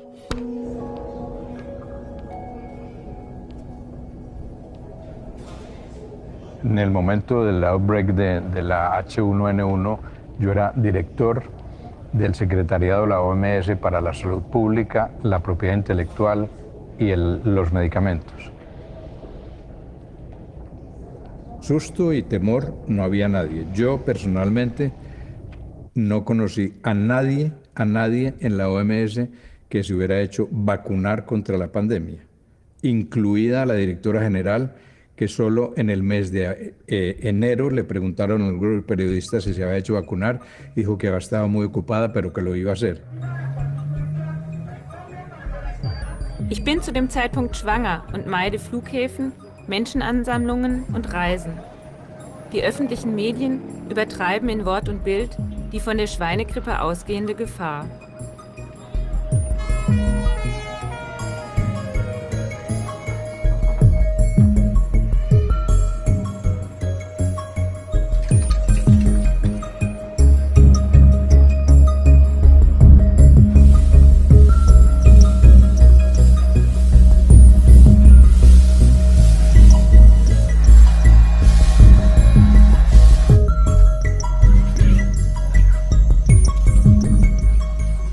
Que sabemos muy bien, por lo que salió publicado en todos los periódicos del mundo, es que hubo un cambio de, la, de, los, de los criterios y se retiraron las guidelines de la, del, del web de la OMS. Could they have declared the pandemic uh, level 6 also with the old definition?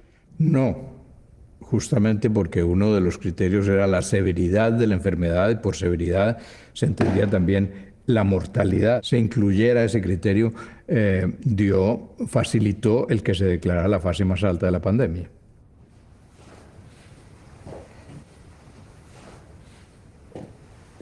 So this is uh, this was removed before uh, 2009, shortly before H1N1. Ich habe Ihnen schon gesagt, wir müssen eigentlich mit der Pharmaindustrie arbeiten, insofern, als sie eine gute Lösung für Schweinegrippe haben. Ja, ich meine, Oder für das, alle das tun Grippen. sie auch. Ihre Impfdirektorin kommt ja direkt von einem großen französischen Pharmakonzern. Also die Zusammenarbeit zwischen Industrie und äh, Weltgesundheitsorganisation bei Impfstoffen findet ja statt. Of course, we would like to have a vaccine tomorrow. We would have wanted to have it yesterday. Frau Kini sitzt 2009 bei der WHO in der Schweinegrippe-Arbeitsgruppe. Früher arbeitete sie für den französischen Pharmakonzern Transgène. Der Pressesprecher gewährt mir kein Interview mit ihr. Ich versuche es trotzdem, direkt auf einer Konferenz. Ich frage Frau Kini, warum das Kriterium des Schweregrades aus der Pandemiephasen-Definition gelöscht wurde. Il y a eu toute une série de, réunions d'experts, etc., pour essayer de, trouver des, critères objectifs, disons, pour la déclaration d'une pandémie. Euh, la sévérité est toujours difficile, parce que la sévérité, on ne la connaît pas au début. Euh, la sévérité peut varier euh, selon les conditions, selon le, euh, l'état de, santé en fait des, des, gens qui sont infectés. Donc c'est pour ça que les, experts euh, pensaient qu'il était préférable de, de, se baser sur des critères objectifs. Et les critères objectifs, c'est est-ce qu'il y a transmission dans la communauté, par exemple, ça peut être démontré, et, et dans combien de pays y a-t-il transmission? Vous pensez quoi aujourd'hui du changement de la définition? Les schémas comme ça, qui sont totalement automatiques, dans lesquels il n'y a aucune, euh, disons, aucune façon de, de, de, reconsidérer, par exemple, la sévérité ou d'autres aspects, euh, sont sans doute trop, euh, trop stricts. Et est-ce qu'on va changer ça maintenant? Oui, bien sûr, oui. Die Beamten der WHO haben davon ja keine Ahnung. Die sind angewiesen auf Wissenschaftler. Und die Wissenschaftler werden ihnen entsandt von den Ländern und von den Geldgebern der WHO. Und da saßen eben sehr viele, die im Interesse der Pharmaindustrie beraten und entschieden haben.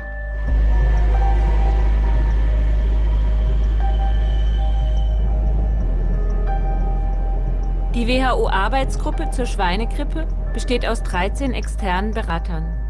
Zwei benennen Interessenskonflikte. Neil Ferguson deklariert Beratungshonorare von GlaxoSmithKline, Baxter und Roche, den Fabrikanten der Schweinegrippe-Impfstoffe und Medikamente. Für die WHO kein Problem.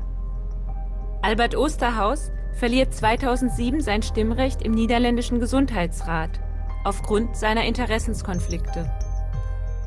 Bei der WHO gibt er an, Anteile am Pharmaunternehmen Viroclinics zu besitzen, welches unter Verdacht steht, von der Schweinegrippe zu profitieren. Er nennt auch seine Vorstandstätigkeit beim ESWI. Sie sei eine Gruppe unabhängiger Wissenschaftler. Tatsächlich aber wird sie von den Impfstoffherstellern mitfinanziert. Because I also did some research about H1N1, could we also uh, discuss this a little bit later? Yeah? I can tell you there's no scientific meeting today organized that is not being sponsored, by industry, and rightly so. Yeah, industry is making the vaccines. It's not the national institutes that are making the vaccines any longer. Industry is doing it. I'm very curious. Are you still a WHO consultant?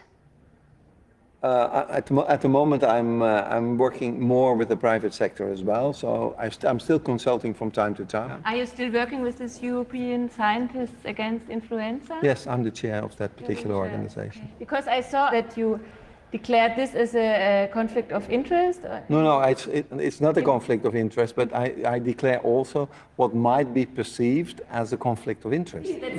no, but you have to be very careful okay. there. So at least yeah. if you say that, yeah. and of course people can hold it against you, yeah, but at least I can always say, and I've always done that, that you, you are, you, you, at least you show what you do. It was written there, independent group of scientists. Yeah.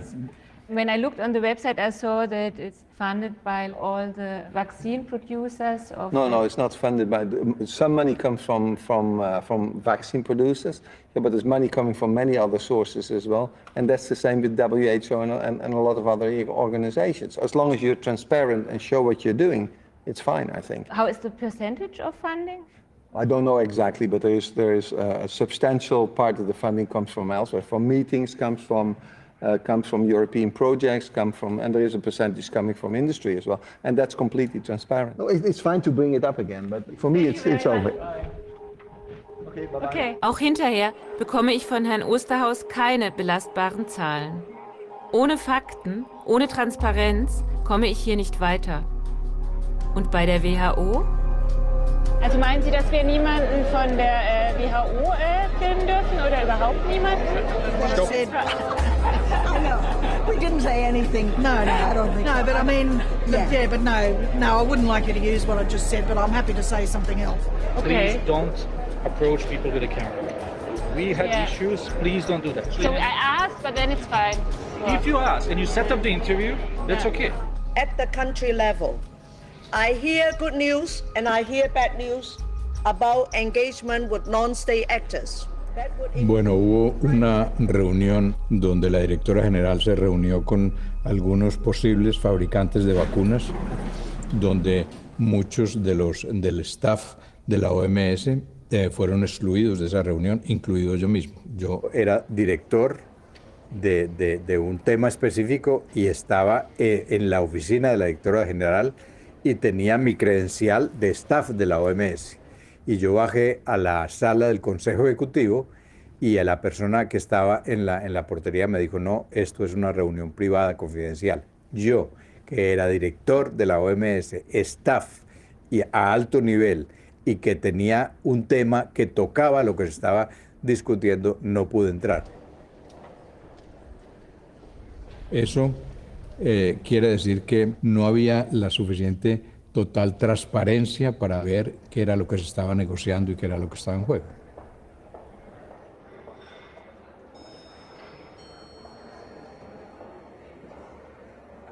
Und das ist dann auch entsprechend bewertet worden vom Europarat und gerücht worden, die Intransparenz, die Rolle der Experten, die dort äh, im Lohn und Brot von der Pharmaindustrie standen.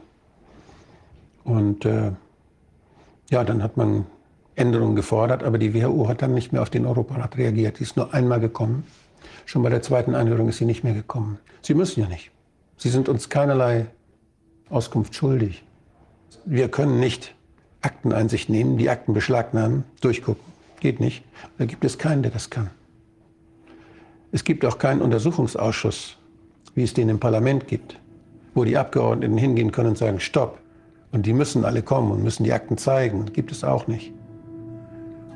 Die WHO kann sehr clandestin wursteln. Ist nicht ausreichend kontrolliert.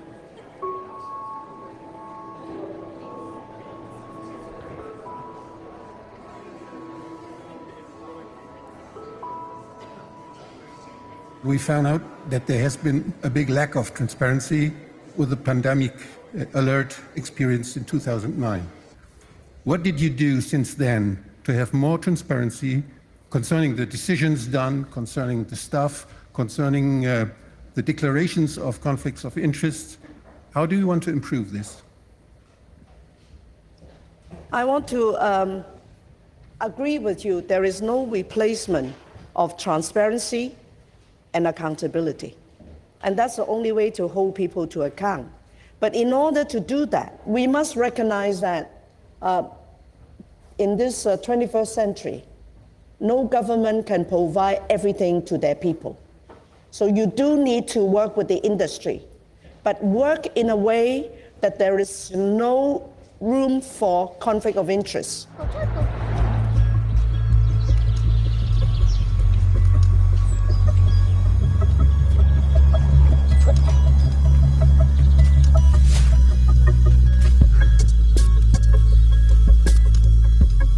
Der Pharmaindustrie ist es für die WHO noch schwieriger, ihre Eigenständigkeit zu bewahren, als gegenüber der Tabakindustrie.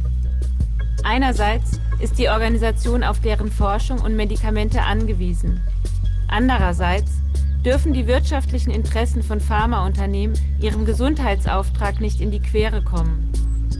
Klar ist, die Pharmaindustrie ist heute Teil des Gesundheitssystems. Genauso wie die Regierungen welche die WHO steuern. Politik und Industrie, wo geht die Entwicklung heute hin? Ja, wir haben eine Zeit der Deregulierung, das heißt der Auflösung staatlicher Aufgaben, der Privatisierung staatlicher Aufgaben. Und da gibt es eine ganz massive Lobbyarbeit, neue Wachstumsfelder da zu schaffen, wo vorher öffentliche Verantwortung war. Und wenn das erstmal so weit ist, dann sind da keine Beamten mehr, die man bestechen muss, dann darf man damit Geld verdienen. Und das ist die Entwicklung, die wir zurzeit gerade sehen. Ja, also das war der, ähm, der Clip zu der Schweinegrippe von ähm, Robert Siebels aus dem Film Trust Who. Also fand ich eine sehr interessante Aufarbeitung des Ganzen. Wir machen jetzt eine kurze Pause. Es geht um 14 Uhr weiter. Dann werden wir uns noch mal mit ein paar Restfragen zu dem Schweinegrippenuntersuchungsausschuss beschäftigen. Und wir werden auch die Themenkomplexe vorstellen, mit denen wir uns im Rahmen von unserem Corona-Ausschuss beschäftigen wollen. Bis dahin.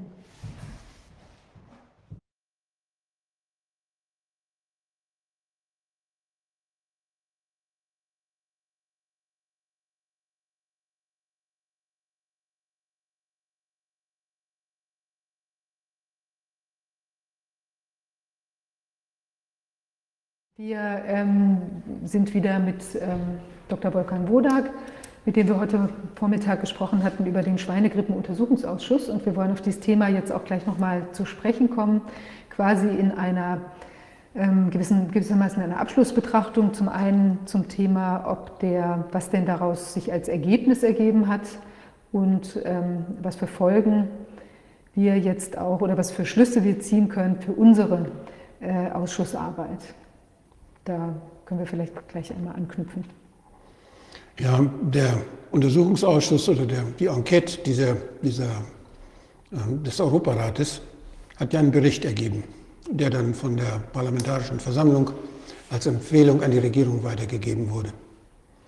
Und äh, da war sehr wohl auch der Appell dabei, dass auf nationaler Ebene die nationalen Gesundheitsbehörden in vielen Ländern ja versagt haben.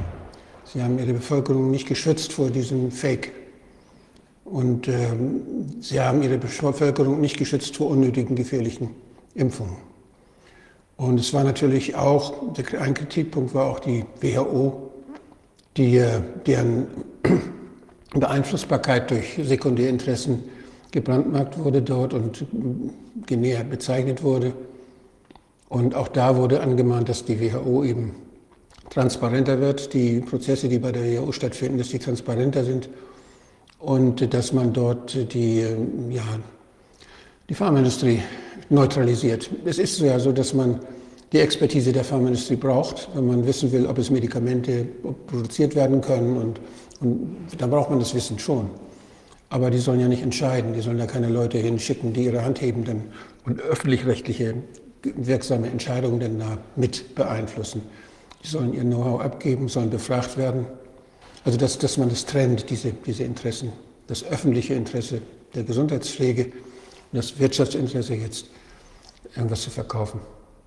Und das, das sind also Dinge, die schon wichtig sind. Und ich muss sagen, einige Länder haben wirklich das ganz gut aufgearbeitet, haben das besser aufgearbeitet als und wir in Deutschland, wo ich das eben am meisten gehofft hatte. Wir haben uns da praktisch überhaupt nicht drum gekümmert. Mhm. Da ist nichts passiert und wir haben bei der WH, bei der, beim Robert Koch Institut waren Leute, die da voll mitgemacht haben bei diesem Kram, die sind da immer noch.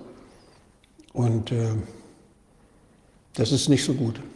Wir haben ja im Bereich der, der Impfstoffbeurteilung und der öffentlichen Kontrolle von Impfstoffen sehe ich auch, dass wir dort, äh, dass der Einfluss der Industrie größer geworden ist, dass die Industrie es schafft, zeitlich Druck zu machen, dass sie es also schafft, auch die Behörden so zu beeinflussen, dass die auf Sicherheitsstandards verzichten.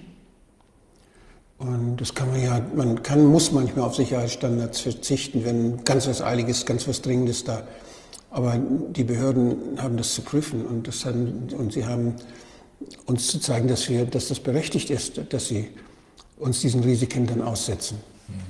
Und das tun sie eben nicht.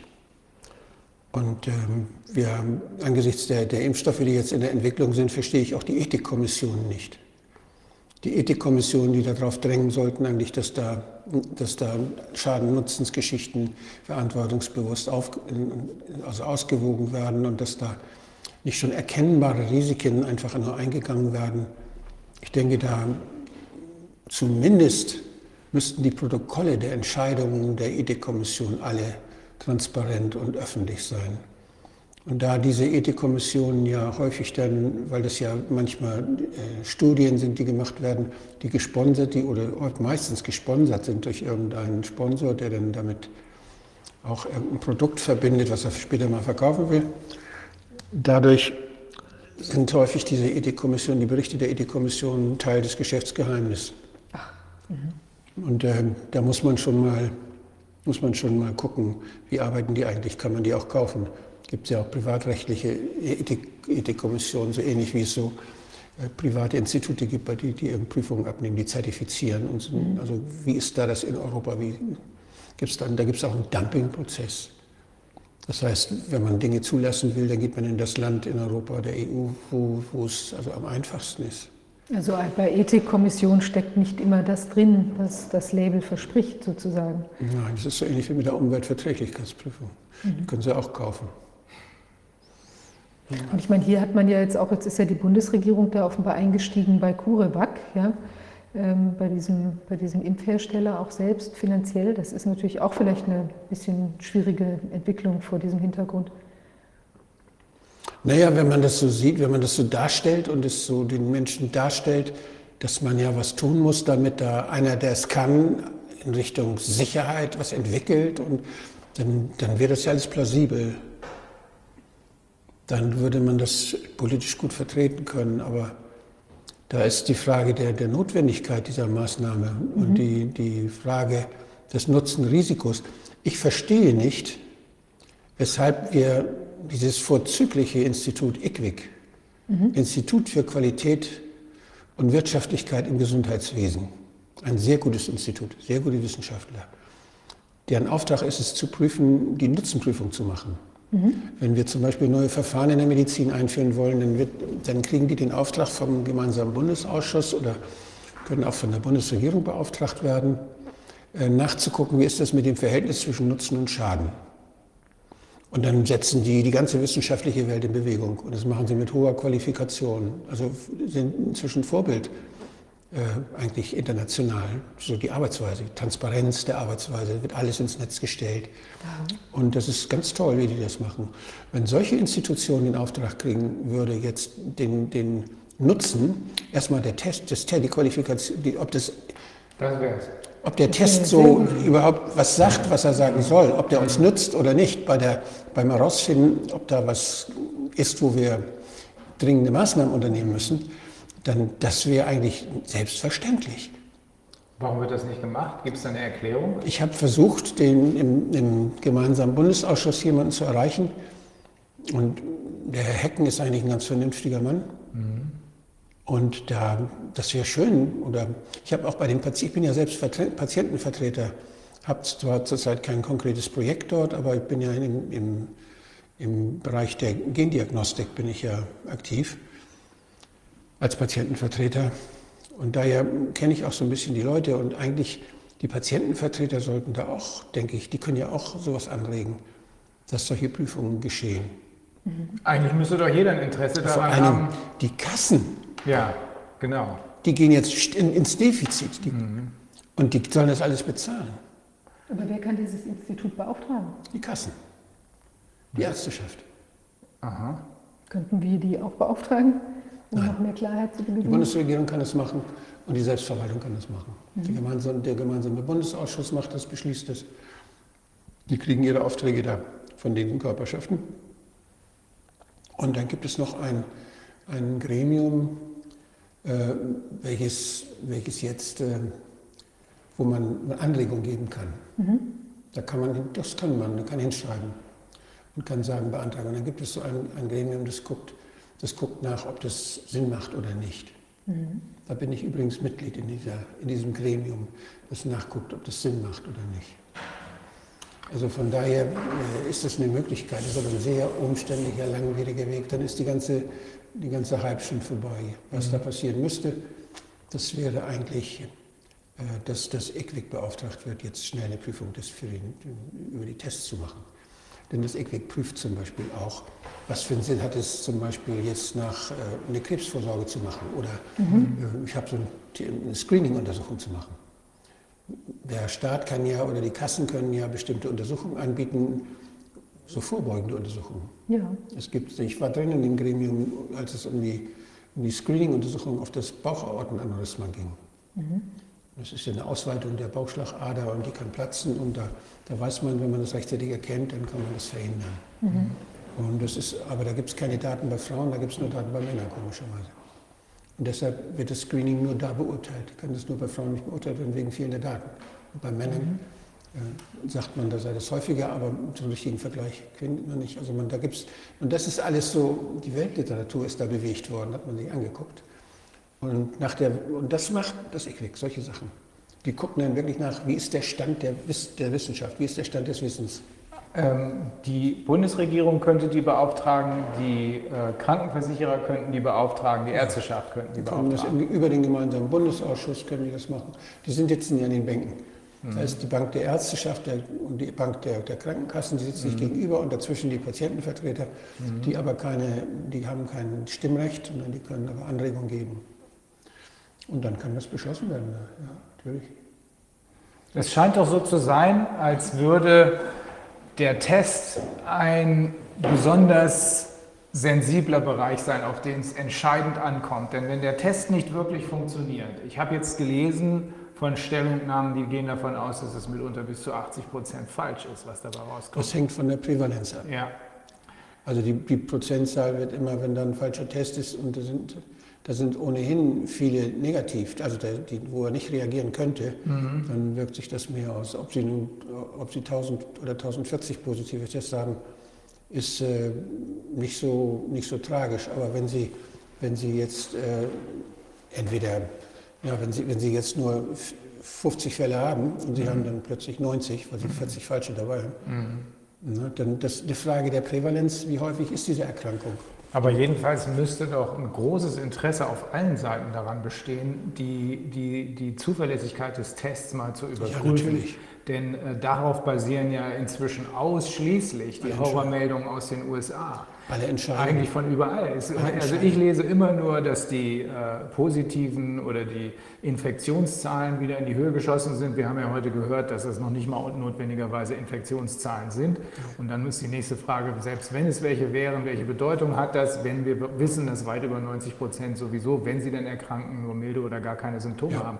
So, also es entscheidet doch alles über alles andere die Zuverlässigkeit des Tests. Also müsste doch auch die Bundesregierung, auch die Krankenkassen, jeder muss ein Interesse daran haben, festzustellen, was steckt dahinter. Ähm, die Frage stelle ich mir vor allem deshalb, weil, wie ich ja vorhin schon gesagt habe, als Jurist fragt man sich, wenn äh, irgendwelche Rechte ausgehebelt werden, dann will man wissen, wieso. Aber hier geht es um Grundrechte. Und dann will man erst recht wissen, wieso. Das muss äh, sowas von zwingend sein, ähm, dass äh, jeder Bürger sofort einsieht, ach ja, ist klar. Und stattdessen haben wir hier das Panikpapier gekriegt. Dass man mit einem Inhouse-Test die Republik lahmlegen ja, kann. das ist schon merkwürdig. Es ist sehr merkwürdig, ja. Und hinzu kommt ja noch was. Neben dem Panikpapier aus dem Innenministerium haben wir ja auch das Fehlalarmpapier, was jemand geleakt hat. Und dieses Fehlalarmpapier legt im Einzelnen dar, dass es sich bei dieser ganzen Geschichte um einen Fehlalarm gehandelt hat. Wenn wir also zwei solche Papiere haben, mhm. das eine Papier scheint dazu zu dienen, die Diskussion gar nicht erst aufkommen zu lassen, sondern mit Panik jede Frage zu ersticken. Mhm. Das andere Papier hingegen klärt darüber auf, dass es überhaupt keinen Grund gibt äh, hier Panik zu haben. Wenn wir zwei solche Papiere haben, dann ist es doch noch dringender aus meiner Sicht jedenfalls festzustellen, was ist nun mit dem verdammten Test? Ja. Und keiner interessiert sich dafür. Ähm, Hat es das schon mal gegeben aus Ihrer Erfahrung als äh, Politiker, als Abgeordneter und Mitglied des Europarats, dass ähm, alle Parteien übereinstimmend die Augen zumachen und nicht wissen wollen, was los ist und dafür aber in Kauf nehmen, ich habe es ja vorhin schon mal gesagt, äh, sechs äh, oder in den USA in einem Krankenhaus in einem Monat so viele Selbstmorde wie sonst im ganzen Jahr. Das kann hier nicht wesentlich anders sein. Äh, oder ein Bericht, äh, habe ich äh, bei Plus Minus gesehen, mit Wumms in die Armut, Selbstständige als Hauptverlierer der Corona-Krise. Also die Folgen sind ja nicht einfach nur eine abstrakte, ein abstrakter Verlust der, der Grundrechte, sondern wir haben wirtschaftlich und gesundheitlich massivste Folgen durch die Maßnahmen. Also haben Sie das schon mal erlebt, dass sich niemand dafür interessierte, den genauen Hintergrund festzustellen? Nein, in dieser Homogenität der, der politischen Antwort habe ich das noch nie erlebt. Es gab immer erkennbar kräftige Oppositionen und mhm. da, die Regierung musste sich rechtfertigen. Und also in dieser Form habe ich das nicht erlebt. Nee. Ja, also der, das heißt allerdings, bei der Schweinegrippe war es ja auch so, dass es eine echte politische Opposition in Deutschland auch nicht gab. Mhm. Also wenn, also die Rolle der Medien ist da sehr, sehr, sehr stark. Damals auch? Ja, natürlich. Aha. Also wenn die Medien sich, wenn in den Medien keine Opposition ist, wenn es keine kritischen Gegenmedien ja. gibt, ja.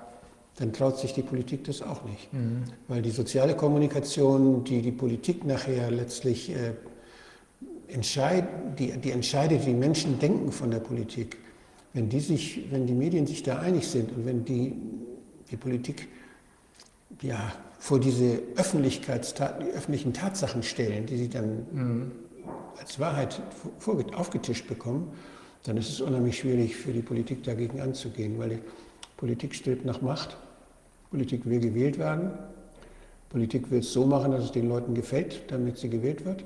Das ist nichts Böses, das ist so. Mhm. Und ähm, Macht ist verantwortlich für den Interessenausgleich. Aber wenn, wenn dadurch, dass die Problematik, um die es zu entscheiden gilt, so präsentiert wird, dass keiner die Regierung verstehen würde, wenn sie anders handelt, dann wird es für die Regierung und auch für die Opposition ganz schwierig. Mhm. Ja, eigentlich muss die Problematik doch aus sich heraus erklärbar sein und nicht äh, dadurch erstickt werden müssen, dass man einfach nur sagt, sorgt für Panik, damit keiner Fragen stellt. Ja. Aber das äh, war mir neu. Ähm, der Bericht Profiteure der Angst über die Schweinegrippe aus 2009 lief ja im öffentlich-rechtlichen Fernsehen. Das war ja eine, eine Arte-Produktion, eine, Arte -Produktion, eine deutsch-französische Co-Produktion. Immerhin gab es da jemanden, der sogar ja. sehr, sehr gut recherchiert ja. hat. Ähm, war das ansonsten auch alles äh, in Anführungsstrichen gleichgeschaltet? Ja, ich glaube, die Hauptinitiative kam aus Frankreich da, weil in Frankreich mhm. ist die Diskussion viel intensiver geführt worden ja. als bei uns. Auch jetzt also auch meine, meine Anhörung, ich habe ja im Senat, im, im, im, äh, im, Palais Luxembourg, bin ich ja gefragt worden, mhm. ausgehalten, eine Anhörung. Da war die, das, das wäre so, als wenn der Bundesrat mich einladen würde. Mhm. Mhm. Nicht? Also das war ein richtig eine, war eine große, große Anhörung, große, hat auch lange gedauert. Und und die haben sich mit der Sache so beschäftigt, dass sie wirklich äh, auch sehr, sehr kritisch waren gegenüber den Verantwortungsträgern, gegenüber der Gesundheitsministerin. Mhm. Wie gesagt, die wäre fast geflogen. Sarkozy hätte sie fast abschießen müssen. Mhm. Aber sind denn da handfeste Folgen daraus erwachsen, jetzt auch in Frankreich? Also wenn sich in Deutschland nicht so auseinandergesetzt wurde, ich sehe sie jetzt in Frankreich, Frankreich verhält sich ja nicht anders als, als die anderen Länder auch. Zurzeit nicht, nichts Nachhaltiges. Mhm nichts Nachhaltiges, nicht grundsätzlich. Das ist die Frage eben, wer, wer beurteilt die Situation, wer macht die Situation? Macht das die, macht das die jeweilige Regierung? Äh, das wird sie letztlich ja verantworten müssen, weil die, alle Gewalt, die bündelt sich ja in der Regierung. Und das ist ja auch richtig so. Die wird mhm. demokratisch, theoretisch wird das alles demokratisch kontrolliert und von daher haben die das anvertraut gekriegt. Aber es wäre natürlich gut, wenn Dinge, die unstimmig sind, auch die Regierung kann ja Fehler machen wenn die Regierung sich damit auseinandersetzen muss, mit möglichen Fehlern, die gesehen werden in der Bevölkerung. Ja. Das heißt, dass es ein, ein, ein, eine Plattform gibt und die ist eigentlich das Parlament, das ist eigentlich die Opposition, die solche Sachen aufgreifen kann und dann im Parlament öffentlich zur Rede steht. Die Regierung muss antworten. Die Opposition kann Fragen stellen, das sind die Einzigen, die die Regierung zwingen können zu antworten. Das tut die Opposition aber nicht. Die, äh, von der hört man nichts, bis auf Kubicki, der einmal kurz den Kopf rausgestreckt ja, ja. hat und gesagt hat, hinterfragt das mal, jetzt ist er ja. Und, und, die AfD schmückt sich damit, dass sie, so, dass sie da jetzt diese, diese Lücke für, für, sich instrumentalisiert, mhm. ohne selber in der Sache da so viel. Ich meine, vielleicht, äh, es ist ja davon auszugehen, dass spätestens im September so langsam aber sicher das volle Ausmaß jedenfalls der wirtschaftlichen Katastrophe sichtbar wird. Ähm, wenn ich Sie richtig verstehe, müssen wir wegen der mehr oder weniger gleichgeschalteten Mainstream-Medien und wegen der äh, ebenfalls desinteressierten Politik nur oder können wir nur darauf hoffen dass die Öffentlichkeit selber Druck macht. Das wird sie machen, wenn sie unter Druck gerät äh, durch die wirtschaftlichen Konsequenzen oder, oder sehen Sie einen anderen Weg? Wenn die, Medien, wenn die Medien über die wirtschaftlichen Schwierigkeiten berichten, dann werden sie das so berichten, dass sie sich selber schön äh, im Schatten halten dabei. Mhm. Das heißt, die Verantwortung, die die Medien haben, die unkritische Haltung, die da jetzt äh, und die einseitige Berichterstattung der, der großen Medien, die da jetzt, die wir beobachten, mhm. ähm, das ist natürlich ein, ein Fehler, das ist ein, ein Versagen mhm. unserer Medien. Ja, das glaube ich. Die, die hätten zumindest die Diskussion, die mögliche Diskussion, was wir hier machen im Hinterstübchen, das gehört eigentlich ja. öffentlich diskutiert, so auf, in, in großen Sendern. Ja. Und ich kriege Tausende von, warum sind Sie nicht da? Warum machen Sie das nicht? Mhm. Ja, früher habe ich das gemacht. Aber heute ist es dadurch, dass man, dass man einfach diffamiert werden kann, zack, weg ist man. Ja, ja. Und das, dadurch schalten sie so ganze Gegner aus. Ich, mich erinnert es wirklich an, an, an, Sachen, wie, sie, wie wir sie im Europarat gesehen haben, von Ländern, die dann ihre Kritik ausschalten, wie wir sie in osteuropäischen Ländern mhm. oder auch jetzt in Ungarn oder in, mhm.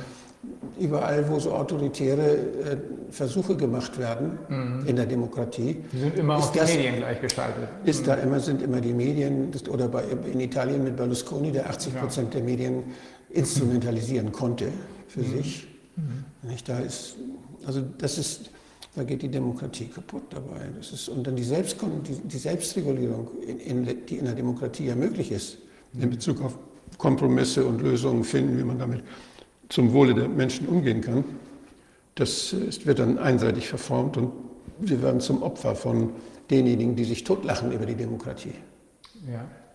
Also können wir eigentlich auf der einen Seite äh, nur hoffen, dass der wirtschaftliche Druck, es wird ja die größte Pleitewelle aller Zeiten erwartet, zum Herbst hin, spätestens zum Herbst hin, dass auf der einen Seite der wirtschaftliche Druck so zunimmt, dass immer größere Teile der Bevölkerung sich anfangen, selbst Fragen zu stellen. Auf der anderen Seite müssen wir das auch befürchten, weil diese Katastrophe kein Mensch weiß, wie das abzufangen ist wirtschaftlich. Ne? Politisch äh, kann ich mir nicht vorstellen, dass man da mit äh, netten Sprüchen noch weiterkommt, wenn das so weit kommt. Ja, man wird Schuldige benennen. Mhm. Das wird man selbst nicht sein. Mhm. Ja, wir werden jedenfalls immer noch in Erinnerung haben, wer hier mehrfach seine Meinung geändert hat und wenn es was nützt, ja. war. Wenn es was nützt. Ja. Wir haben ja, wir können die ja nicht alle austauschen.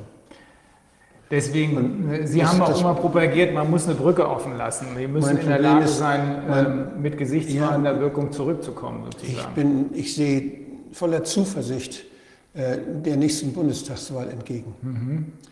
Und äh, da wollen ja alle wieder gewählt werden. Ja. Und wenn es uns gelingt, die Fragen, die wir behandeln, in die Bevölkerung so zu tragen, dass sie von der Bevölkerung dann auch gestellt werden, von der Masse ja. der Bevölkerung gestellt, von den mhm. Medien aufgegriffen werden.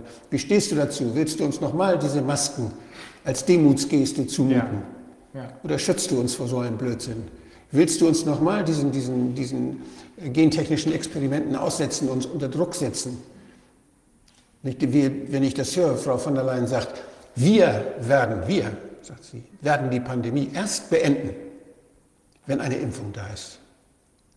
Sie ist doch selber Ärztin, oder? Was ist das? Hm. Sie ist selber Ärztin. Wer ist wir? Hm. Die Macht. Ja, was ist das für eine Haltung? Was ist das für eine Haltung gegenüber der Bevölkerung? Hm. Es ist für mich unfassbar und dass das einfach so geschluckt wird von den Medien. Wir werden die Pandemie, als wenn eine Pandemie von der per Regierung beenden kann. Ja, ja. ja. Ja, es ist enorm.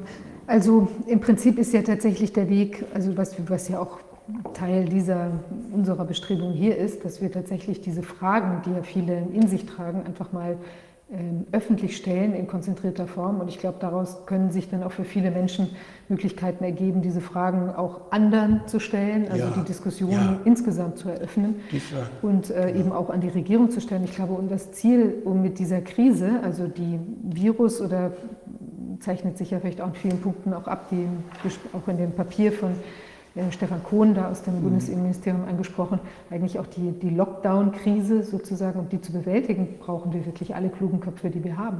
Mhm. Und es gibt sehr viele kluge Köpfe, die da auch schon Ideen vorgetragen haben. Sie sind einer davon, der auch hingewiesen hat auf Themen. Und ich denke, es gibt auch Auswegmöglichkeiten, nur wir müssen einfach hingucken und diese Auswege auch äh, bereit sein zu sehen und können uns nicht verrennen in einer Ecke, aus der es, äh, ja, wie sich zeigt, diese Impfstoffproblematik, wir werden das alles auch noch in weiteren Sitzungen auch noch mal näher mhm.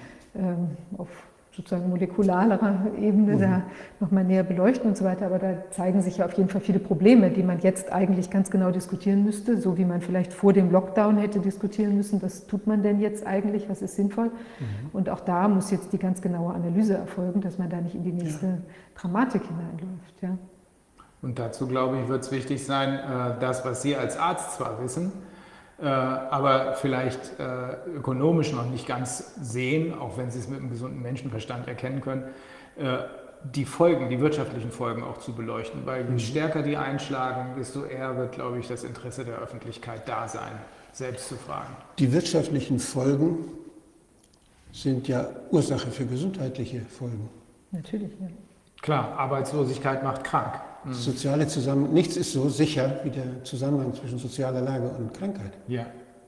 Mhm. Das ist völlig unstrittig. Und wenn man, wenn man die spanische Grippe sich anguckt, das Elend nach dem Ersten Weltkrieg war der Boden für diese Krankheit, für diese massenhafte Erkrankung. Auf, mhm. dem, auf dem Boden dieser schlechten Lebensverhältnisse, dieser ja, desolaten Situation, dieser Hoffnungslosigkeit und dieser Schwäche der Menschen nach mhm. dem Ersten Weltkrieg, da kann natürlich viel mehr Schaden entstehen, als, als äh, wenn die Menschen sich, ja, sich selbst helfen können und als wenn es ihnen gesundheitlich dann eben, als wenn sie stark sind. So.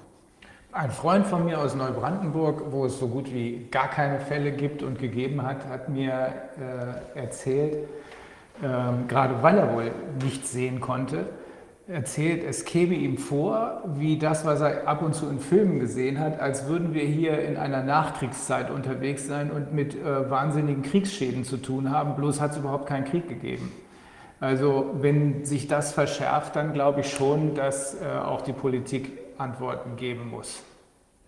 Ja, also die, wichtig ist, und das ist ein Teil dieser Arbeit, auch des, des Ausschusses, wie ich sie verstehe, dass hier der Bevölkerung Argumente gegeben ja. wird, nachzufragen. Ja.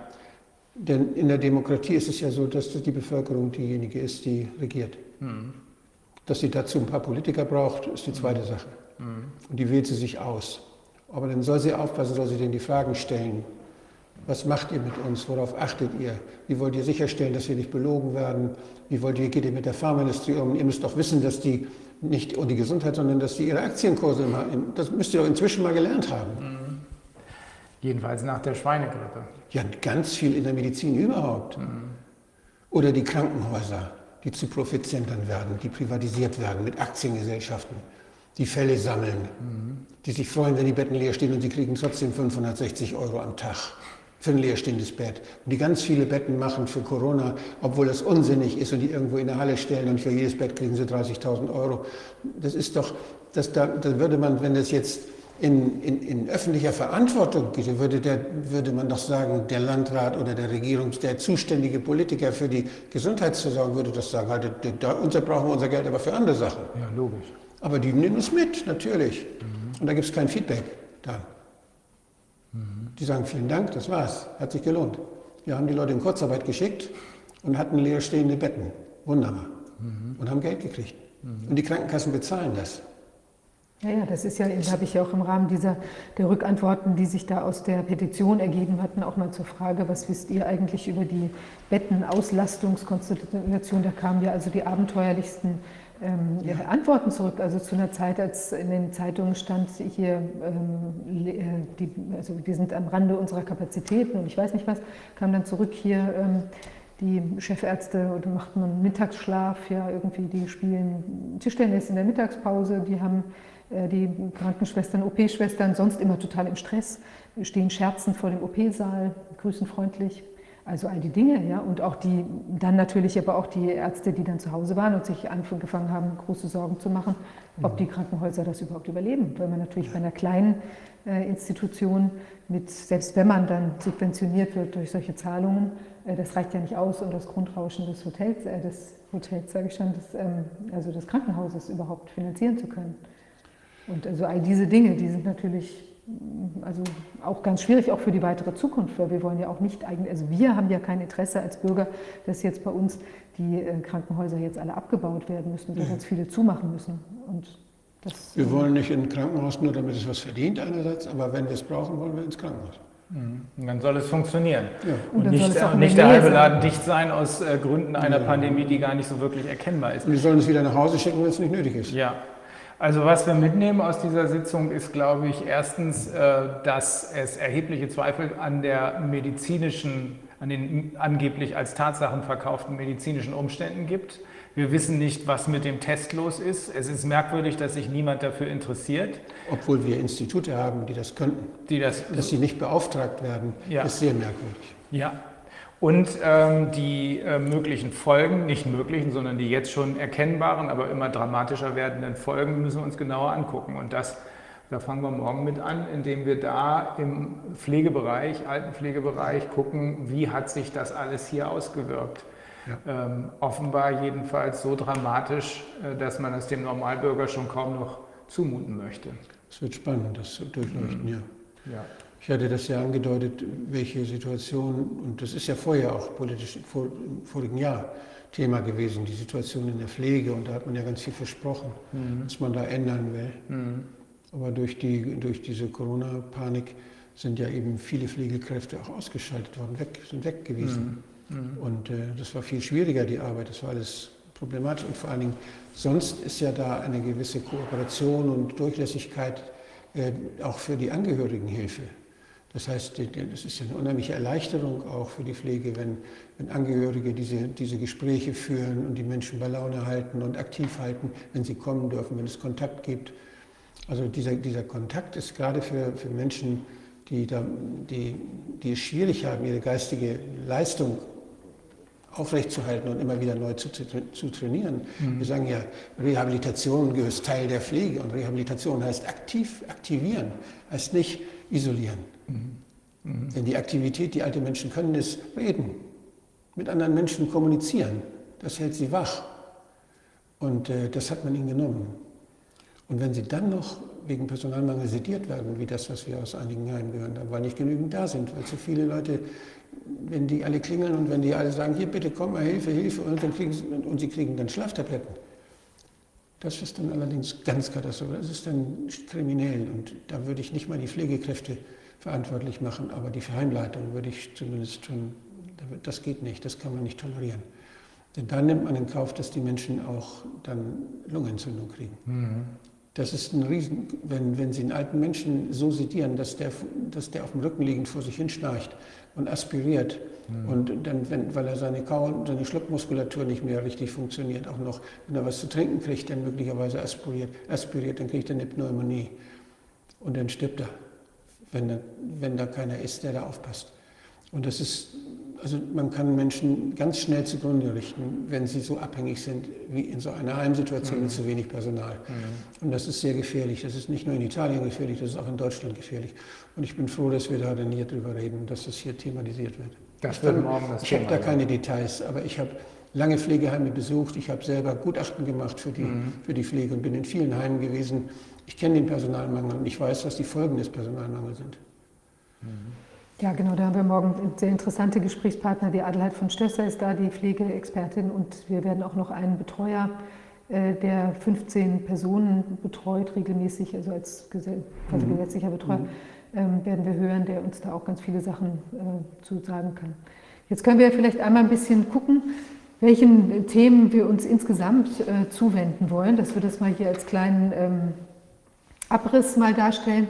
Also es geht ja zum einen darauf, äh, dass wir, da, also wichtig ist, dass wir die äh, auch zu verschiedenen zeitlichen Punkten quasi die Tatsachengrundlage ermitteln. Also und zwar einmal jetzt zum Zeitpunkt der Verhängung der Maßnahmen. Also wie war da die Situation? Durfte man zum Beispiel aufgrund der aus Italien rüberschwappenden Bilder annehmen, dass wir es hier jetzt mit einer äh, ganz besonders dramatischen, nie gekannten Situation ähm, zu tun haben könnten? Ja, was waren da die Indikatoren? Gab es da vielleicht schon, ähm, sagen wir auch, vielleicht auch Studien, die man schon vom Ausland übermittelt bekommen hat, wo man sich vielleicht auch nochmal abgesichert hat, wo vielleicht Kontakte bestanden, auch von der Regierung mit Stellen, wo man äh, also ein solides Fundament aufbauen konnte. Schon in China.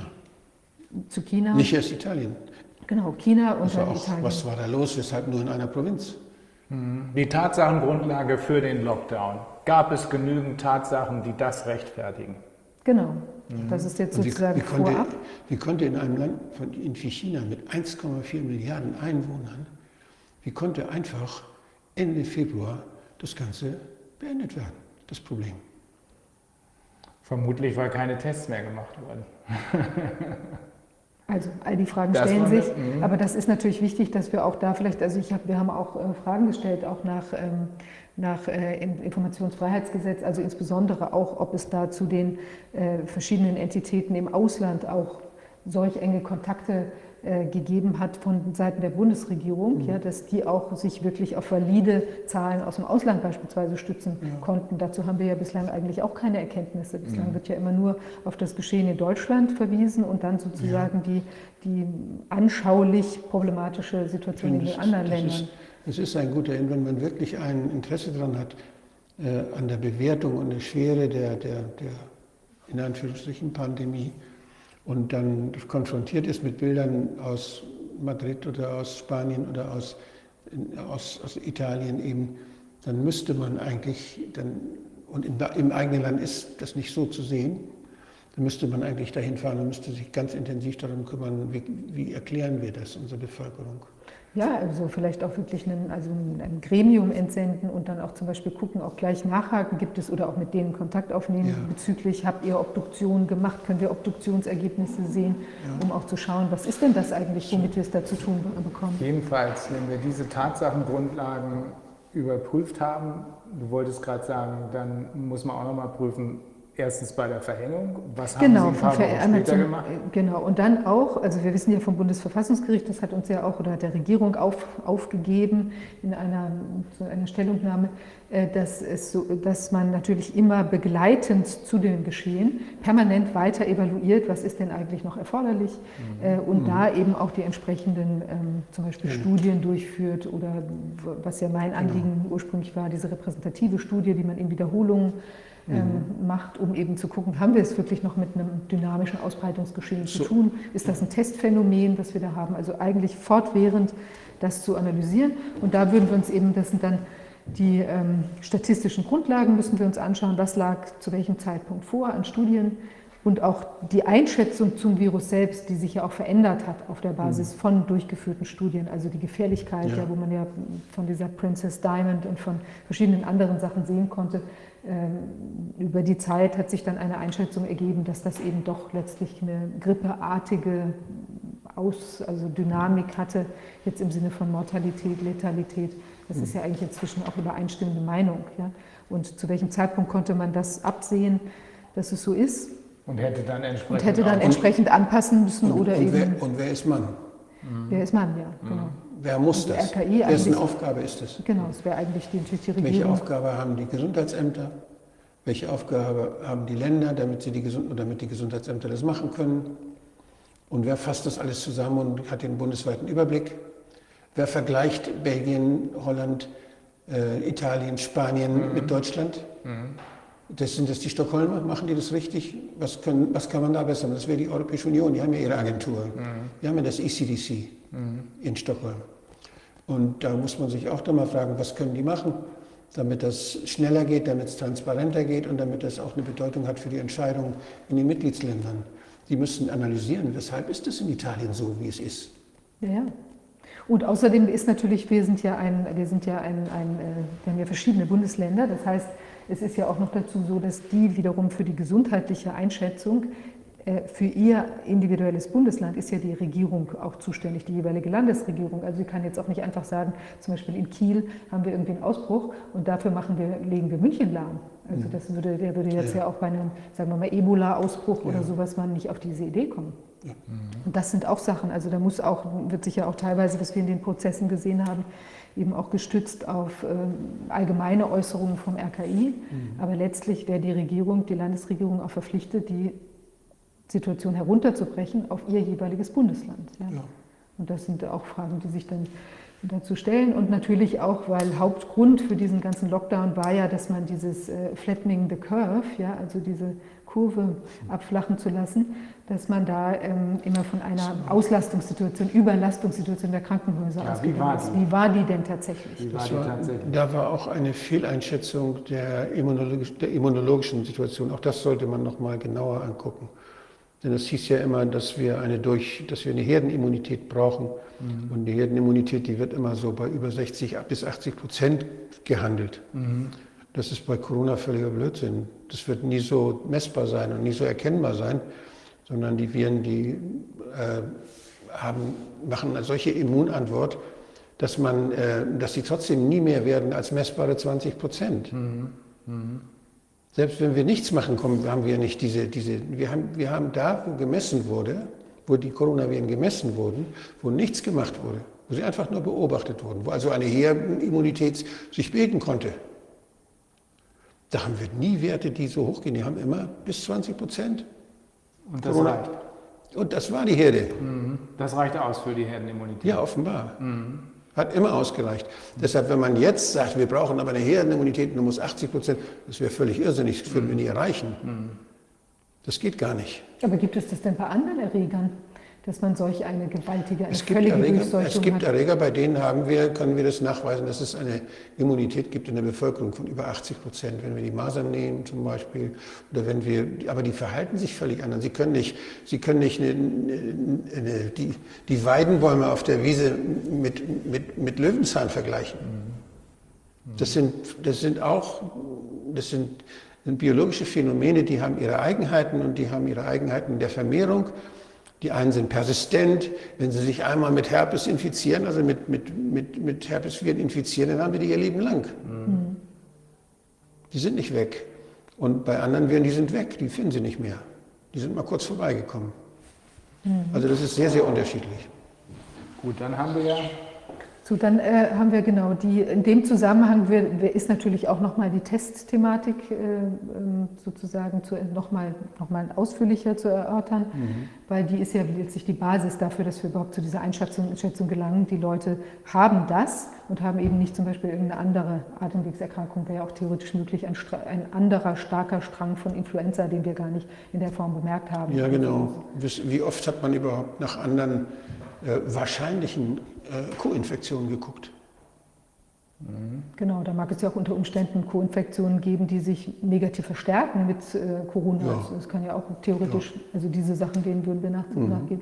Natürlich. So, dann ähm, kommen wir jetzt auf den Punkt ähm, der äh, Feststellung der gesundheitlichen Folgen der Maßnahmen, also insgesamt der Folgen der Maßnahmen, also das, wie hat sich der Lockdown oder auch die verschiedenen das ist ja die Hauptmaßnahme, aber die auch davor schon vielleicht Absagen von Veranstaltungen oder Maskenpflicht Schulen, später. Maskenpflicht ja. später, also diese Details, wie wirken die sich jeweils aus?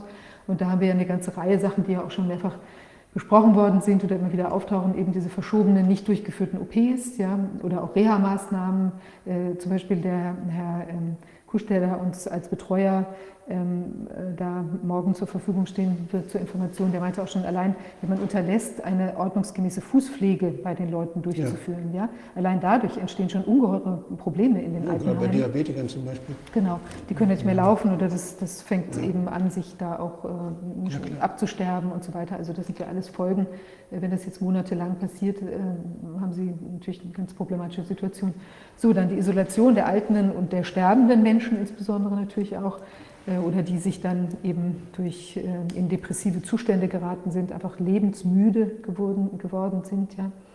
Ähm, wird sich das ausgewirkt oder können wir da auch eine mögliche Übersterblichkeit feststellen? So dann der Anstieg von Suiziden, von häuslicher Gewalt mit den entsprechenden ähm, sowohl jetzt körperlichen, aber natürlich auch psychischen äh, und auch langfristig psychischen Folgen die dann auch ein bisschen genereller gesehen die gesellschaftspolitischen und sozialen Folgen vom Social Distancing und auch der Maskenpflicht ja, aus psychiatrischer oder psychologischer Sicht, mhm. ja, weil das ja auch für viele Menschen, es gibt ja auch die Maskenbefreiung, die wird ja auch in der Regel nicht oder die wird nicht einfach so ausgesprochen, wenn sie dann ausgesprochen wird, sondern weil die Leute eben wirklich massive Ängste darunter entwickeln hab, oder ja, auch gesundheitliche. Also ich bin, ja, ich bin ja Lungenarzt und ich mache Blutgasmessungen routinemäßig und Lungenfunktionsprüfungen bei Menschen wir haben Menschen, die haben wirklich Schwierigkeiten zu atmen, die haben hohen Atemwiderstand, die, haben, äh, die kriegen ihren, Gaswechsel nicht so richtig, äh, weil, die, weil in der Lunge schon viel kaputt ist. Leute, die lange, lange geraucht haben, die 40, 50 Jahre geraucht haben, gibt es. Es gibt Leute, die haben eine ziemlich zerstörte Lunge durch das Rauchen. Und wenn die dann äh, sowieso niedrige Sauerstoffwerte im Blut haben, und wenn die dann noch das Kohlendioxid immer wieder rückatmen, was durch die Maske dann praktisch dann nicht so schnell, schnell genug abtransportiert wird, dann kann es schon sein, dass es bei den Menschen zu erheblichen gesundheitlichen Gefährdungen kommt. Und das ist ja nicht nur, dass die dann keine Luft mehr kriegen, sondern dass die können, können nicht mehr richtig denken, die werden schwind, denen wird schwindelig oder die, die, da, da, sind auch Leistungseinbußen, auch neurologische Leistungseinbußen, die dann, die dann äh, in der Vigilanz zum Beispiel, die, sie, die dann auftreten. Und es kann auch sein, dass Leute Angst kriegen, weil sie zum Beispiel, wenn die, wenn die Nase immer verstopft ist, wenn sie mhm. durch den Mund atmen müssen, weil die Leute, weil sie Polypen haben, weil sie Deformitäten oder weil sie irgendwas haben mit der Nase, was die Nasenatmung behindert. Und dann müssen sie durch den Mund atmen, das haben sie völlig andere Verhältnisse.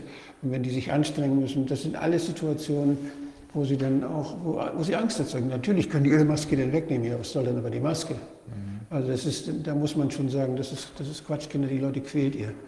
Und wenn diese, wenn diese Menschen dann noch nicht mal irgendwie Anzeichen von Symptomen haben, dass sie, dass sie da irgendwas weitergeben könnten.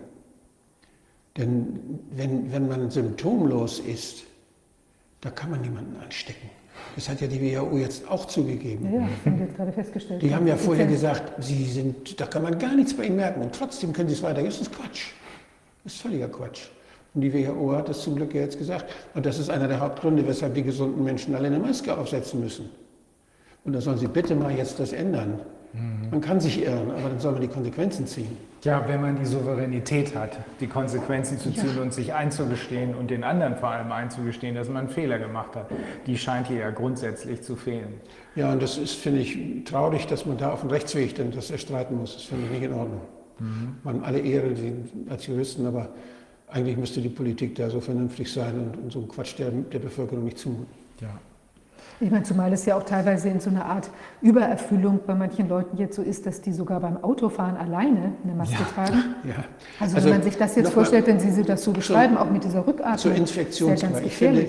wenn man merkt, man hat Symptome, egal ob Influenza, Corona, Adeno, Rhino oder was auch immer, wenn die Nase läuft oder so, dann habe ich eine Verantwortung dann muss ich als sozialer Mensch mit Verantwortung, da wird ja viel von geredet, mhm. da muss ich sehen, dass ich entweder, dass ich mich so verhalte, dass ich Menschen nicht anstecken kann. Ob ich damit so ein Ding jetzt mich in die U-Bahn dränge oder ob ich lieber zu Hause drei, vier Tage warte, bis das vorbei ist, das sind zwei Sachen. Ich würde es vernünftiger halten, wenn man sowas hat, dass man nicht zur Arbeit geht. Mhm.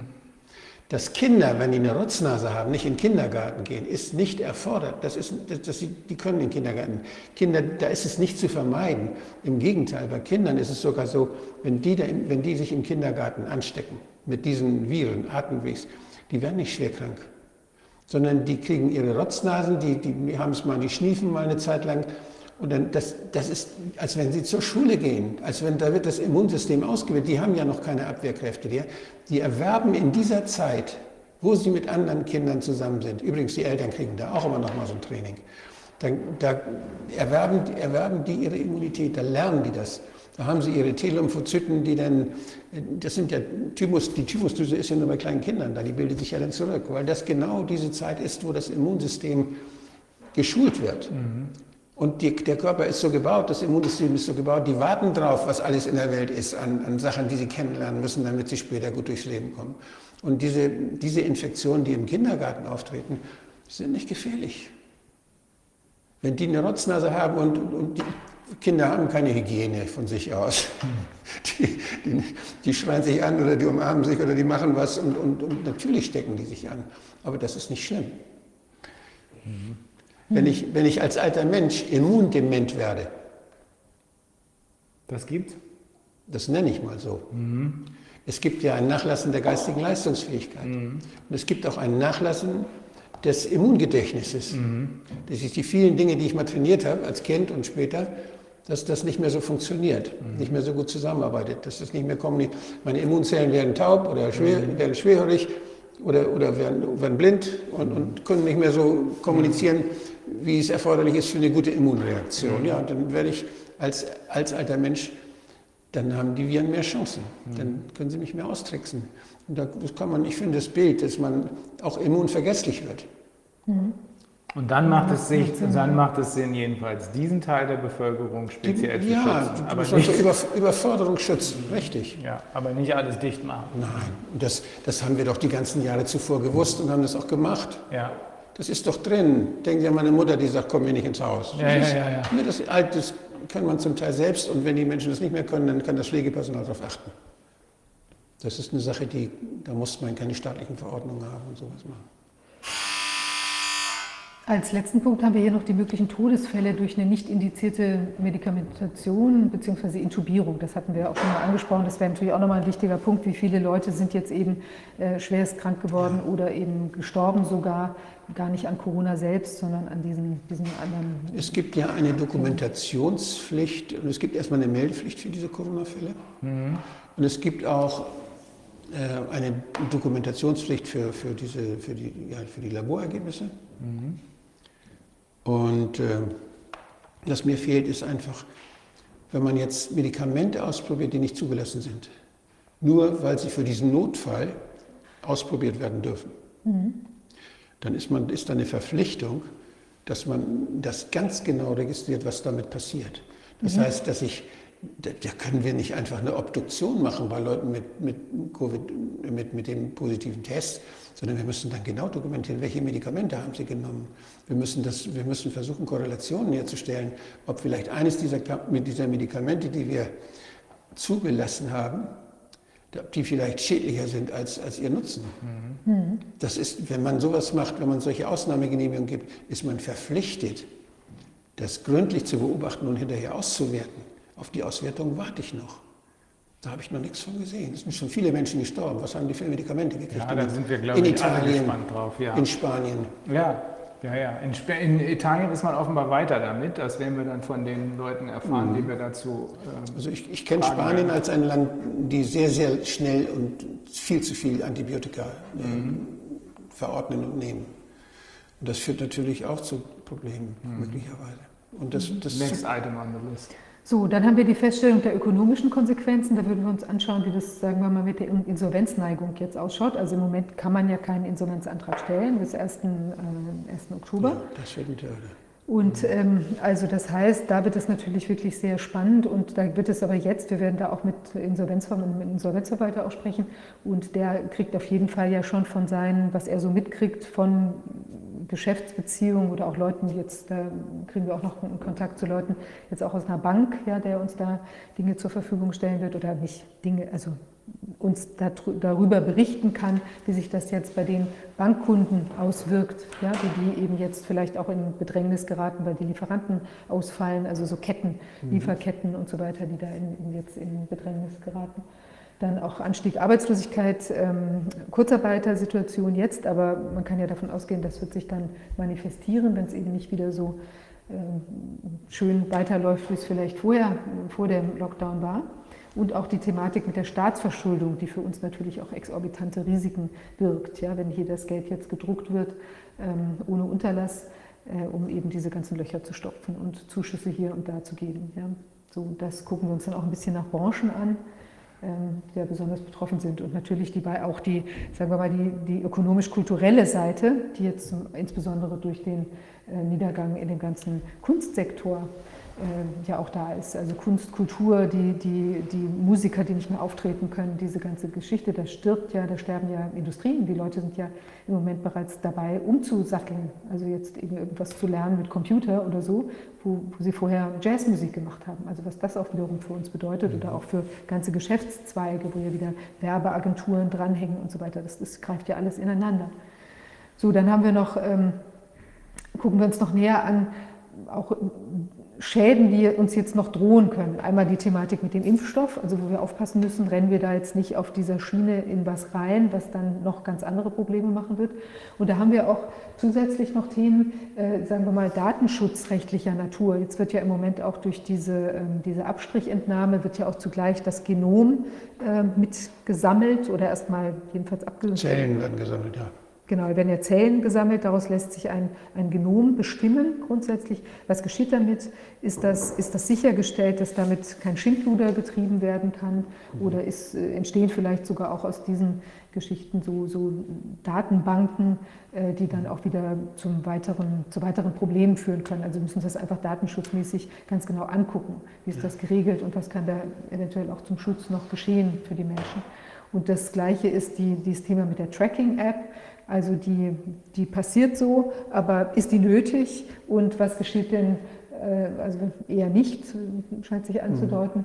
Mhm. Was geschieht dann aber damit, wer hat darauf Zugriff? Da gab es ja auch schon ein paar Probleme, also dass da reingehackt werden kann oder eben ähm, also damit was äh, passieren kann mit diesen Daten, was, was kann das auch in Bezug auf die Freiheitsrechte bedeuten. Auch mhm. ähnliches, wir erleben es ja jetzt mit diese, äh, beim Gastronomiebesuch wird dann aufgenommen, wer, wer geht denn da hin und jetzt ist es ja schon vorgekommen, dass die Polizei sich dann für Ermittlungsarbeiten diese Listen, die eigentlich ja nur für die Corona-Problematik ähm, da gelagert sein sollten, dass die Polizei die sich holt und was entsteht daraus für unsere Freiheitsrechte und mhm. für auch Verteidigungsmöglichkeiten für die Menschen. So, und dann ähm, würden wir uns im Weiteren noch anschauen, dass auch aus Anregung aus dem, aus dem äh, Schweinegrippenuntersuchungsausschuss, wie sind eventuell auch ähm, Entscheidungsstrukturen, ja, was gibt es vielleicht auch für Lobby-Einflüsse, was gibt es für ähm, Interessen, die bewusst, unbewusst ähm, auch zu bestimmten Entscheidungen führen. Also da wäre ein wichtiges Thema die, die Medienlandschaft, die eben vielleicht auch in einer Art vorauseilendem Gehorsam oder weil sie sich mit dem gut stellen mit dem, weil sie Angst hat oder tatsächlich wahrnehmen muss, dass äh, Werbemittel gestrichen werden. Ja? Also wie greift all das ineinander und führt zu diesem ähm, zu dieser, dieser Konstellation. Und da würden wir uns dann auch einzelne Personen auch anschauen natürlich. Also zum Beispiel, wenn man jetzt nochmal aus, die, aus, die, aus der Schweinegrippe-Thematik kommt, da ist ja auch ähm, bemerkenswert, dass es da auch Personen gibt, die in der Schweinegrippe schon aktiv waren und die jetzt wieder aktiv sind. Also teilweise ja. die identischen handelnden Personen. Also zum ja. Beispiel Professor Drosten ist äh, mit von der Partie auch die Firma, mit der er zusammen den Test äh, da entwickelt hat, TIP TB Molbiol, mit dem mhm. Geschäftsführer Olfert Land. Die waren damals vertreten, sind jetzt wieder vertreten. Wir haben äh, auch mhm. Ostermann, das ist ja aus Holland jemand, beziehungsweise Osterhaus. Osterhaus. Und da ist Frau Kopmann, ist jetzt mhm. quasi seine Nachfolgerin. Also das ist auch wieder die gleiche Entität, die sich da, ähm, die da ist. Der Ferguson ist wieder dabei, der mhm. diese Horrorszenarien an die Wand gemalt hat äh, in Bezug auf die Schweinegrippe und ist ja jetzt wieder mit so einer Schreckensmeldung ja. ähm, hervorgetreten. Und inzwischen ist er zurückgetreten und hat auch mitgeteilt, dass man auf der Grund dieser mathematischen Formeln, die er da benutzt, eigentlich gar nicht eine seriöse Voraussage machen kann. Ich glaube, dass es auch lohnenswert wäre, sich die Institutionen, die sich um die WHO herum gebildet haben inzwischen, äh, mal genauer anzugucken, die also Zuarbeit machen für die mhm. WHO und die dann oder die WHO benutzen, das was die WHO macht, benutzen, um ihre eigene Agenda dann entsprechend dann zu formen mit jeweils eigenen Playern, die da mitmachen. Das sind ja, das sind ja alles PPs, Public-Private Partnerships, PPPs. Mhm. Und äh, da, da ist es meistens so, dass dann der, ja, der Schwanz mit dem Hund wedelt. Mhm. Und äh, das ist ein, das, das, sich genauer anzugucken, das ist auch Lohn, weil da sind Fehlentwicklungen, die dadurch indiziert werden, weil die Interessenlagen da eben gleich so konzipiert sind und so aneinander stoßen und solche so, sich Einflüsse zuschanzen, dass sie ganz stark die Entscheidung auch bei der WHO dann beeinflussen. Und äh, man muss auch gucken, bei der WHO ist dann ist die Frage, was sind da für primäre Interessen? Sind es die, wirklich die Gesundheitsinteressen oder sind es gesundheitswirtschaftliche Interessen, die da eine Rolle spielen? die, dass die Pharmaindustrie eine Wachstumsindustrie ist. Oder Bill Gates scheint ja unheimlich viel auf die Impfstoffe zu setzen, sein ganzes Geld da zu investieren, dass er die ganze Welt impfen will. Ja, wieso verspricht er sich da so viel von? Was hat das für eine, wieso kann er so entscheiden über solche Sachen? Wieso weiß er, dass das so ein Riesenmarkt wird? Dass er da seine ganzen Milliarden investiert und, und, und unheimlichen Einfluss nimmt auf die WHO und auf, auf diese ganzen Sachen. Da muss er ja ein Geschäftsmodell haben, da muss er ja eine Vorstellung haben, dass sich das auch lohnt für ihn. Und die wird er entwickeln und das wird er nicht kurz, mit kurzem Horizont machen, sondern wird er seine Vorstellung haben. Und was kann man tun, damit solche Interessen, die wirtschaftlichen Interessen sind legitim, aber dass sie nicht sich gesundheitlich schädlich für die Menschen auswirken, dass das nicht zu Fehlentwicklungen führt. Dass, dass wir die Kontrolle behalten über, über diese öffentlichen zu verantwortenden Systeme, die haben wir nicht. Die ist uns offenbar aus der Hand genommen worden ja. jetzt. Und es scheint auch niemand da zu sein, der sich dafür der interessiert, stark genug ist, dass ich gegen ja. die Wissenschaftler werden kriegen wahnsinnige Gelder zur Forschung von Sponsoren. Die Institute würden nicht genug Geld haben, weiter zu existieren. Viele Institute, Universitäten, Universitätsprofessoren müssen Drittmittel ranwerben, damit sie das machen können, damit sie ihre Leute halten können. Das ist, liegt, das hängt unheimlich viel am Geld. Ja, klar. Und, und wenn, wenn das Geld dann von denen investiert wird für, für, für solchen Mist, dann kriegen natürlich auch entsprechend, für solchen Mist wird dann auch Forschungsgeld gegeben. Mhm. Mhm. Und dann wird Mist gemacht.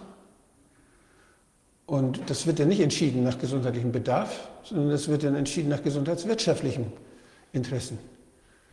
Das wollen wir, da wollen wir die Spur aufnehmen, weil ich bin sicher, dass das auch und gerade für die deutsche Wirtschaft, aber auch für die internationale Wirtschaft, die unter den Folgen leidet und teilweise mhm. jetzt wie die Automobilindustrie in die Knie geht, ja. auch für die muss das von ja. Interesse sein, wir festzustellen, wer ist verantwortlich und warum. Ja, wir haben immer wieder solche Fehlentwicklungen. Wir hatten die Fehlentwicklung bei der Energiepolitik, wo wir 30 Jahre lang nur auf Nuklearenergie gesetzt haben und dann diese Schweinerei nachher in der Landschaft stehen haben und nicht wissen, wohin damit. Mhm und wo wir die Sonne vergessen haben 30 Jahre lang.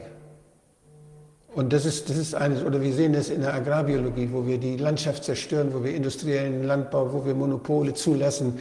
Monsanto gibt es ja jetzt nicht mehr, aber Bayer macht das ja weiter.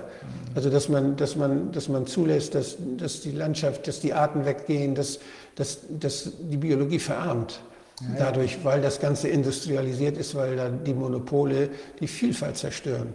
Vielleicht ist das ja eine der Konsequenzen, die dieser Ausschuss am Ende schaffen könnte, nämlich dass man sich wieder auf das konzentriert, wo es wirklich wichtig ist, überlebenswichtig Umweltschutz, Kampf gegen die Klimakatastrophe und soziale Gerechtigkeit auf der anderen Seite. Es, es gibt niemanden außer, den, außer der, den, der Politik und außer den Menschen, die die Politik bestimmen, die der Wirtschaft die Schranken setzen können, in denen sie Geld verdienen kann. Die Wirtschaft soll Geld verdienen. Aber wir müssen aufpassen, dass wir ihnen sagen, so, hier ist euer Hof, da, habt ihr, da könnt ihr richtig Kohle machen. Das wollen wir gerne, das macht mal gut, dann zahlen wir das auch gut. Aber nicht so ein Mist, wo sie unsere Gesellschaft schädigen und kaputt machen. Weil wir, das, weil wir, wir entsorgen uns. Mhm. Wir geben denen das einfach und kümmern uns nicht mehr drum. Weil es leicht ist. Wir haben gar nicht mal mehr Ahnung. Was ist denn das für ein Gesundheitssystem, wo die Politik keine Ahnung mehr von Gesundheit hat? Wo die ihre Gesundheitsämter abschafft und die Leute alle entlässt und auf minimal noch, noch und alles andere, das läuft dann da, wo Geld verdient wird mit Krankheit. Oder also das unter die WHO den, der Industrie überlässt. Mhm. Also das, das, das wird teuer. Das wird ganz teuer. Deswegen wollen wir hier das, was wir jetzt gerade mal umrissen haben, Schritt für Schritt überprüfen. Und wenn wir dann am Ende ein hoffentlich einigermaßen rundes Bild haben, machen wir dazu einen Abschlussbericht. Wir können nicht die Welt retten, aber wir können vielleicht jedenfalls Licht in dieses Dunkel bringen, ja. sodass jeder sich eine eigene Meinung bilden kann, auch für die nächste Wahl. Ja, dass man die richtigen Fragen stellt. Ich kann mir nicht vorstellen, dass das mit einer Wahl alles gelöst ist, aber dass die Bevölkerung so schlau wird, dass sie die richtigen Fragen stellt. Ja. Und dass sich die Politiker der Dass überhaupt Fragen gestellt werden. Das, ja. äh, glaube ich, ist schon mal ja. der erste und entscheidende Schritt. Und ja. je mehr Fragen man stellt, desto mehr Antworten wird es vielleicht geben. Vielleicht gibt es dann auch noch mehr Fragen. Ja. Jo. Ja, dann würde ich sagen, erklären wir die Sitzung für heute äh, für beendet.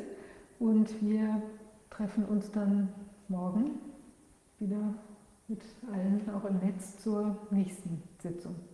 Und wenn jetzt Fragen, ähm, wir werden künftig auch noch stärker auf Fragen direkt aus dem Publikum eingehen. Das haben wir jetzt heute, weil wir erstmal angefangen haben und ein bisschen Bild auf oder ein Gesamtbild auch im Vergleich zu der damaligen Situation aufzeigen wollten, heute jetzt noch weniger getan.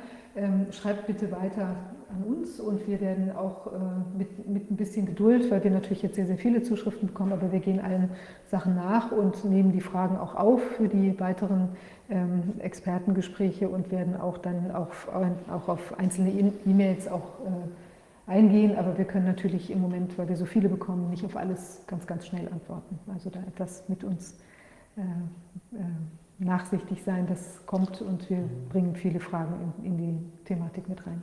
Ich freue mich sehr, dass die Juristen sich da zusammengetan haben und, und die Juristen können gute Fragen stellen. Und das, auf gute Fragen kommt es an, das ist toll. Ja, wir, wir sind da einigermaßen optimistisch. Sonst hätte ich ja auch gleich in Kalifornien auf der Ranch bleiben können. und du in Griechenland. ich bin hier und ja. habe hier Verantwortung. Und deshalb. Ja, so sehe ich das auch. Okay. Ja, vielen Dank. Wir sehen uns dann morgen wieder. Genau.